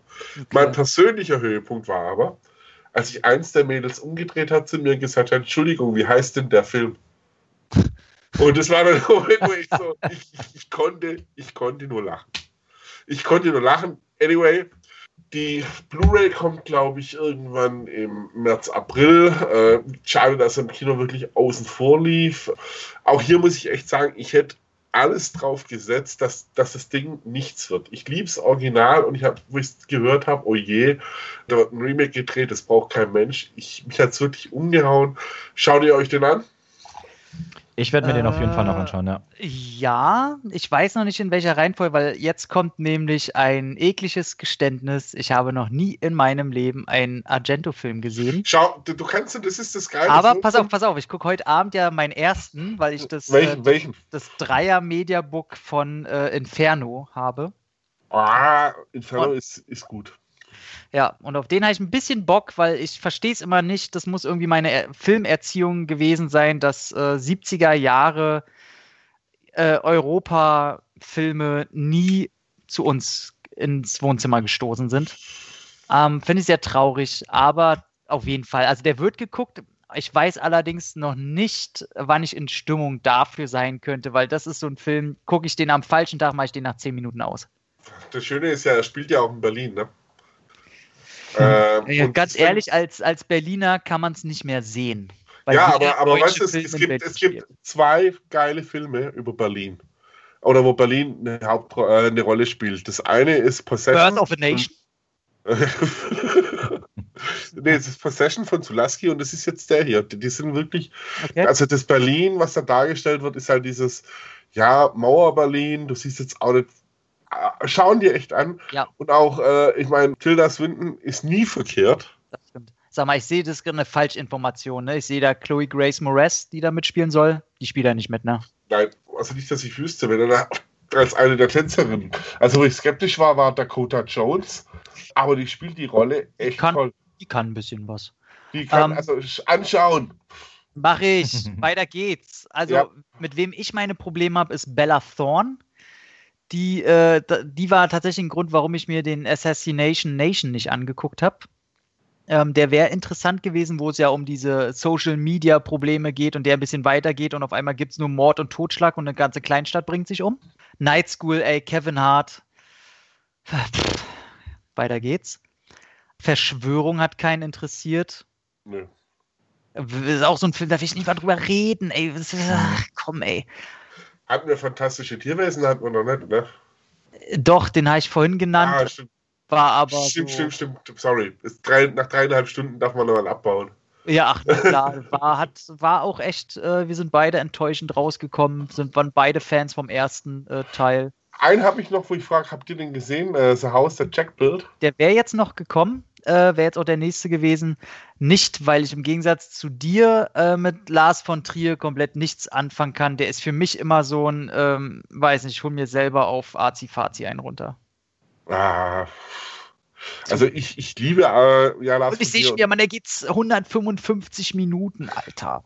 Ja, aber gut, ich, wie gesagt, Lars von Trier, man liebt oder man hasst ihn. Ich habe ihn leider noch nicht gesehen, aber ich habe extrem Bock drauf. Der ich hat einen ganz netten Trailer, tatsächlich. und er hat auch sehr gute Kritiken bekommen. Das stimmt. Dann sind wir jetzt im Dezember, oder? Ich will, ich will mich ja noch fragen, was er von Lars von Trier hält. Gar nichts. Guter Mann, guter Mann! äh, wir Ah. haben noch einen Rache-Thriller, der dieses typische 80er Jahre Rache-Thema Vigilanten-Ding äh, aufgreift. Das ist Oh. diesmal die Jennifer Garner mit Peppermint. Hat keinen interessiert. Manche sagen, kann man sich angucken, andere sagen, nee. Von November habt ihr auch nichts gehört, ne? Äh, November, November. Welcher war das nicht? November? Ah, nee, es war November Man mit Es war ein, Fan ist ein Fantasy-Film aus Estland. Ach so, das Ding. Äh, und das soll sehr geil sein. ganz am Rande gehört. Aber jetzt können wir in den letzten Monat kommen. Mein Gott, jetzt wird es aber auch langsam so ein bisschen schwer für den Kopf. Ja. So ein bisschen. Äh, Anna und die Apokalypse, äh, Zombie-Musical, Horrorfilm hat mich nicht interessiert, wollte ich nicht gucken. Unknown User hat einen zweiten Teil bekommen, der besser sein soll als der erste Teil, was aber wohl nicht so viel heißen soll. Da hat Micha den ja vorhin äh, erwähnt gehabt. Under the Silver Lake fanden manche ganz nett, weiß ich aber auch nicht, äh, hat keiner von uns gesehen, ne? Ein, ein Andrew Garfield zu viel. Aber wirklich, ne? Aber da spielt jemand mit, der Sydney Sweeney heißt. Das finde ich gerade irgendwie einen witzigen Namen. Ähm, 100 Dinge interessiert mich nicht, weil Schweighöfer-Komödie, Drama, bla. Widows, glaube ich, die dritte oder vierte Verfilmung des Stoffes. Ähm, Michelle Doggenfresse Rodriguez spielt mit, deswegen interessiert mich der nicht. Ganz ehrlich. Oh, jetzt, jetzt muss ich wahrscheinlich den äh, Kali ein bisschen ins Boot holen. Denn ich wette mit ihr, ey, der, der ist, du findest den Regisseur ganz toll, ne? Was? Gaspar Noé, Climax. Ja, natürlich. Ich liebe Ach, ihn. ey, kann ich auch nichts mit anfangen, genau so ein Scheiß. Also ich, ich habe ihn leider noch nicht gesehen. Das, der ist tatsächlich auf meiner Liste, wo ich sage, das hätten, sind Filme, die hätten es wahrscheinlich in meine Top 10 geschafft. Oh, Aber Cl-. Climax habe ich nur Gutes gehört. Ich freue mich auf den. Und Noé ist, ist, man liebt oder man hasst ihn. Ich liebe ihn. Mich langweilt der einfach. Ah, okay. Wobei ich irre, irrevisibel hat mich damals, als ich äh, so 19 war oder so, habe ich gesagt, ja, der hat schon irgendwas in mich, in mir berührt, äh, kann Ja, man machen. definitiv. Und Enter the Void fand ich auch ganz großartigen Film. Ach, Also muss es sich halt auch drauf einlassen können. ja, es ist für mich immer so ein, oh komm, ich zeig jetzt mal als Europäer den Amis so, was, was, was ich machen kann. Ich, ich überschreite jetzt Grenzen und bin ganz krass. So wirkt es auf mich immer. Ja, gut. Micha, Micha, auf welche Seite stellst du dich? Äh, ja, ich muss, es tut mir leid, Khalil, aber Gaspar Noé geht gar nicht. Ich fand schon, äh, ich habe allerdings auch nur zweieinhalb von ihnen gesehen, muss ich fairerweise sagen. Ich habe Irreversibel gesehen, den fand ich höchst unnötig. Dann habe ich Love geguckt, den fand ich, boah, weiß ich nicht. Ja, Lauf ist auch relativ schwach. Muss Den man, habe ich selten. muss so man wirklich gelangweilt. sagen. Aber Menschenfeind war großartig. Den gucke ich schon wegen dem Titel nicht. Ja, Aber, keine gut. Ahnung. Also es, es ist ja wichtig, dass es solche Filme gibt. Ich finde immer, für alles gibt es einen Markt und so, sofern das nicht so ein Folterporno-Dreck ist. Ähm, oder Also, Noé, bitte, also Noé ist schon Arthouse, mehr Arthouse als irgendwie irgendwie ein scheiß Hostelfolterdreck. Das, da lege Ja. ich schon Wert drauf. absolut. Und also da, da will ich auch gar nicht zu weit mich ins Negative lehnen. Und das ist noch ganz klar in der Kategorie, ist einfach nicht mein Fall. Da würde ich nie sagen, dass es schlechte Filme sind. Im Gegensatz zu Folter-Horror-Dreck. Ähm, oder Kannibalen-Scheiße. Ja. Aber, oh jetzt, oh, jetzt kommen zwei, jetzt kommt eine Emotionsachterbahn. Nehme ich zuerst das Positive? Ich nehme das Positive. Und zwar durfte ich in Berlin, war ich das erste Mal in dem neuen UCI Lux Kino. Äh, wunderbar breite Leinwand, geile Qualität der Leinwand. Die Kopf- und Fußlehnen, die man sich selber hoch und runter einstellen kann, sind gar wunderbar, liebe Leute. Und Du kriegst schon Geld dafür, oder? und tatsächlich kann man da auch mit der UCI-Jahreskarte reingehen, was geil ist. Und Spider-Man A New Universe. Meine Güte. Also ich sage nicht, dass es der geilste Spider-Man-Film ist, aber ich habe, glaube ich, dieses Jahr keine Farbachterbahn gesehen wie in diesem Film. Also als wenn der Film sagen will, Leute, ihr guckt euch jetzt die ganze Zeit die Realverfilmungen von DC und von Marvel an und vielleicht von kleineren Labels, die es nebenbei probieren. Wir zeigen euch mal, was Comics eigentlich können. Und das haut das Ding raus. Ob vom Humor, vom Stil. Die, die, also, das ist ein Teil, du gehst danach raus und musst erstmal ein bisschen durchatmen. Und ich verstehe auch nicht, ich finde, der ist nicht ab 6 geeignet, weil der ist, ich weiß nicht, da zum Schluss ist das nur noch eine reine, ich, ich weiß nicht, Farbbombe. Und das können Kinder alles gar nicht verarbeiten, weil nebenbei halt noch eine Geschichte erzählt wird, die auch gar nicht so unemotional daherkommt. Und wenn man am Anfang denkt, ja, aber okay, da kommen jetzt sechs verschiedene Spider-Mans oder sieben, alle aus verschiedenen Universen, die es halt auch wirklich in Comicform gibt. Und da ist ein, ein Schwein, was als Spider-Man verkleidet ist, hier Spider-Pork. Was ist das alles für ein Quatsch? Ey, aber du guckst den Film und denkst dir nur, oh Gott, ist das alles mit Liebe gemacht. Und ich muss mich wirklich verbeugen. Es ist nicht mein Lieblingsfilm. Dazu sind da die Nebenfiguren und die Bösewichte einfach zu egal, komplett Klischeekacke. Aber meine Fresse. Also, wenn du mal wieder, also ein Film, wenn du Gaspar Noé nicht magst, was Farbexplosion angeht, dann pfeift dir irgendwelche Drogen rein und zieh dir Spider-Man in U Universe rein. Wirklich, wirklich, äh, der nimmt sich, glaube ich, auch zwei Stunden Zeit, um, um dir das da alles zu erzählen. Ja, 117 Minuten. Wirklich großartige Ideen, tolle Figuren, einfach nur von vorn bis hinten sympathisch. Auf den habe ich echt auch Bock. Auch noch nicht gesehen, leider. Also den hätte ich nie erwartet, aber das ist schon ein Film, den sollte man im Kino gucken. Naja, was man nicht im Kino, ich, äh, ich vernehme jetzt einfach mal Michas Abwesenheit, dass er sagt, äh, nicht gesehen, oder? Nicht gesehen, genau, ja. Man merkt, die, äh, wir bauen alle langsam ein ja, bisschen du, ab. Die sind im Dezember. Es ist auch, es ist auch falls, falls, wir, falls wir diesen äh, Podcast spalten sollten, nur als Hinweis, wir haben das tatsächlich one in a row aufgenommen. Ja, absolut. Äh, ich glaube, wir sollten den vielleicht auch spalten, wenigstens so auf zwei, drei Tage oder sowas. Wir wollten eigentlich nur zwei, zwei bis drei Stunden. Man glaubt doch wunderbar. Ja, also wir sind jetzt bei dreieinhalb, bis wir durch sind jetzt im Dezember. Die Sonne ist schon untergegangen. Die ersten Lichter in den ganzen Wohnungen gehen aus. ich bin ähm, seit ungefähr 20 Minuten gedanklich beim Giros. das ist aber nicht dein äh, männlicher Freund, oder? Nein, das ist korrekt. das kann ich bestätigen. Gott sei Dank war ich brunchen. Oder hatte das jetzt schon so ein Bohemian Rhapsody äh, äh, homofeindlichen unter sehr gut. Wo, ich bin übrigens das erste Mal aus einer PV rausgegangen und zu dem Film kommen wir jetzt. Ah, ich glaube, ich habe den auch nur meinen Flop-Film. Und zwar, und ich wusste gar nicht, ich fühle mich immer so schlecht, ich will aus PVs nicht rausgehen, sonst hätte ich früher das schon bei ein, zwei Filmen gemacht, aber hier habe ich gesagt, ne. Und das, obwohl ich in ein IMAX in 3D eingeladen wurde und die Qualität des 3Ds echt ziemlich geil war in dem Fall. Aber Mortal Engines, es ging einfach nicht. Nach 50 Minuten, ey, innerlich, ich weiß nicht, ich, ich wurde penislos. Es war, einfach, es war einfach das Schlimmste, was ich mir vorstellen konnte. Mortal Engines, so eine gequillte Scheiße. Ich kann es nicht mal in Worte fassen. Das Einzige, was gut ist, sind wirklich die Kostüme und so manche CGI, wo ich wirklich sage, okay, das heißt, das ist, also manche sind wirklich richtig gut animiert. Aber alles andere, ob das das Worldbuilding ist, die Sätze, die die von sich geben, du denkst dir wirklich, du bist. Kennt einer noch die Dune-Verfilmungen fürs TV? Ja, die sind mal echt schlecht. Ja, die sind gar nicht mal so gut. Und genau so, das ist Mortal Engines. Als wäre das der dritte Teil davon. Ich habe ihn ja ganz gesehen und kann dir nur sagen, du hast nichts verpasst. Äh, ich habe mir deswegen angeschaut, weil ich die Prämisse mit diesen Städten, die auf, ich, ich kenne die Bücher und ich fand diese Prämisse äh, Raubstädte, die andere Städte jagen, die ist schon irgendwie abgefahren. Ja, natürlich. Aber, aber, aber der Film macht so viel falsch. Das ist so krass. Und, und er scheißt auch aufs Buch irgendwo.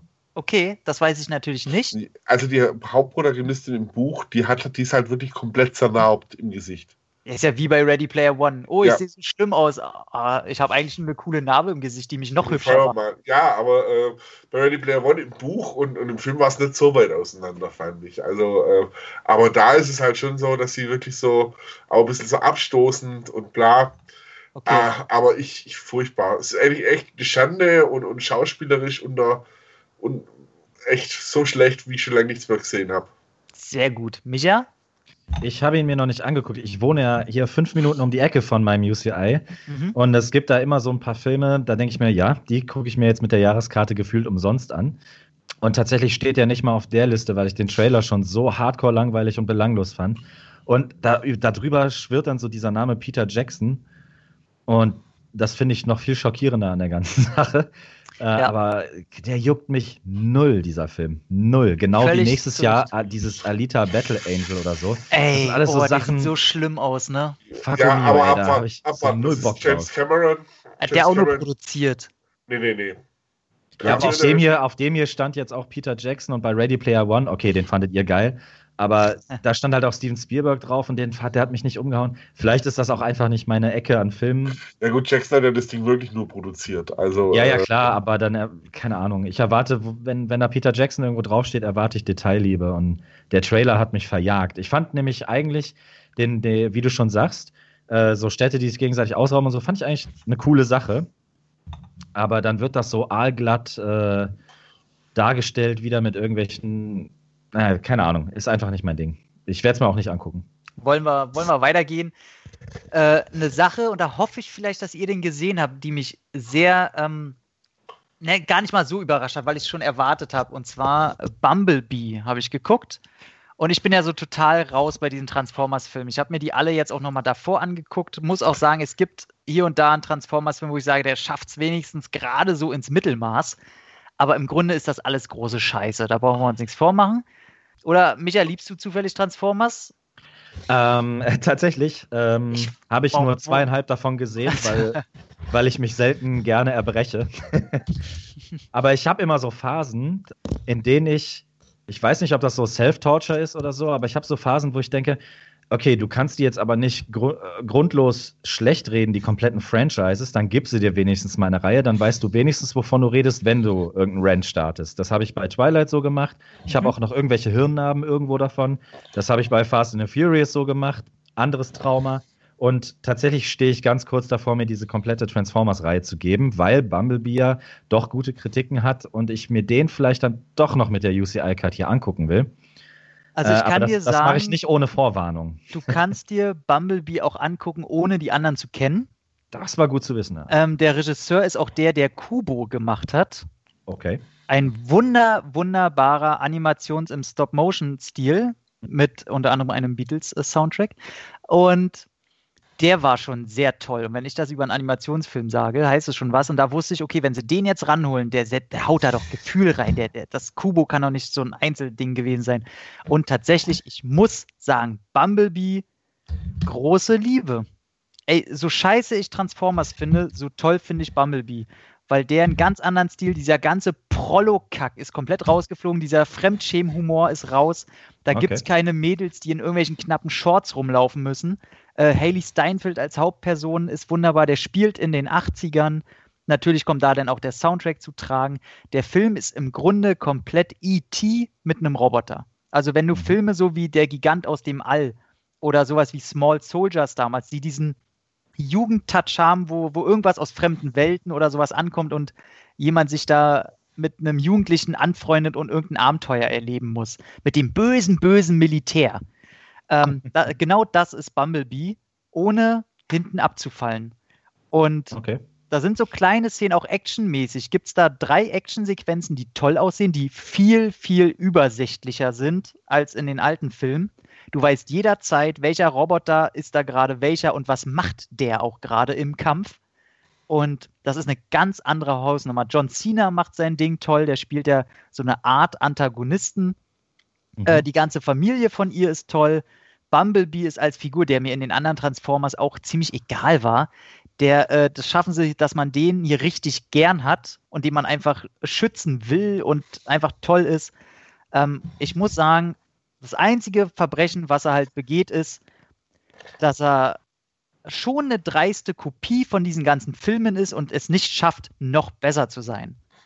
Aber das reicht schon völlig und man ist wirklich überrascht. Ich gebe dem Film so eine 7,5 und finde den wirklich, wirklich teilweise herzerwärmend.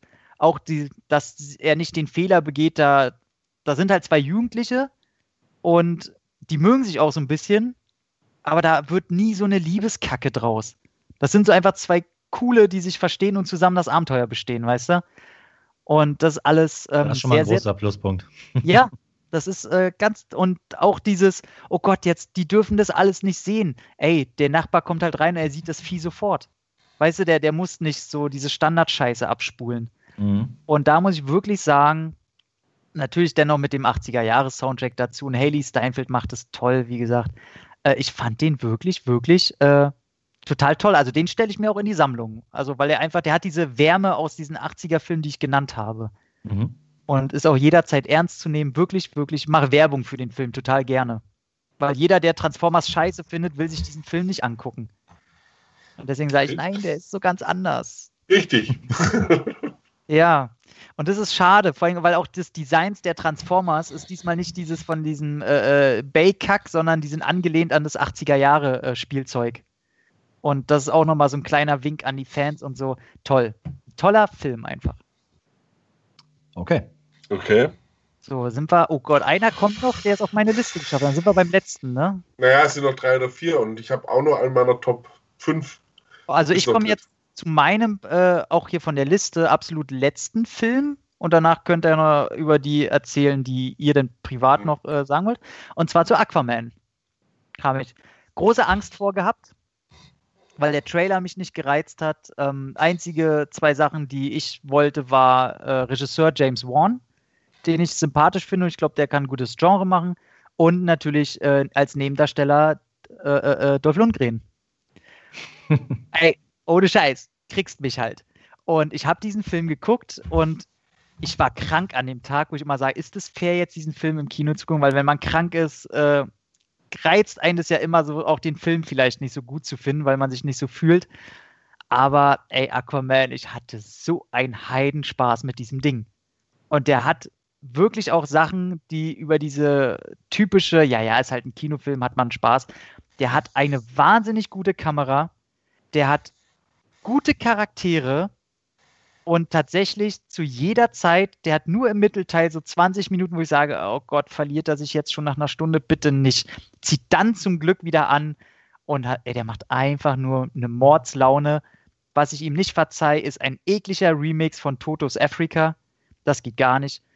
Und der, der macht immer so, am, am Anfang ist er so ein bisschen Origin, 20 Minuten, dann wird er zum Flash Gordon unter Wasser, dann hat er so ein bisschen Indiana Jones Feeling, dann so ein bisschen Fast and Furious in den Favelas Action und geht dann wieder zurück zu ein bisschen äh, äh, Jules Verne Entdeckungsreise Stil und dann ist der Film zu Ende. Und der Soundtrack ist geil, der, der geht immer so ein bisschen von äh, Inception-Kopie, dieses Dröhnen hat er ganz gerne drin, zu 80er Jahre Synthesizer, Pop, während unter Wasser mit Lasern, piu, piu, piu und so. Und ich dachte nur, ey, ich bin hier gerade einfach nur in meinem Kinderzimmer. Das ist wahnsinnig und ihn interessiert halt nicht, ob der gerade in irgendeinem größeren Universum spielt und das ist so befreiend. Dem ist das alles scheißegal. Ja, ist Aquaman wohl doch nicht scheiße, ne? Nee, hätte ich nie gedacht. So, ich fand den in Justice League schon gut, aber jetzt muss Ja. ich sagen, ich habe richtig, ey, ich will jetzt schon Aquaman 2 sehen. Jason Momoa ist natürlich auch ein Viech. Also, Ja. muss man echt sagen, haben sie echt cool besetzt, aber damit der Comicfigur eigentlich gar nichts zu tun ne? Wo der kommt auch, da kommt auch Patrick Wilson als Antagonist nicht gegen an. So, Ja. da noch eher der, der äh, Schwarze, der den hier Black Manta spielt. Der, da kann man ankreiden, der kommt ein bisschen zu wenig vor, weil der einen ganz coolen Piraten spielt und auch eine gut, gute Motivation hat, äh, Aquaman auf den Sack gehen zu wollen. Willem Dafoe hat im Grunde auch nichts zu tun. Äh, ganz viele finden immer die Amber Hart so toll. Die interessiert mich auch nicht. Und Dolph Lundgren hat mehr als nur einen Cameo-Auftritt. Also der hat da Okay. wirklich, wirklich eine feste Rolle, die bis zum Ende hier und da immer wieder vorkommt. Was auch toll ist. Okay, cool. Also, ich hab Bock drauf. Hm? So geil. Und zum Schluss heißt es nur noch Release the Kraken. Und dann denkst du nur, okay, jetzt kommt auch noch Kaiju-Action und äh, ja, dann war alles zu spät. Okay. Ja, ich habe bei mir noch drauf Roma. Hm. Äh, hatte keiner von euch gesehen? Nee, da ist schwarz-weiß und das Poster interessiert mich schon nicht. Ja. Wenn ich die Story höre, interessiert es mich schon nicht. Also die Story ist auch wirklich eine kleine oh, Story. Entschuldigung, darf ich kurz in die Parade rein? Ich habe jetzt schon wieder, Micha lassen wir gerade aus. Ah, sorry. Ah, ich wollte, ich habe mich gerade bei Aquaman ganz bewusst mal rausgelassen, weil ähm, erstens finde ich den richtig scheiße und ich wollte dir jetzt die ganze Euphorie daran nicht nehmen. und zweitens, weil ich tatsächlich noch eine Liste an fünf Filmen habe, die ich gleich dann lieber in ein paar Minuten noch abhandle. Mhm. Also lassen wir Aquaman ruhig so stehen. Okay. äh, ja, dann komme ich mit Roma noch, glaube ich. Äh, man merkt, wir bauen echt ab und deswegen erzähle ich auch nicht mehr viel Find zu Roma. ich eigentlich gerade mega witzig. Äh, Nein, äh, Roma äh, hatte witzigerweise hier, zumindest in Deutschland, glaube ich, zeitgleich Netflix-Start und Kinostart. Deswegen ist er auch nahezu keinem Kino gelaufen. Was eine Schande ist, weil der Film äh, lebt halt komplett vom audiovisuellen Look. Er erzählt eine kleine Geschichte in Schwarz-Weiß, richtig. Aber sowohl von der Kameraarbeit her, als auch der Musik, als auch dem, dem äh, Soundbuilding ein großartiger Film, der es echt verdient hat, dass man eigentlich auf der Laun äh, Leinwand schaut. Corazon ist ja mit äh, Gravity und mit Children of Men äh, bekannt geworden. Ich kann nur sagen, wem diese Filme gefallen haben, auf jeden Fall anschauen. Und es ist eigentlich eine Schande, dass so ein großartiger Independent-Autorenfilmer äh, seine Filme auf Netflix raushauen muss und nicht direkt im Kino. Dass er dann keinen findet, der die Dinger finanziert. Ja, schließe ich mich an. Ich finde den Film, ich habe ihn gesehen, wunderschöner Film. Ich finde auch der, ich finde ihn auch überraschend gut in Szene gesetzt. Wobei weniger überraschend, wenn man weiß, wer ihn gemacht hat. Ähm, ich habe tatsächlich durch meine chilenische Freundin und ein paar spanische und mexikanische Freunde, äh, die den Film ja schon länger kennen und gesehen haben in ihren Ländern, habe ich die mal gefragt, wie findet ihr den denn? Äh, weil der ja hier doch in den ganzen Preisverleihungen und so taucht er überraschend auf. Mhm. Aber dann hast du dieses Phänomen, dass eigentlich keine Sau den geguckt hat.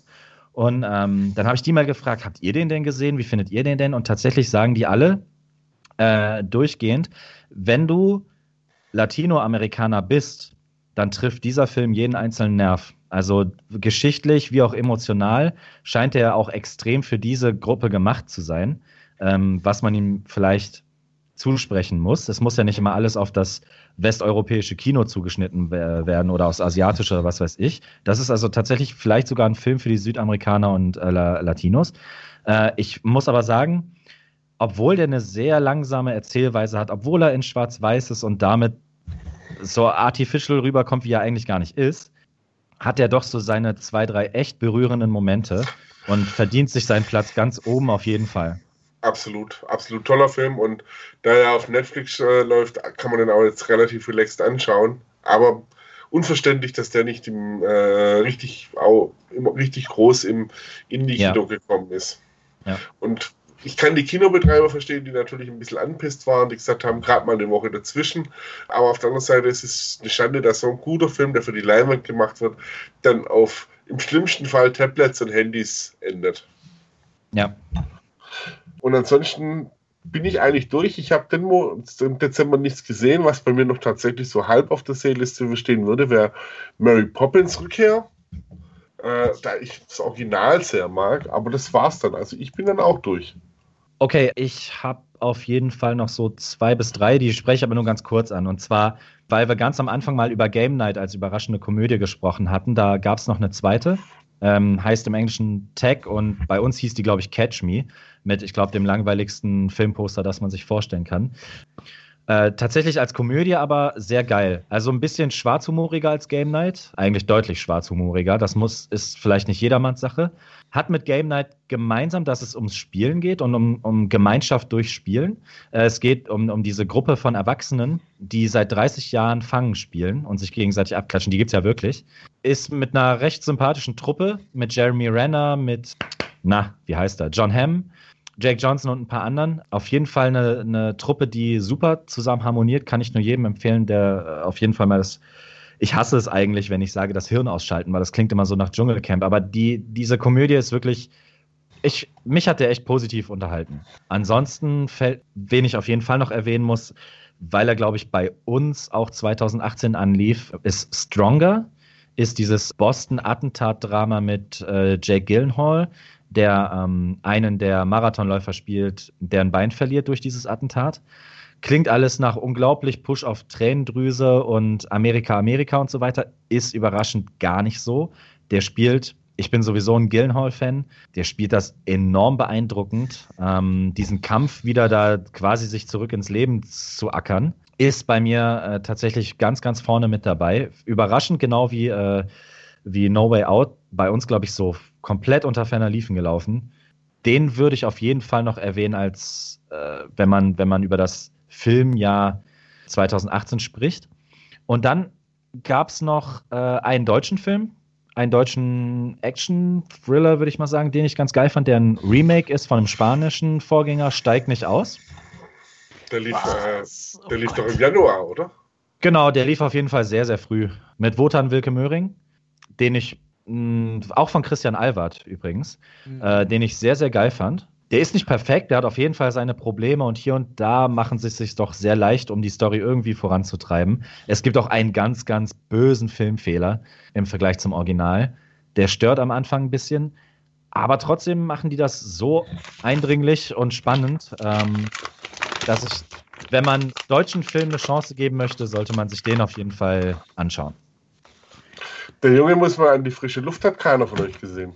Leider nee, noch nicht. Der interessiert mich tatsächlich auch nicht. Also ich muss sagen, nach den ersten Kritiken, der Flo hat ihn ja schon gesehen, würde es, ich glaube, der interessiert mich schon. Also ich fand ihn, ich fand auf jeden Fall in den Trailern diesen Jungen witzig. Äh, ich habe nur, ich muss echt gestehen, zu Harpe Kerkeling null Bindung. Der juckt mich Gen null. Genau. Okay, aber. Und wenn man mit dem nicht groß, also was heißt nicht groß, man ist ja zwang, zwangsweise groß geworden mit ihm, aber das war nie so meins. Ja, geht okay. mir genauso ich fand den Trailer echt nett und glaube, da steckt ein äh, sympathischer Film hinter, aber ich glaube, wenn du den Bonus halt nicht hast, dass du damit äh, äh auf der Ebene was anfangen kannst, dann äh, ja. Shoplifters ist auch noch gestartet, aber der ist irgendwie mir komplett vorbeigelaufen. Ja. Ja, der interessiert mich auch nicht so. Ganz aber kurze Frage, weil ich es nicht weiß. First Reformed, lief der bei uns im Kino? Nee, nee noch. Nee, nee. nee. Ah, okay. Sehempfehlung, obwohl. Ja, nicht im dann, dann, dann, sind wir echt durch, oder? Ey, wir haben es geschafft. Wir müssen den Film auf jeden, äh, den Podcast auf jeden Fall teilen. ja, das ist der Tod sonst, echt. Ja, aber ich fand es eine schöne Runde und, und wie gesagt, jetzt haben wir ja doch über viele Filme länger geredet, was meine Vermutung zulässt, dass es doch ein besseres Kinojahr war, als wir als man vielleicht anfangs gedacht hat. Oder schlechteres, je nachdem. Aber ich bin ja, auch am Ende. Auf jeden Fall ein kontroverses. Ja. Ich bin jetzt auch fertig. Ich muss jetzt noch ein bisschen. Ich äh, muss jetzt griechisch essen gehen. Ich muss. oh Gott. Oh nein, diese Bürde. nee, super. Bei mir wartet jetzt äh, Inferno, werde ich gucken. Davor gucke ich noch Warriors Gate zu Ende mit diesem. Hier, wie heißt er? Wie heißt er denn? David Batista. Oh ja. Hm. Und äh, ja, dann werden also, äh, Flo erstmal anschreiben hier, dass wir durch sind. Äh, und ich werde heute Abend noch hier anschauen, gemütlich in meiner DVD-Sammlung, wenn der auch frisch rauskam. Wer den Wind sieht, alter Schwarz-Weiß-Klassiker. Ja. Ähm, und äh, Harry, oh, Harry, hilf mir mal. Na, Bluts. Äh, Ach, Hereditary. Ja. Ach, Hereditary, genau. Genau, oh, ja, danke. Den, den werde ich vielleicht jetzt doch auch noch anschauen. Unbedingt, ja. unbedingt. Den musst du gucken. Sin Entertainment Talk, der Podcast des Entertainment Blogs. Mehr Fan Talk über Filme und Serien.